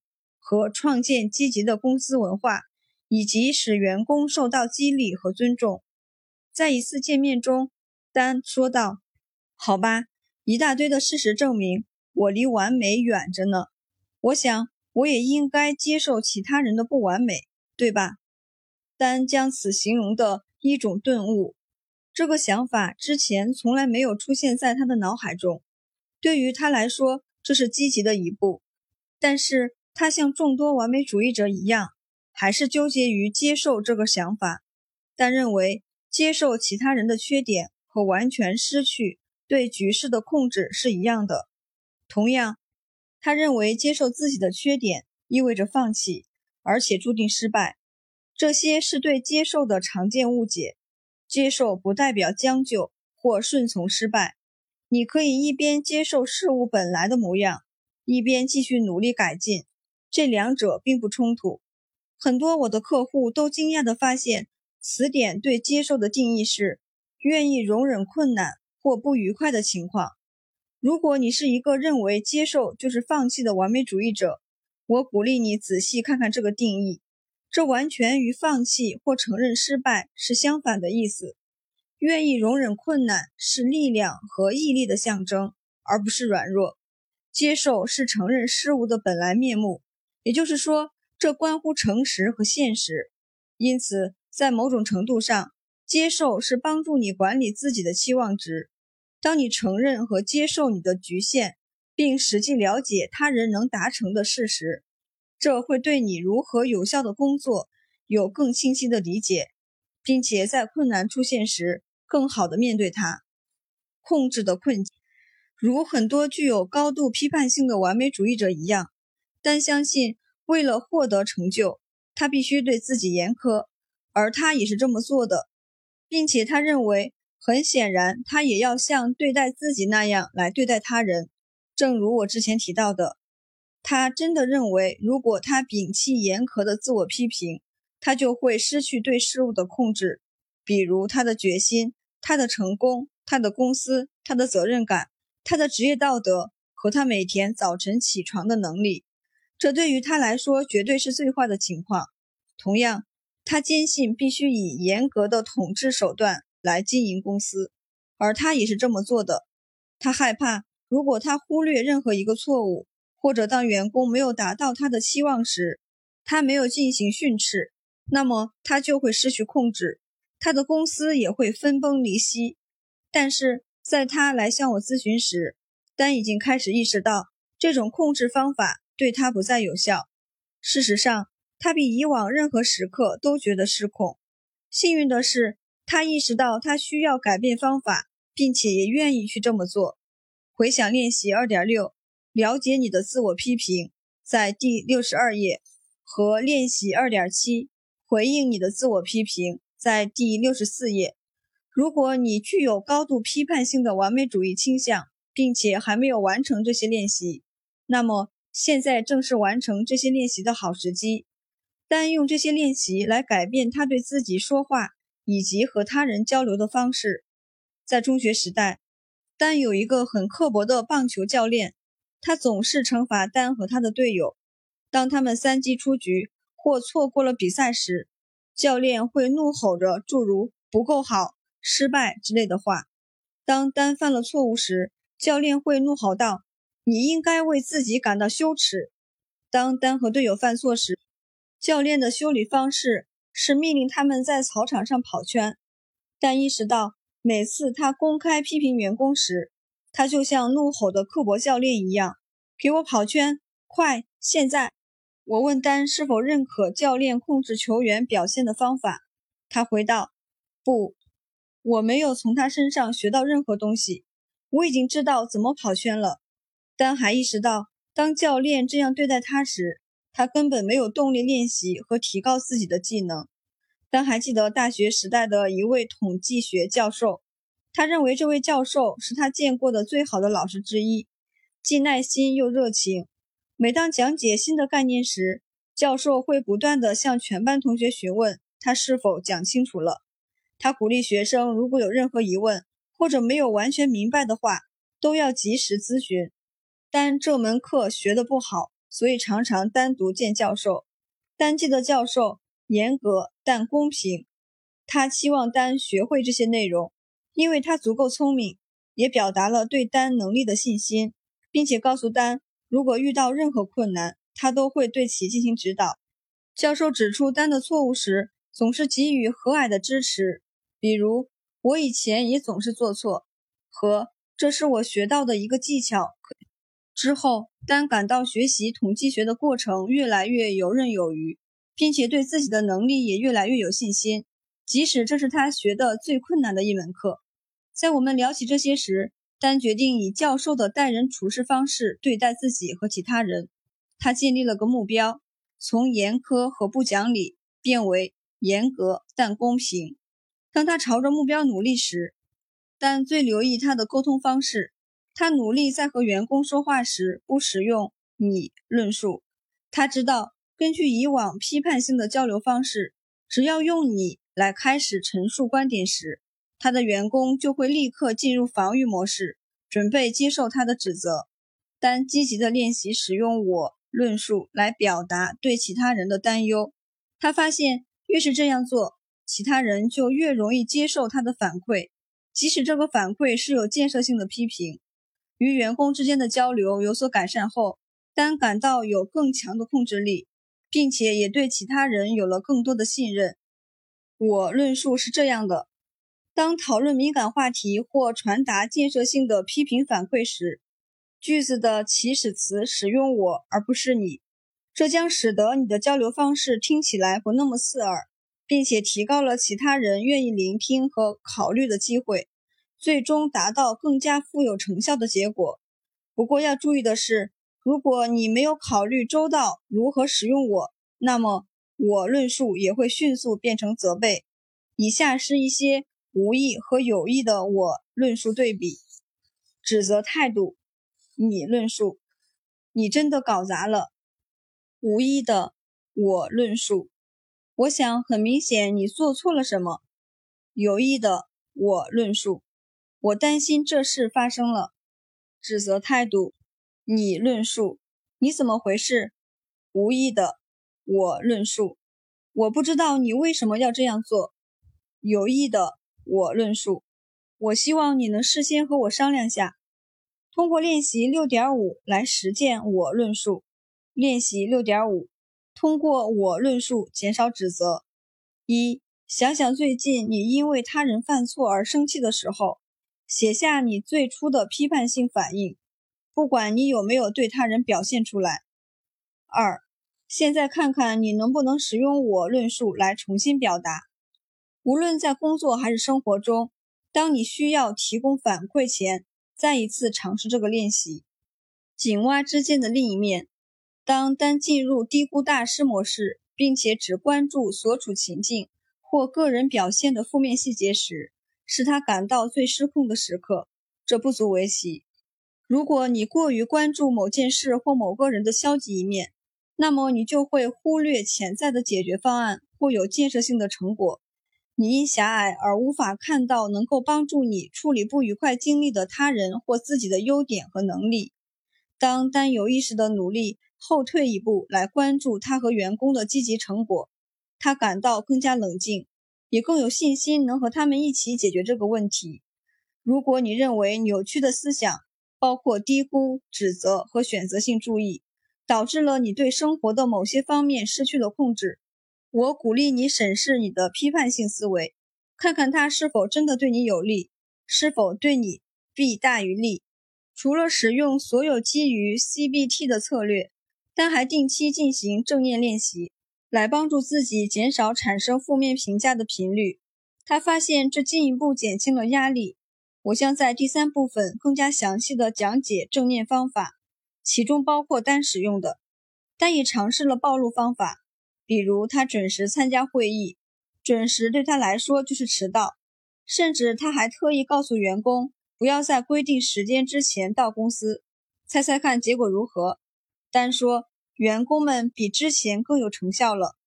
最后，丹将参与自我关爱的活动视为与他的工作同等重要，比如定期锻炼、健康饮食。和与家人朋友共度休闲时光，这帮助他减缓了曾经由高度批判刺激的过于忙碌的节奏，使得他在运营公司方面更加有效率。现在，你有机会想一想你对自己和他人的各类期望，是时候反思核心问题了。练习六点六，反思核心问题。让我们再回到你的内心批评。随着时间的推移。你的内心批评之声有什么发展吗？你用批判自己的同一种方式来批判他人吗？无论有无证据，你是否都假设他人对你产生负面评价？是否有一些你持有的对自己和他人的标准，多年来你认为的应该已经不再适用于你？如果你放开这些标准，你害怕会发生什么？你对控制的观念是如何与你自己的高度批判性倾向交织在一起的？请详细的写出你需要做的。一，每次你发现自己因某种情况而感到沮丧或生气的时候，坐下来并写出 A、B、C、D、E、F 练习。在你的日常生活中，你越是定期练习，就越容易从 A 刺激事件跳到 F 新感受。即你期望的情绪和行为反应。二，当你注意到亲近的人对自己或他人吹毛求疵时，试着温和地指出他们全身上下都应当。要对自己坦诚。当你陷于应当时，也要让自己抽离出来，这让你对应当的潜在危险记忆犹新，以此方法来获得笑容和减轻所有的重担。三，每天努力使用三到五个有益的我论述，停止指责。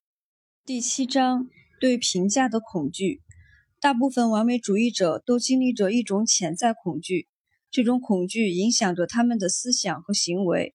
而这种恐惧往往与某种消极的评价有关。大多数人都担心被他人评价。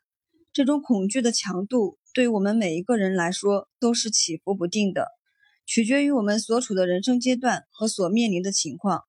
本章的重点是那些对评价的恐惧已经成为他们生活中的主要驱动力，并且根深蒂固于功能失调完美主义的人。评价和完美主义思想。在我与安日丽卡进行面对面咨询前，他坚持要进行一个长时间的电话咨询。那次谈话的大部分内容是他不断地问我一个问题：如果我们见面的话，我能多大程度保护他的隐私？我还注意到，在整个通话过程中，他说话很轻，近乎耳语。后来我才知道，他是在办公大楼外给我打的电话，并且不希望任何人知道他在说什么。安热丽卡害怕，如果有人知道她寻求心理咨询，她就会被认为是不完美的。那次打电话是安日丽卡整天的生活写照，每一天都如此。她做的每一个决定，从穿什么、吃什么到说什么，都是基于她对别人如何看待她的担忧。她坚信必须在各个方面都完美无缺，从外表形象到行为举止。安日丽卡认为，哪怕他松懈了一刻，并且没有保持完全的沉着冷静，他就会被揭发为骗子。安日丽卡的内在和外在经历与卡利、梅琳达和其他完美主义者有着相似之处。安日丽卡的信念系统遵从自我导向型完美主义和社会定向型完美主义。他对负面评价的担心导致了他尽一切可能避免犯错。并且产生取悦他人的行为。然而，安日丽卡拒绝承认犯错，更别提为此道歉了，并且极少向他人寻求反馈或肯定。他之所以不敢做这些事，正是因为他担心这会暴露他的缺点。道歉的另一面和寻求再肯定。还记得卡利一再对他所说和所做的所有事情道歉，这是因为他担心自己不够理想吗？对于他来说，道歉是一种保护机制。他在掩饰自己，以防自己犯了错误，或其他人并不完全赞同他所做的事情。卡利的过度道歉也成为寻求再肯定的一种方式。他越是道歉，人们就越会告诉他“没关系”和“你很好”之类的话，这样他就能得到他认为需要的肯定，以抵消对自己的怀疑。安德丽卡则完全不一样。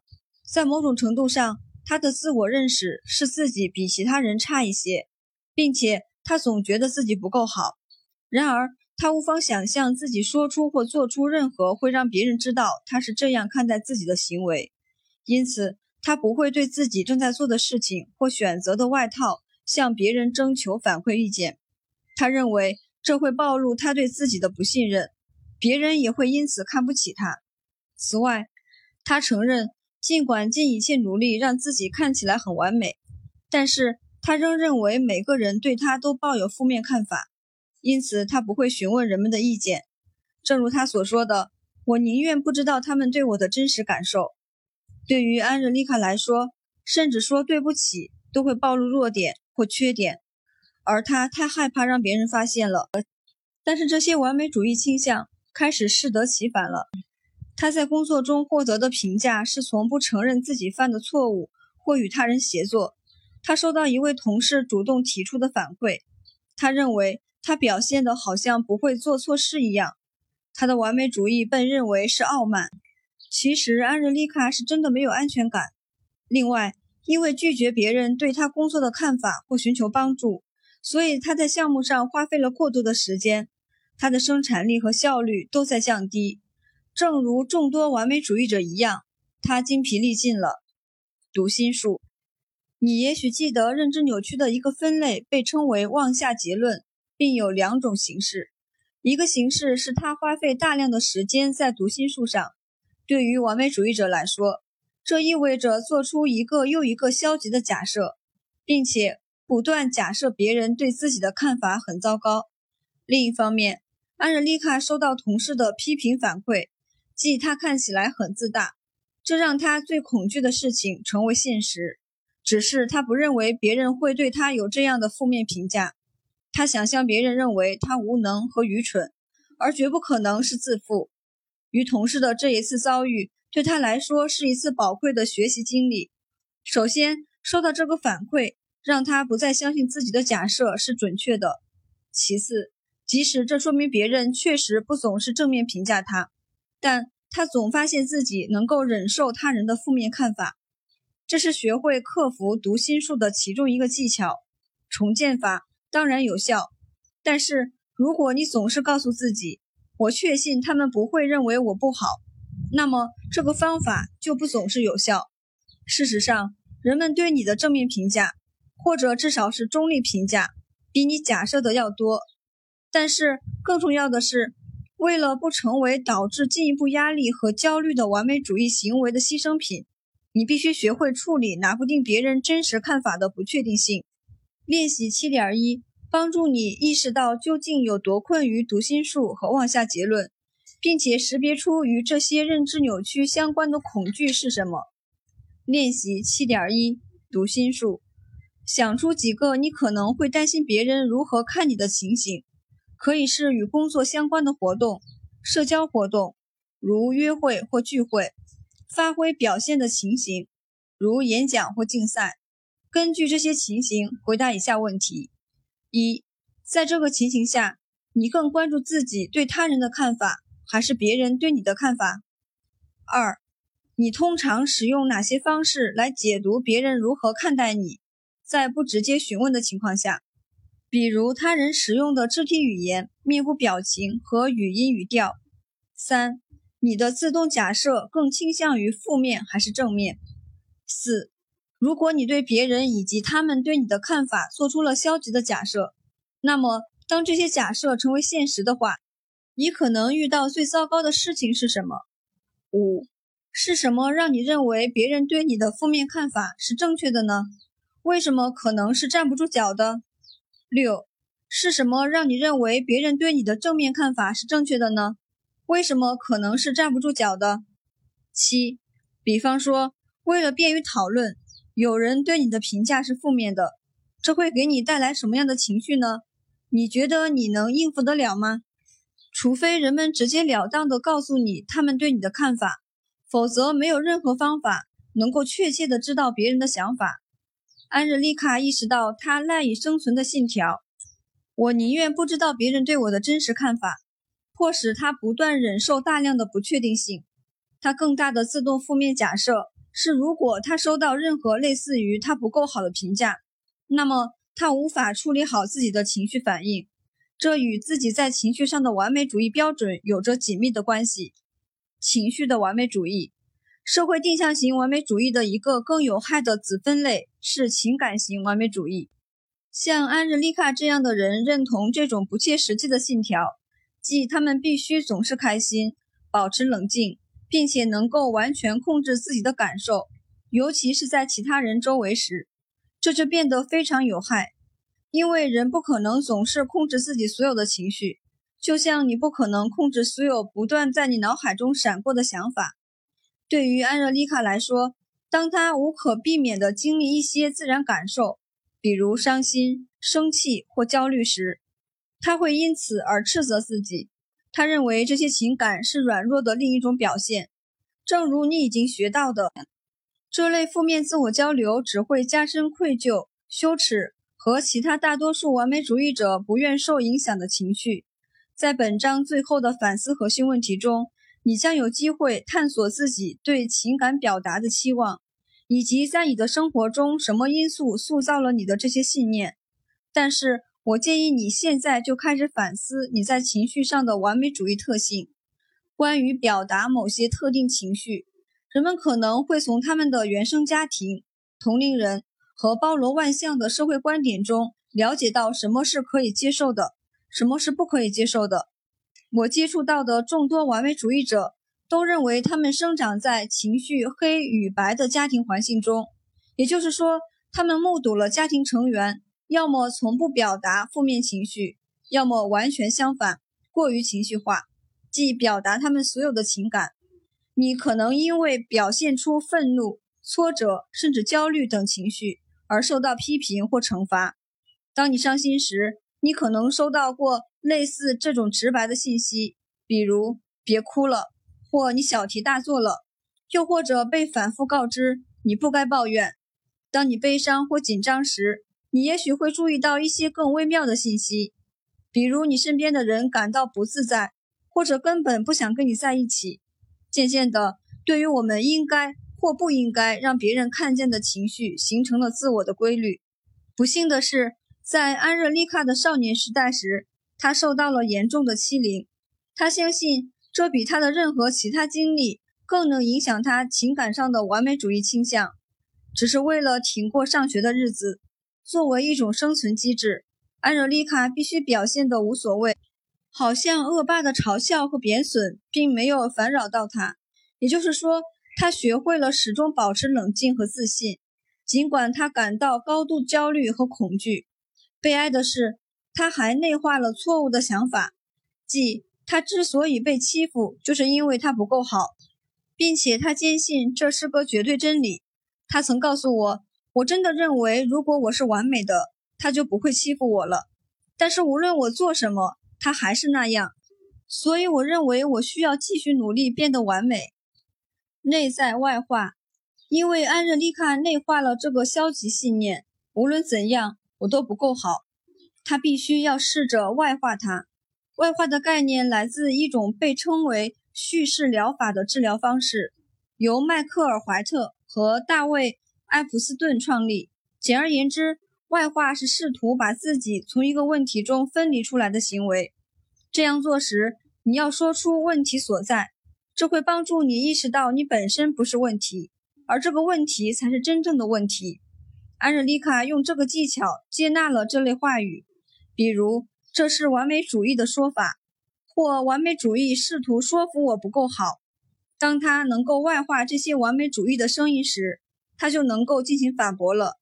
这个技巧和识别内心批评的声音相似，然后驳斥其伤人的说法。随着时间的推移，当安热丽卡把恐惧，也就是完美主义，从他的认同感分离出去后，他就能够克服对负面评价的恐惧。他能够轻易地识别出完美主义听起来就像是中学时代的恶霸。安热丽卡终于能够为自己挺身而出，反驳完美主义的欺凌一面。并且获得了前所未有的应对能力。在完成练习七点二时，你可以使用安热丽卡的案例。当你练习外化时，这是一个简短而温柔的方法来衡量你的即时情绪反应。练习七点二：外化和情感。以安热丽卡作为例子，想一个与你的完美主义有关的无用信念，然后使用任何对你有意义的话语来外化它。以下是一些例子：内化信念，我必须总是替别人着想；外化信念，焦虑告诉我别人对我的看法是负面的；内化信念，我必须成为最好的才有价值；外化信念，完美主义欺骗我轻看自己；内化信念，没有人会接受我本来的样子；外化信念。恐惧试图让我相信自己没有价值。你可以使用更加简单的句子，比如“这就是完美主义”。如果这能帮助你外化的话，下面请写出你的内化信念，并写出对应的外化信念。现在看看你的内化信念和你为他们创造的外化反驳信念。面对这两种不同的信念，你的情绪反应如何？人们做这种练习。以及尝试外化的经验有很大差异，但是当他们通过言语来外化信念时，他们会感到不那么强烈的负面情绪。面对问题时，这会帮助人们的情绪从焦虑、害怕和羞耻转变成乐观和鼓舞。思想和感受外化和很多 CPT 策略都能很好的融合在一起。CBT 的一个重要元素就是学会区分思想和感受。你已经通过重建和 A B C D E F 练习来掌握了一些，像外化一样，改变你的措辞与描述想法和感受，能让你更清楚地了解你需要做什么以及解决问题的最佳方法。因为我们习惯使用措辞，人们经常混淆思想和感受。安热丽卡像我认识的大部分完美主义者一样，常常会说。我觉得自己不够好之类的话，但这不是一种感受，而是一种想法。为了帮助他，我会让安热丽卡用下列措辞重新说一遍：“我有这样的想法，我觉得自己不够好。”然后他会识别出自己对这个想法的情绪反应。这个情绪可以用一个单词描述，比如由这个想法产生的感觉是伤心、焦虑、压力。恐惧和绝望。一旦你能把想法和感受分开，你更有能力以一种建设性的方式关注这些因素。你可以挑战想法以及外化问题来帮助你管理情绪反应，然后进行正念练习和其他自我关爱技巧。下次当你发现自己使用的措辞把一种想法等同于一种情绪时，不妨试一试过滤。除了读心术和进行其他的扭曲思维过程，生活在恐惧评价中的完美主义者会花很多时间进行心理过滤，这是选择性注意的一种形式。当你通过这个形式来过滤你的经历时，你只是把注意力集中在过程中的消极方面，而忽略了任何积极的方面，包括你自己的贡献和成就。安日丽卡认为，如果他犯了一个极小的错误，也会被所有人注意到，因为那是他能关注的全部。安日丽卡非常害怕被拒绝，因此他会通过不断的查看和回顾自己的行为，来确定是否做了任何会暴露他不如别人的事情。这种程度的意识是他焦虑的结果，而这种焦虑源自他的错误信念，即他必须总是能控制自己的情绪，而这又进一步加剧了这种焦虑。这是完美主义的另一个陷阱。安仁丽卡的完美主义将他与他人互动的积极一面过滤掉，而只关注他做过或说过的不是百分之百正确的细节。当这是他所能看到的一切时，他就会更加担心自己被发现了。他认为唯一的选择就是下次更加努力的以让自己更完美，认为事情都针对自己。这样的话。当你不断的寻找表明自己不够好的迹象时，你就更容易认为事情都针对自己。这不仅仅是难以接受批评，更是将几乎任何一种反馈误解为批评。诚然，在某种程度上，由于他被欺凌的经历，安日丽卡承认他有一种倾向，即对别人如何对待他和对他的反应过于敏感。但是他仍旧很难不认为事情针对自己。安日丽卡的完美主义倾向将他置身于毫无胜算的局面当中。当他把一个情况或其他人的评价理解为某种程度上的轻视或批评时，他会觉得受到了侵犯，然后很生气。然而，为了遵循他情感上的完美主义信念，他会尽全力抑制住这种愤怒。这只会让他更加焦虑和失望，因为他害怕别人会注意到他在如此努力地控制自己。而这相应的会更加剧他的意识和敏感，这种恶性循环会导致压力增加和抑郁症恶化。当同事或朋友以温和的语气真诚地询问安日丽卡：“你在哪儿买的这件衬衫？”这时，他会自动假设他们认为这件衣服丑，并且嘲笑他的选择，然后又会开始新一轮的恶性循环。平时，安日丽卡知道自己的问题，但是。他还是很难在这类情况下减轻下意识的反应，这太可笑了。他告诉我，我草率地认为他们对我做出了仓促的判断，我该怎么放下判断？观察是一种注意到事物本身的行为，而并不对事物做判断。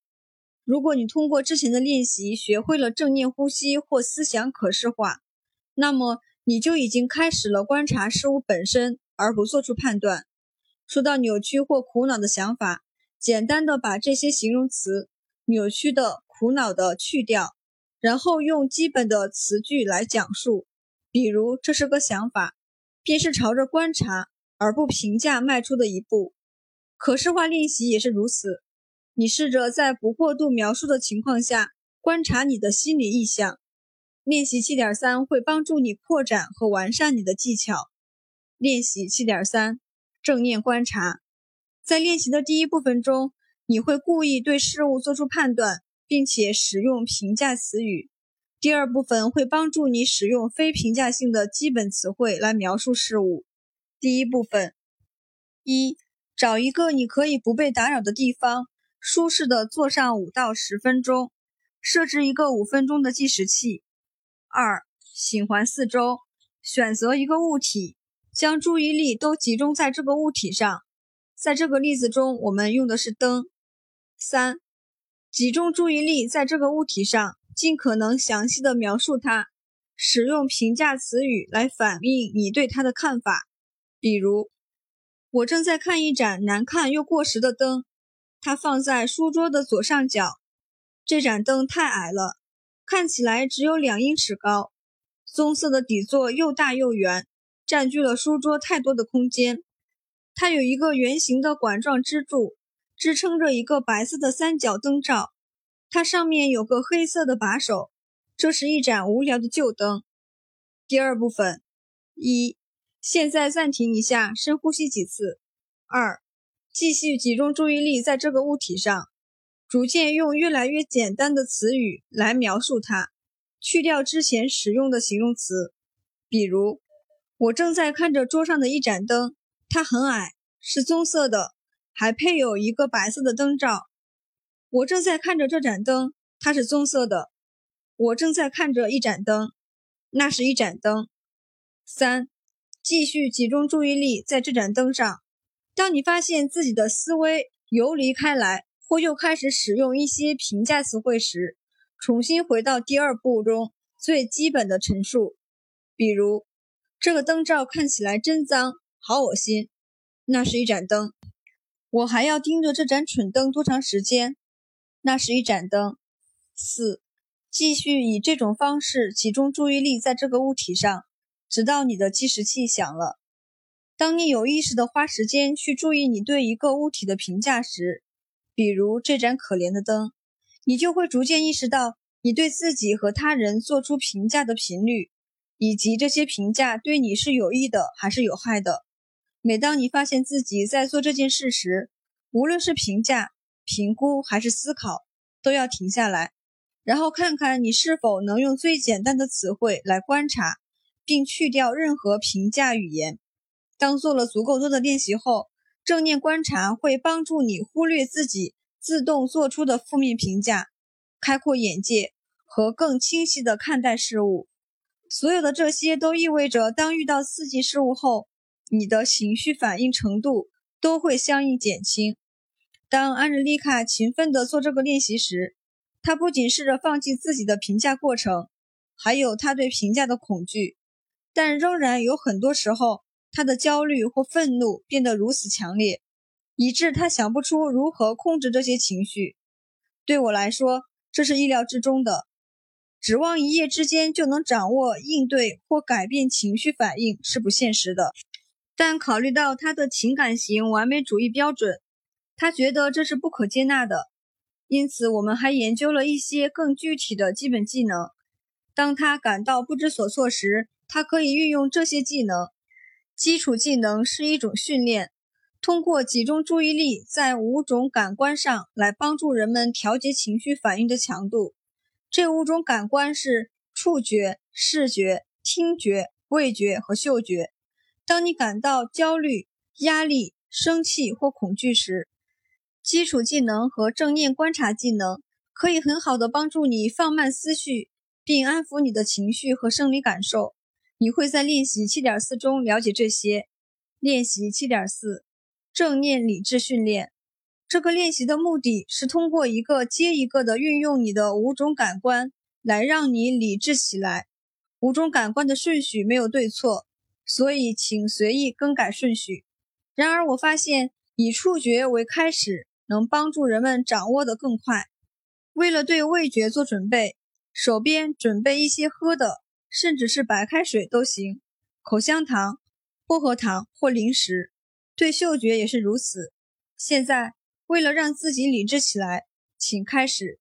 一、触觉，在你身上或周围有什么东西能让你感觉到的？详述描述触摸它的感受。举个例子，如果你正坐在扶手椅上，抓住扶手，密切注意它们在你手中的感受。扶手是硬的还是软的？光滑的还是粗糙的？把你的身体陷入到椅子里，背部的感受是如何？把你的脚伸进鞋底，平贴地面，把注意力集中在你的脚上，然后延伸到你的双腿和身体。二、视觉，你能看到周围有什么？环顾四周，说出每件物体的名称，然后挑选一个物体，向自己尽可能详细的描述它的样子，通过形容颜色。形状和大小来帮助你集中注意力。三、听觉，你能听见周围有什么声音？哪些声音吵闹些？哪些声音轻柔些？是否有些声音很远，而有些声音很近？这些声音都来自哪儿？四、嗅觉，你能闻到什么味道？详细的描述它。这个味道让你想起了什么吗？五、味觉，无论你在品尝什么。让它在你的舌尖多停留会儿，留意它的味道，它在舌尖的位置，以及当你咀嚼或喝下时的感受。很多人发现，周围的事物能够同时带来多种感官刺激的话，会更加有效率。任何食物都可以达到效果。你可以用它同时聚焦于五种感官：它的样子，它在手中或口中的感受，咀嚼时的声音。它闻起来和吃起来的味道，食用有味道的乳液也可以。当你专注于在手上使用它的过程时，你可以注意它的气味和你使用的感受。在做基础练习时，过程随自己的喜好可长可短，只要能让你感觉更集中就可以。如果你的情绪很激动，那么最快的理智技巧是五四三二。一方法，为了不过度描述，你只是说出名称。你能看见的五个事物，你能听到的四种声音，你能摸到或感受到的三个事物，你能闻到的两种味道，你能吃到的一种食物。很多我的完美主义客户都成功的练习了理智技巧，并在进入正念呼吸或可视化练习前，将它作为重置自我的方式。又到了反思核心问题的时候了。这是本书第二部分的最后内容。练习七点五：反思核心问题。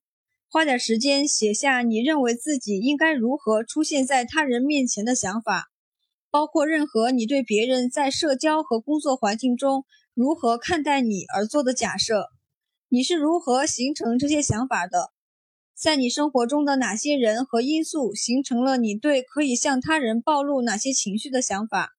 无论是身边有人还是独自一人时，你对评价的恐惧如何影响你的行为？你对评价的恐惧是否在某种程度上限制了你？如果是，那么是如何限制的呢？你需要做的：一、每天练习外化以及有意识的区别思想和感受。在日记里记录下当天的一个或多个经历，并且创建你的外化说明，来看看当时完美主义是如何影响你的。二，每天花点时间反驳完美主义，即使只是让完美主义闭嘴，也能为你带来能量。三，每天早晚各用五到十分钟的时间进行正念观察。这个练习的好处是，你可以在任何地方进行。并且没有人会知道你在做什么。四，每周进行两到三次正念理智训练。当你感到相对平静时，这个练习会更有效。这样，在情绪激烈的时候就更容易实施。三部分：治愈完美主义的根源、自我接纳和自我关怀。第八章：你真正害怕的是什么？我让你回答了这么多个问题是有原因的。大多数人在日常生活和与他人的互动中，并没有真正审视是什么在激励和影响着我们的行为和反应。长年累月的思维和行为方式，让我们在大部分时间都是自动反应的。通过询问关键问题，你可以更多的了解自己内心深处的抱负、信念和恐惧。当你能够清楚地识别和划分它们时，你就有能力做出富有成效的改变，让你在更少压力和自我惩罚的情况下获得成功。上一章节关注的是对评价的恐惧，我也提到了对犯错误、失败、控制感和没有安全感的恐惧。在书的开头，我曾问过你是如何知道自己达到了完美。现在，你也许已经开始试着接受自己永远也不会达到完美。因为完美是无法实现的。现在是时候思考：如果你接受自己是不完美的，那么你真正害怕发生什么？不完美的自己。大多数完美主义者把不完美等同于不够好。你是不是也如此？如果你也是这么认为的话，那么对无法达到完美的这个事实，你不愿意承认和接受是可以理解的。说出我不够好，确实让人不舒服。现在我们从另一个角度来看，如果把我不够好替换成我还活着，你的感受是什么呢？情绪反应上是不是有些不同？如果你还活着，那么你就是不完美的。你越是纠结于事实，你的感受就会越糟糕。因此，由于不完美而感受到任何不舒适，即使是彻彻底底的苦恼，接受它比与之抗争对你更有好处。我之前在书里讲过的正念练习，能够帮助你学习如何承认当下在身上发生的事情。你越是磨练不带评价的观察技巧，你就越能接受。有几种不同的方式来进行基于正念的练习，被称为身体扫描。猜猜怎么着？这类练习依旧没有对错之分。练习八点一是我的顾客们发现对其有帮助的一个版本。练习八点一，通过正念来接受全身扫描。这个练习的重点是通过发现身体某个部位有一定程度的不适来培养接受度。前几个步骤和正念练习练习二点三第四十四页类似。为了达到更加冷静和专注的状态，这个练习需要花费的时间更多一些，至少十到十五分钟。你可以坐着或躺下。怎么舒服怎么来。你在心里从头到脚扫描身体，反之亦然。注意你身体每一部分的感受。注意，如果你在扫描的过程中很难调整身体某个部位的感受，那么就故意让那个部位紧张，然后再放松。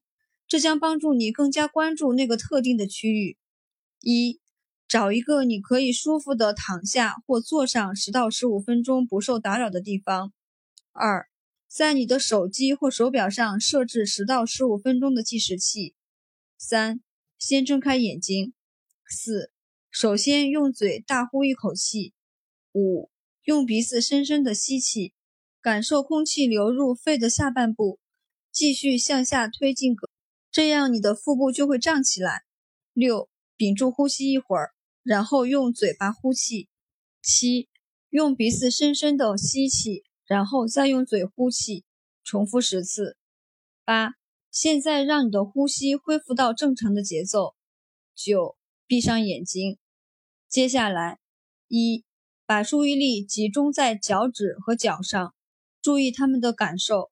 你是否感到僵硬、酸痛或疼痛？记住，你可以让他们紧张起来，然后再放松，以此来专注于他们的感受。简单的确定他们的感受，而不需要对此做什么。二，现在逐渐沿着身体上移，尽你最大的努力去关注身体每一部分的状态。一般的过程可以是这样的：从脚趾到头顶的过程，脚趾、脚、脚踝、小腿、膝盖、大腿、腹股沟、臀部、盆骨、手指、手掌、手腕。前臂、肘部、上臂、下背、腹部、胃下部、下胸部、背、中胸部、上胸部、上背、肩膀、颈肌、脖子、下巴、舌头、嘴唇、上颚、鼻子、面颊、后脑勺、耳朵、眼睛、前额、头顶。三，在第一次扫描时，只是注意不舒服的部位，之后再回到这个部位。任何紧张、酸痛、僵硬、疼痛，甚至灼烧感或刺痛的部位都可以。四、扫描后，把你的注意力转移到不舒适的部位。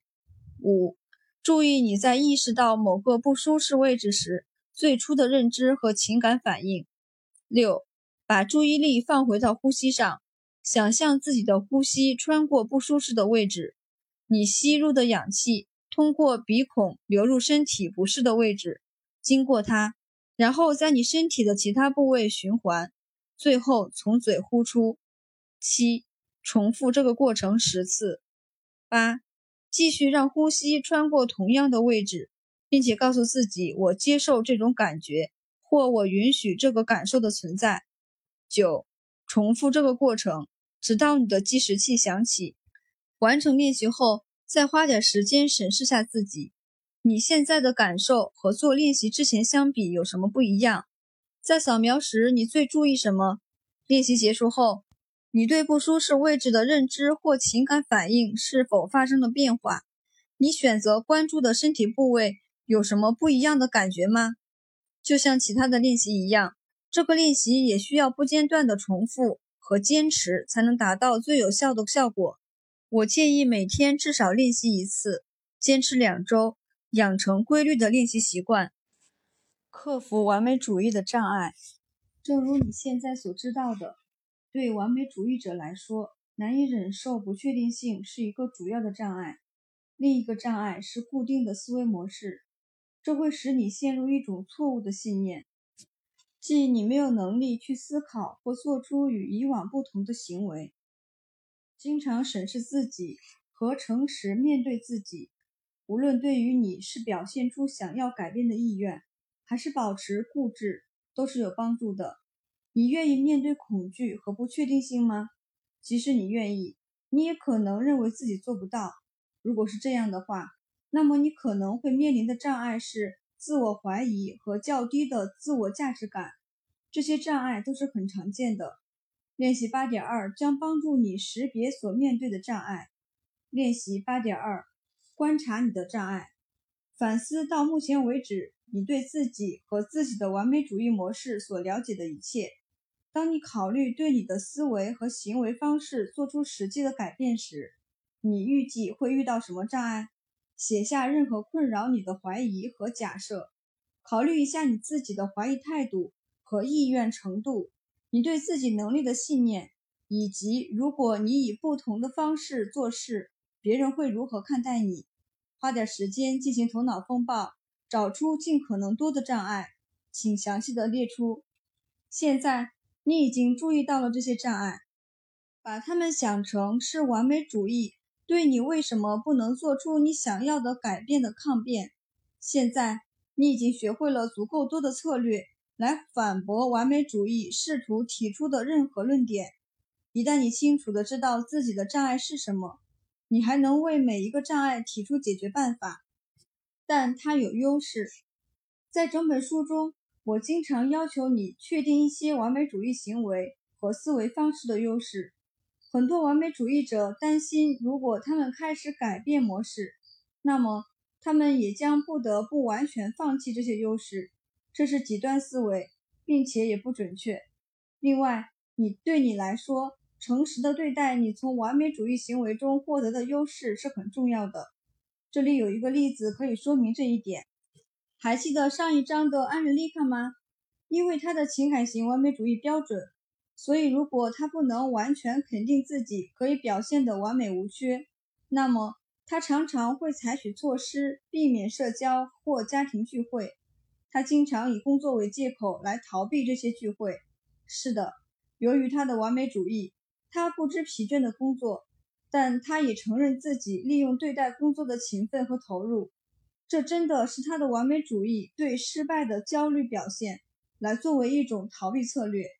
安日丽卡有意识地保持着一个不断忙碌的工作日程，这样她就不用面对不确定的环境。在这种环境下，她的互动可能不会很完美，或者她可能会冒险去感受自己无法接受的情绪。因此，完美主义行为的一个明显好处是，它可以限制自己所处环境的类型，而正是这些环境加剧了他对评价的恐惧。然而，这种好处只是一种错误的控制感。阿瑞丽卡只是变得更加恐惧，以及越来越孤立和沮丧。最后，他镇定下来，意识到这不是他想要的生活。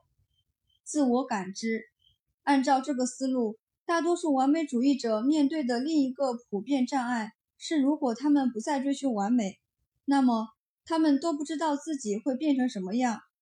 当你的主要精力集中在取得一个表面上可以衡量和观察到的结果，比如一个好成绩、一个特定的头衔或奖项以及涨工资时，这种情况就会发生。你让那些最终的结果塑造你的身份。因此，如果你认为自己必须放弃这些目标，那么你就很容易感到迷失。作为友好的提醒，没有人要求你将就或者停止为成功而努力。学会在过程中而不是结果中投入更多，最终会帮助你更有效率、感觉而不是那么疲惫和获得更强烈的自我认同感。解决这个问题的方法之一就是向孩子学习，要童趣。不要幼稚。你有没有真正花时间去观察一个小孩独自玩一些玩具？如果没有的话，找个机会观察观察。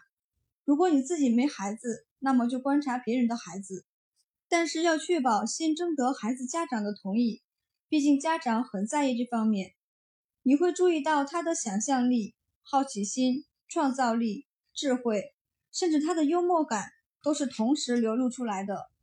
然而，最吸引人的观察是你会看到一个完全沉浸在做事过程中的人。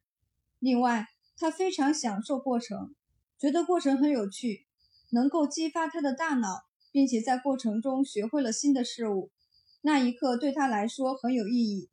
他不关心玩耍的结果，他不是出于恐惧才去玩耍的。你甚至可能会观察到他经历了一些挫折或感到无聊。然后发现他会适应这些感受，做出相应的调整，并找到其他有趣的方式来保持参与这个过程。因此，当我说某种程度上更像小孩子一些时，这就是我的用意。当你把注意力和精力集中在这个过程上时，你可以更容易地发现自己的优势所在。你能够更好地认可自己拥有的毅力、决心和智慧。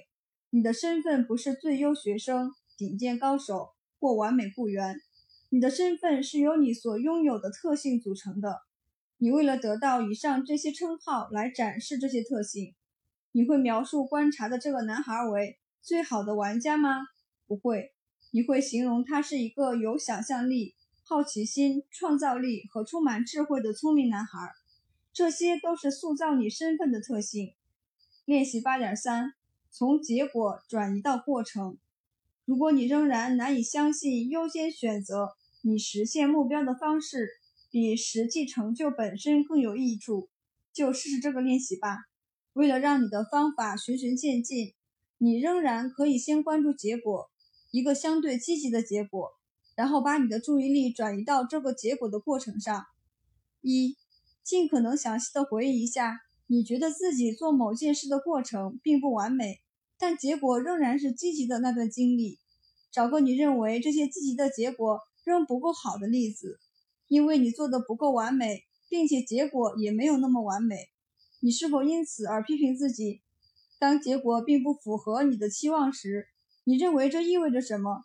如果结果仍是积极的，你真的会说自己做的不够好吗？请详细的回忆一下，写出来。二，在你举的例子中。更多的回想下过程，尽可能多的识别出在过程中经历的情感。对你来说，是更令人焦虑，还是更有成就感？更有压力，还是更刺激？不管怎样，在这个过程中，你表现了哪些积极的品质和能力？试着找出你在这种情况下的优势。你会认为这个过程本身不够好吗？如果一切仍进展顺利，那又怎么可能呢？请具体的写出。已经够了。其中的一个诀窍是承认事情进展顺利，即使你倾向于说它不够好。每次当你告诉自己最终的结果不够好时，你就会贬低自己的努力，忽视自己的优势，和将认为自己不够好的观点进行内化。看到完美主义的把戏了吗？这是不够的，被扭曲成了我不够好。因此，你有必要问问自己，是否你的恐惧之一是，如果你改变了自己的完美主义方式，那么自己或任何人都将是不够好的。如果是，那么记住这个基本概念，即你认为自己不够好是完美主义本身的产物。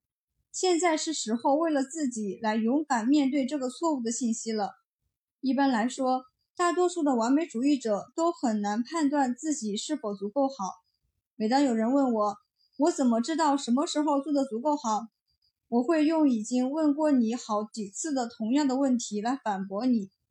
你怎么知道你已经达到了完美？为了应对试图判定什么是足够好的不确定性，练习八点四的 PNPS 也许会帮到你。练习八点四。知道你的 PNPS。多年以来，我和我的顾客发现，当他们过于专注于追求完美时，他们可以将注意力转向多个领域。巧合的是，他们为之奋斗的大多数新目标都是以字母 P 开头的。花点时间回顾一下这些 PNPS：要进步，不要完美；要毅力，不要完美；要生产力。不要完美，要参与；不要完美，要耐心；不要完美，要准备；不要完美，要洞察力；不要完美，要积极性；不要完美，要个人爱好；不要完美，要过程；不要完美。你认为这些新 PS 中的哪一个对你集中精力向前发展是有益的？每一个对你来说意味着什么？给自己创造一些例子。看看你是如何强调这些新目标，而不是追求旧的完美目标。小题大做，我就知道这是世界末日。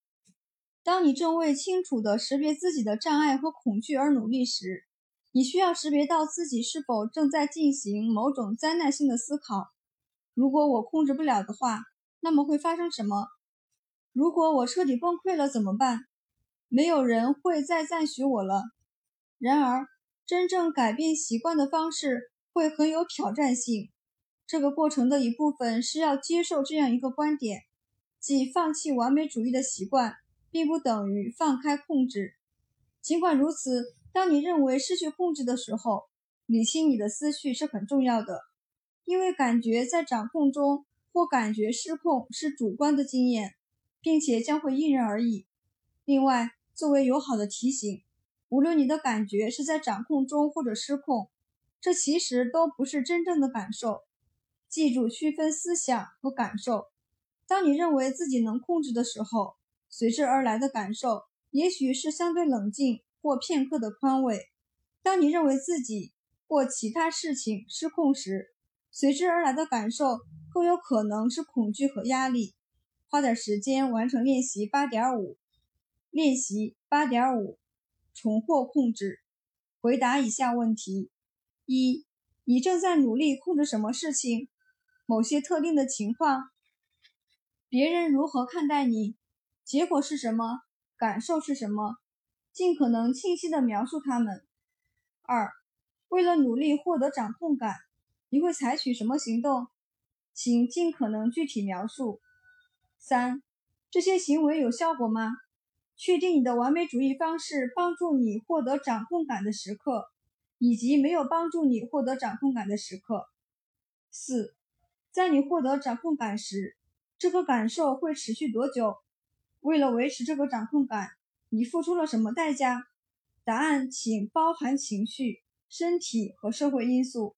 你在生活中试图获得掌控感的方式会影响这些因素。五。如果你想象自己失去了控制，那么会是什么样子呢？当你说或想到那些灾难性的言论时，你的意思是什么？现在在回答第五个问题时，创建另一个自己感觉完全失控的最坏情况，简称 WCS。像往常一样，创建一个尽可能详细的场景，并且一定要确保在你精力完全失去控制的时候，描述自己的认知、情感和身体变化过程。把这个 WCS 当做一次暴露训练，反复阅读，直到你对这个情况的不舒服感明显减少为止。请详细的写出。完成 WCS 暴露练习后，创造一些其他的可能性和更现实的场景来对抗你灾难性的如果假设。每当你发现自己小题大做的时候，回想这个练习，把它当做一种方式来保持冷静，并重新关注与完美主义无关的新目标。你需要做的，作为这一章最后你需要完成的内容。你将完成另一个正念身体扫描，以解决你所发现的恐惧或潜在障碍。一、选一个你在练习八点二第二百页中发现的恐惧或障碍，这将是另一个正念身体扫描的主要关注点。循环练习八点一第一百九十七页的全身扫描步骤，并且设置一个十五分钟的计时器。二、在完成最初的几个步骤。做十次深呼吸和让你的呼吸恢复到正常的节奏之后，想一想你选择关注的恐惧或障碍。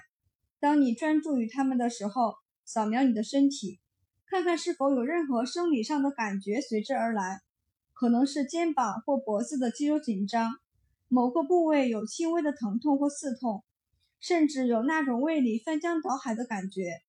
三、注意你正在经历的所有情绪。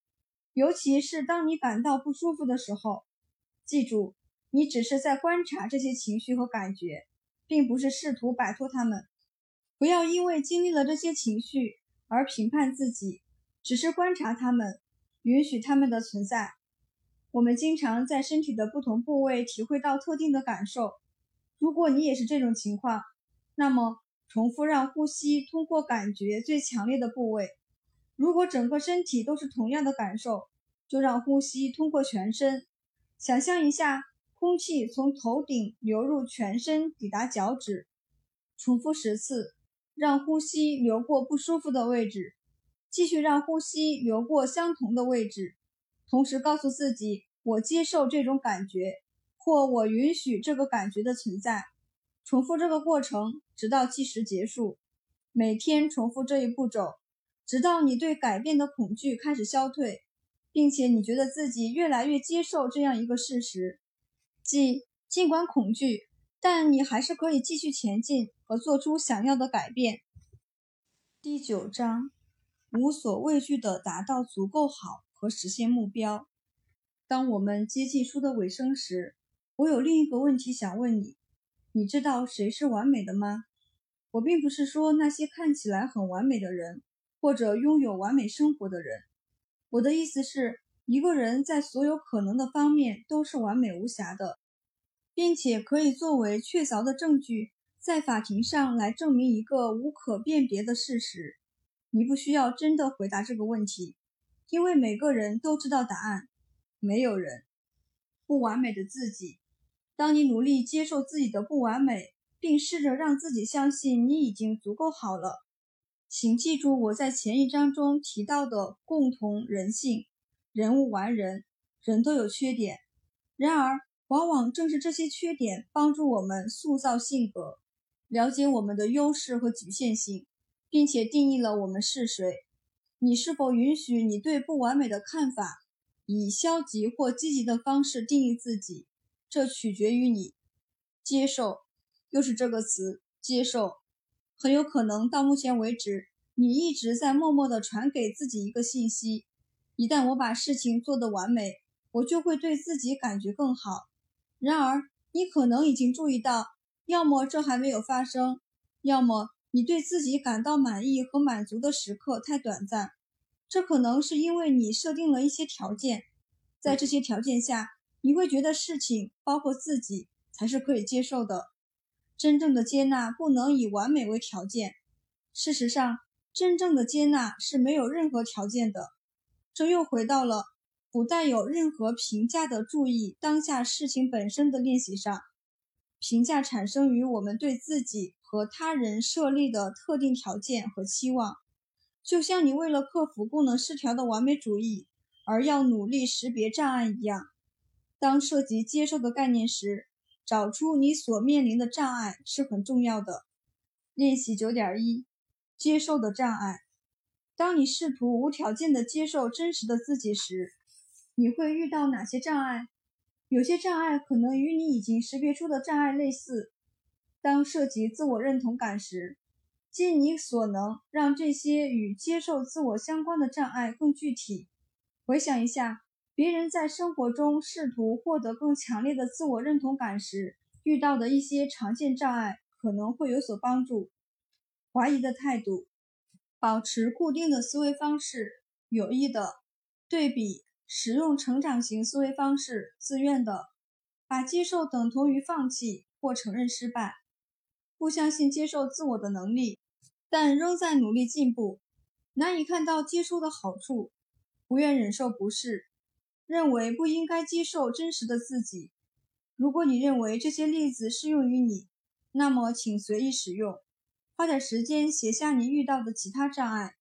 练习八点二，第二百页中。提到的克服功能失调完美主义的障碍，同样适用于培养接受。像往常一样，要对自己诚实，即使其中一个障碍就是你不想花时间去练习培养接受能力所必须的技能。你对于更多的接受自己设定了什么条件吗？比如，一旦我感觉好点了，我就能接受自己。如果是这样的话，诚实的面对这些条件，并把它们写下来。现在，你能够认识到一些阻挡着你努力更加接受自己的障碍，你是时候接受这些障碍了。这通常是治疗的重点。尽管这会让我的完美主义客户对我非常恼火，但是坦率地说，克服接受障碍的最好方法就是接纳他们。你已经学习了能够帮助接受的 CBT 和正念练习。另一个需要发展的有效技巧是使用。两者都或和的论述，你越多的使用两者都或和的论述，你就越明白接受自己和提高自己并不冲突。比如，现在你可能更倾向于这么想：我知道自己应该试着去练习接受，但我就是不知道这有什么用。每次你像这样使用“但是”时，你就立刻否定了这之前的内容，这不利于接受和改变。每次我这么说。我的孩子们都会哈哈大笑。说真的，一定要把“但是”去掉。现在试着重新表达你的想法，比如：“我可以对这个过程持怀疑态度，同时也可以练习。”这样的措辞既诚实又表达了接受。试着做练习九点二。练习九点二：接受障碍，去掉你的“但是”，接受你已经确定的障碍。并且把每个障碍转化成两者都或和的论述。为了加倍练习，花时间重复第八章第二百一十二页你需要做的正念身体扫描，同时聚焦于阻止接受的具体障碍，使用与前面练习中相同的用语。也就是说，当你在进行扫描时，尝试这类论述：我接受这个障碍，或我接受这个事实。练习不会达到完美。如果你已经尝试了我在书中到目前为止列出的任何或所有技巧，却因为还没有为你带来显著的改变而感到有些沮丧，那很好。一直到现在，你为此而做的努力都很出色，因此你的情绪反应也是情理之中。如果你对在生活中做出建设性的改变并不认真，那么你就不会对这个过程感到不安或不耐烦。完美主义者在努力进行有意义的自我提升时，往往面临的最大挑战之一就是保持与他们练习这些技能的一致性。对于这样的情况，没有快速的解决方法，粉饰它也没有任何意义。你只有每天坚持练习。要开始真正改变你的思维过程，需要不断的重新构建。要想真正学会忍受不适，需要不断的暴露练习。培养真正的接纳，需要每天进行正念练习。事情就是这样，练习不会达到完美。我们都同意没有所谓的完美，对吗？但是练习能带来其他有益的进步，比如进步、准备、积极性和耐心。练习本身就是坚持，而坚持不懈是有回报的，并非完美才有回报。提炼你的价值观，以防我想的不够清楚。我承认，为了解决完美主义的不健康方面而让你做的很多事情都并不容易。即使你清楚的知道你的完美主义对你既有利又有弊，你也完全明白需要做什么才能放下你的完美主义倾向，并且自我感觉好一些。但是整个过程仍会让你感到不知所措。因此，牢牢把握住自己的核心价值观，能帮助你坚持下去。在 CBT 的主要领域中，有一种被称为接纳承诺疗法的治疗模式，简称 ACT。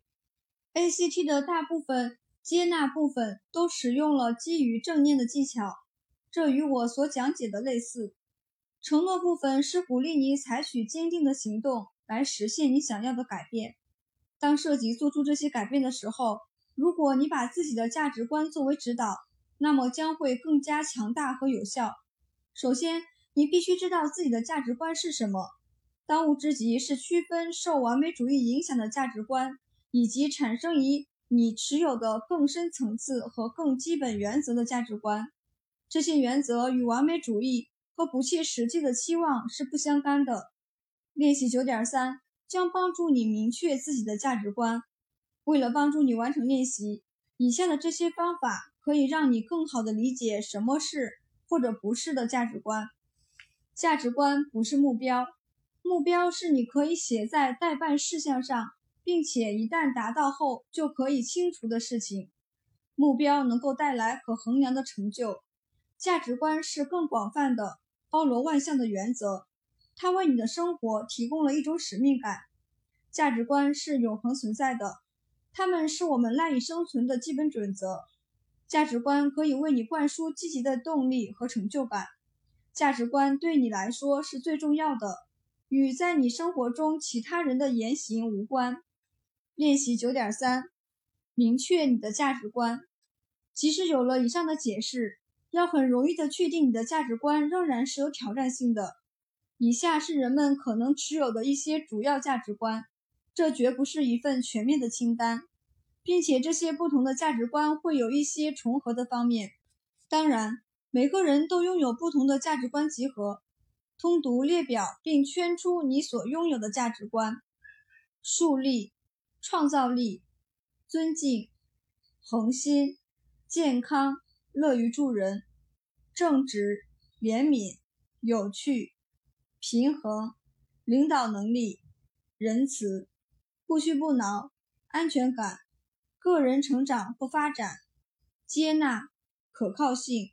诚实、家庭、利他主义、宽容、幽默、谦卑、耐心、理解、安全、平等、宽仁、灵性、真实性、自治、幸福、一致性、勤奋、安逸、同情、教育、社会影响、智慧、信任、责任。自我表现、传统、独创性、辩护、适应性、知识、坚韧、洞察力、毅力、信誉、黄金法则、己所不欲，勿施于人。一、你的附加价值观，请列在下面。二、现在看看是否能找出你认为对自己来说最重要的五个价值观，尽管这可能很有挑战。这些核心价值观是什么？请把这五个具体写出来。现在是时候对自己诚实了，并且承认完美主义是否对你的选择有任何影响。通过回答以下与你的价值观相关的问题来进一步推动自己：一、你选择这些价值观的原因是你认为自己应该选择他们吗？二、你选择这些价值观的原因。是出于完美主义的顾虑而想做对这个练习吗？三，你的回答是为了迎合别人，而不是自己真的相信吗？四，你选择这些价值观是因为完美主义告诉你可以让他们变得完美吗？五，你选择一个特定的类别是因为你认为自己可以做到最好吗？我希望对于这些问题，你的回答都是否定的。然而，如果你对任何一个回答是肯定的，谢谢你的诚实。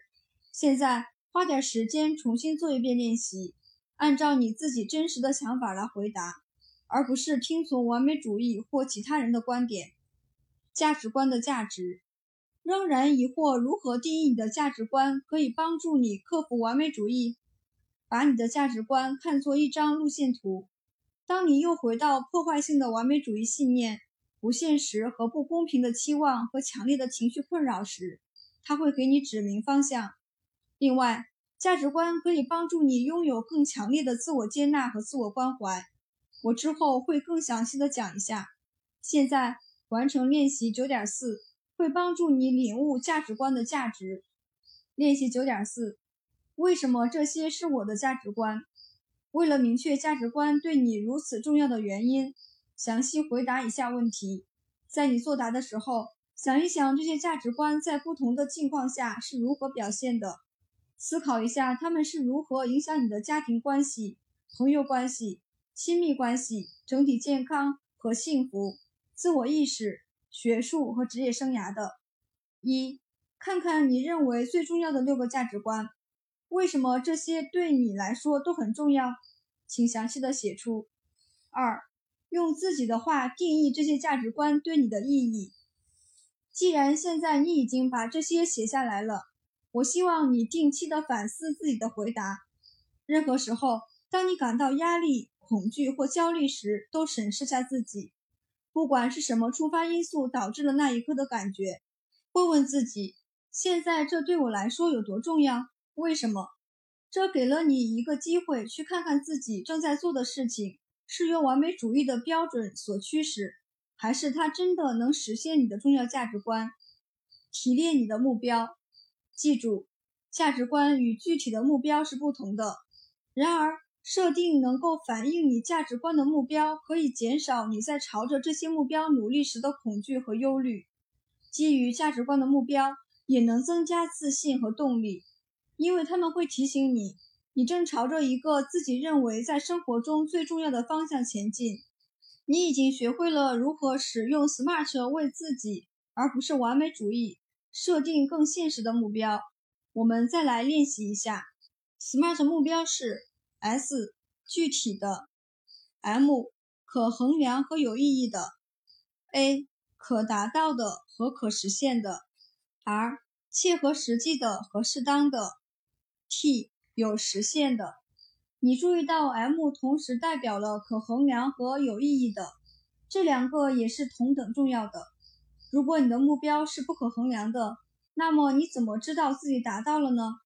另外，如果你的目标对你个人和你所看重的东西没有意义，那么坚持完成任务对你来说会更加困难，更有可能你会想要推迟或完全放弃它。简言之，这会让你觉得是一件不想做的苦差事。同样，也要注意第二个 R。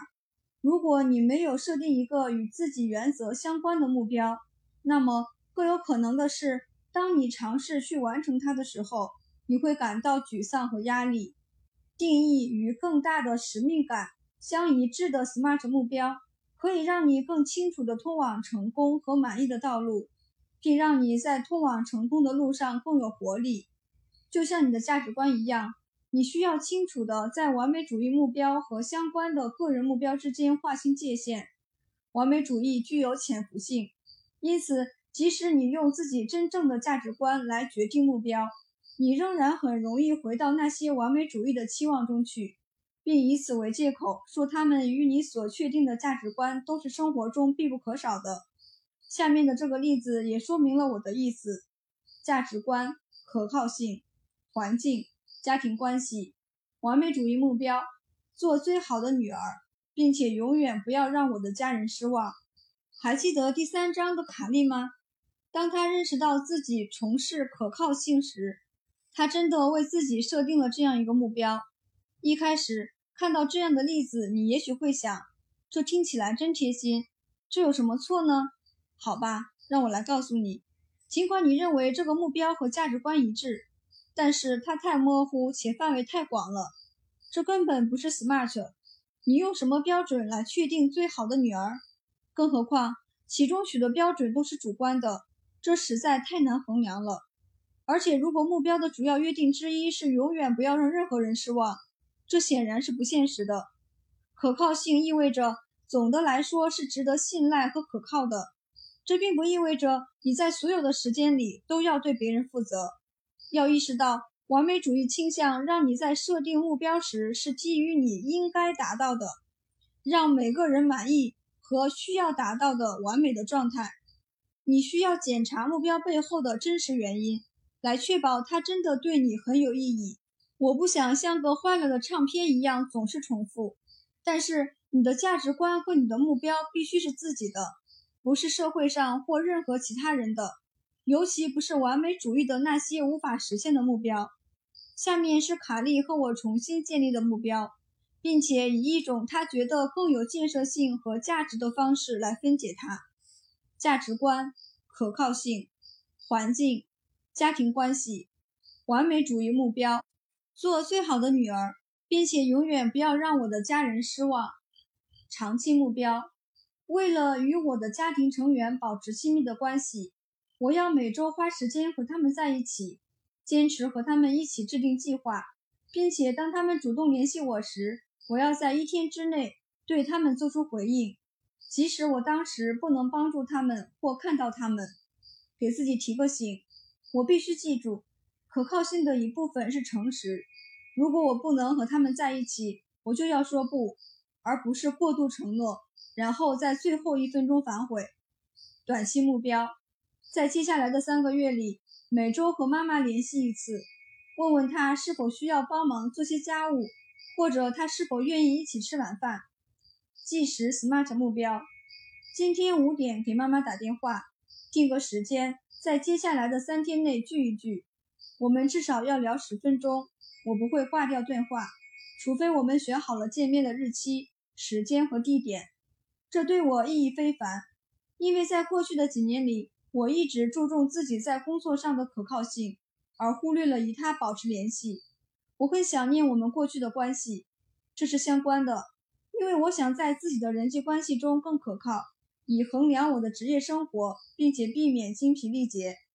当卡利能够制定出这样一个与他的价值观有关的详细行动计划时，他对此感到很兴奋。他能够坚持到底。这让他认识到，他可以在日常生活中表现出可靠性，而且不会有压力或内疚。现在轮到你尝试设定一些基于价值观的目标了。即使你之前建立过 SMART 目标，你也必须完善这些目标，以确保他们是基于价值观的，而不是与完美主义相关的。这很有挑战性，但是在这一方面，你注重细节和细心的完美主义特质肯定会对你有利。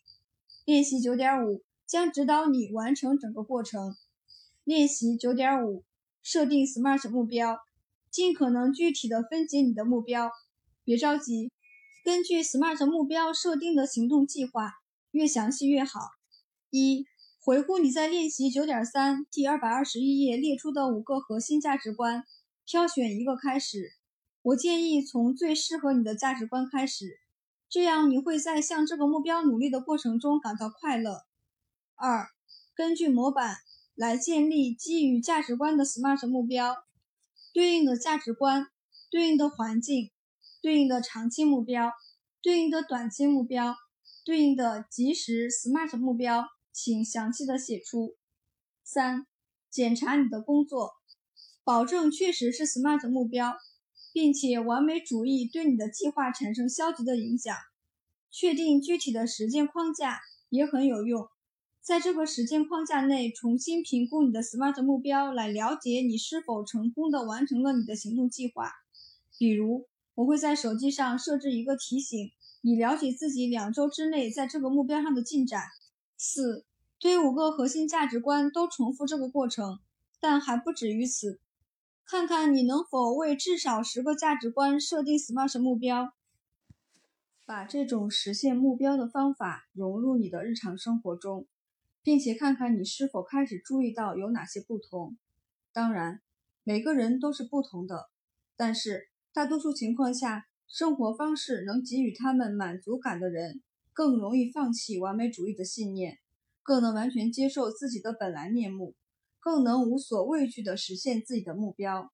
评价自己，在我接受治疗师教育的早期，就像所有的心理学家和咨询师一样，我学到了无条件积极关注的概念。这是人文主义心理学家卡尔·罗杰斯提出的一个观点。从根本上说，罗杰斯认为，任何从事助人职业的人都有必要为他们的客户提供支持。不管客户的信仰、语言和行为如何，虽然对大多数完美主义者来说这不容易做到，但你肯定也会从无条件的积极对待自己中受益。这又回到了我之前提到的关于给自我接受设置条件的观点。同样，给自我关怀设置条件也是无效的。当什么什么时，我会对自己感觉好一些。让你保持在自我诱导的压力、焦虑和不满的状态中，并且这可能会让你更容易拖延。这需要你经过不断的努力，把自己从完美主义的期望和行动中分离出来，不再让你的自我意识依赖于他们。到目前为止，你已经学会了许多方法，把自己和完美主义区分开来。在这个过程中，与你的价值观保持联系，可以持续提供帮助。即使你没有选择接纳和同情作为你的两个价值观，那么看看其他一些你认为对自己有意义的价值观，你是否选择了正直或尊重、安全感或稳定性怎么样呢？健康或个人成长呢？如果是这样，就把展示自我关怀看作是按照这些价值观生活的一种方式。举个例子，如果以尊重和尊严来对待他人对你来说很重要。那么你也必须无条件的这样对待自己，以经济上的舒适和社会支持为外部稳定的一种形式是很好的。如果你也重视内在的稳定，那么自我接纳是获得内心更多平静的一种方式。另外，有大量证据表明，在生活中培养同情心的人，往往身体和心理更健康。所以，不管你的首要价值观是什么。找到培养自我关怀的方法，会给你带来更大的成就感。当致力于自我关怀时，专注于宽恕和感恩也是有益的。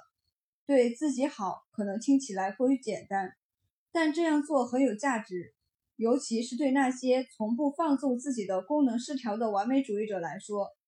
通过完成训练九点六，你会找到很多方法来做这件事情。练习九点六，对自己好一点。花点时间，尽可能仔细地回答以下问题：一、有哪些小事是你可以原谅自己的？可以是你做过或说过，没有做过或没有说过，甚至你自己认识到的一些缺点或弱点。二、有哪些大事是你可以原谅自己的？三、以上这些事中，是否有你不愿意原谅自己的？为什么？完美主义对你原谅自己和他人的能力有负面影响吗？如果是的话，那么是怎么影响的呢？四、列出在生活中你感激的三件事，可以是某些人、经历或你获得的机会。五、列出你所拥有的让你感激的三种品质。六、列出你所拥有的让你感激的三种才能或技能。七、完美主义和或你的内心批判有没有试图贬低你对上面三个问题的答案？如果是的话，你如何回应？八，你有哪些方式可以积极的表现出对他人的同情？想想你可能会说的话，你能提供的服务，或你能承担的任务等等。九，你有哪些方式可以积极的表现出对自己的同情？十，你如何定义价值？有哪些方法可以让你提升自我价值感？这些都是很难回答的问题。无论是不是完美主义者，大多数人都在与这种练习做斗争。所以，如果这些问题对你来说很难回答，或者有些问题你根本回答不出来，对自己手下留情，这就对了。要对自己好一些。正如我在第一部分中提到的，你对待自己的方式和对自己的感受，很大程度上来自你的自我对话。然后，这种自我对话会影响你的行为，而这些行为反过来又会进一步影响你对自己说话的语气。现在，练习九点七中。你将会重温在第一章中识别的一些完美主义信念，以及在第二章中对自己说话的其他方式。这个练习与练习二点七第六十四页相似，也就是第二章的最后一个练习。在这个练习中，你将运用你所学到的关于你个人完美主义倾向的所有知识和方法来克服它们。练习九点七，说的真好。首先。花点时间复习第一章中关于完美主义信念的部分，以及第二章中更有建设性的看待事物的方式，这将帮助你更好的判断。自你开始读这本书以来，你的观念可能已经开始发生了怎样的变化？当你回答以下问题时，设想你的核心信念是你是有价值的，并且你的价值观不是建立在完美之上的。一。我能对自己说些什么来提升我的自我价值感呢？二，当我表达对自己的宽恕、同情、感激和信心时，我的语调听起来如何？三，这个生意告诉我什么是自己应得的？四，这个生意关注的是我性格的哪些方面以及我的哪些能力？五，这个生意鼓励我采取什么样的行动呢？它会向哪个方面引导我？有价值的行为，尽管你可能需要一段时间来更全面地接受自己的价值，而不是追求完美，但你不需要等着去进行那些反映价值的行为。有价值的行为包括积极参与睡眠、营养、锻炼、放松和娱乐相关的自我关爱活动，还有对自己和他人设置说不的设置，以及根据你自己的非完美主义原则制定目标。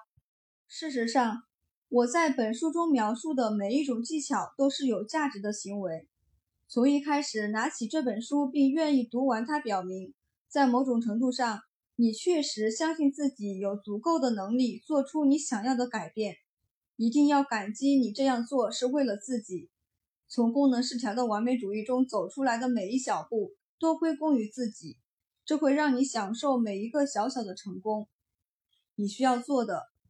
把这些最后需要做的事项当做一个为你设计的持续责任清单，这是一种定期反思和保持意识的方法，以此来看看完美主义对你的思想、感受和行为的影响有多大，并观察你在发展自己有意义的生活方式方面进展如何。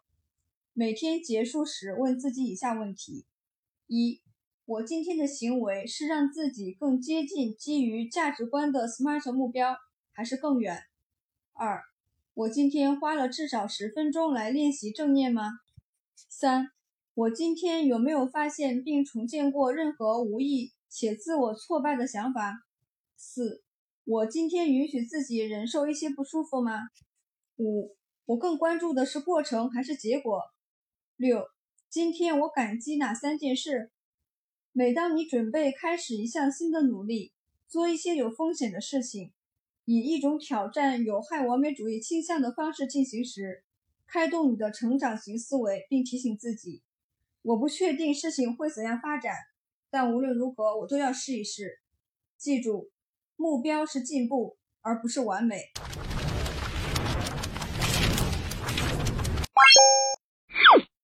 我们书友会希望用十五年时间带动一亿人读书，改变思维，思考致富，和一千个家庭共同实现财务自由。快来加入我们吧！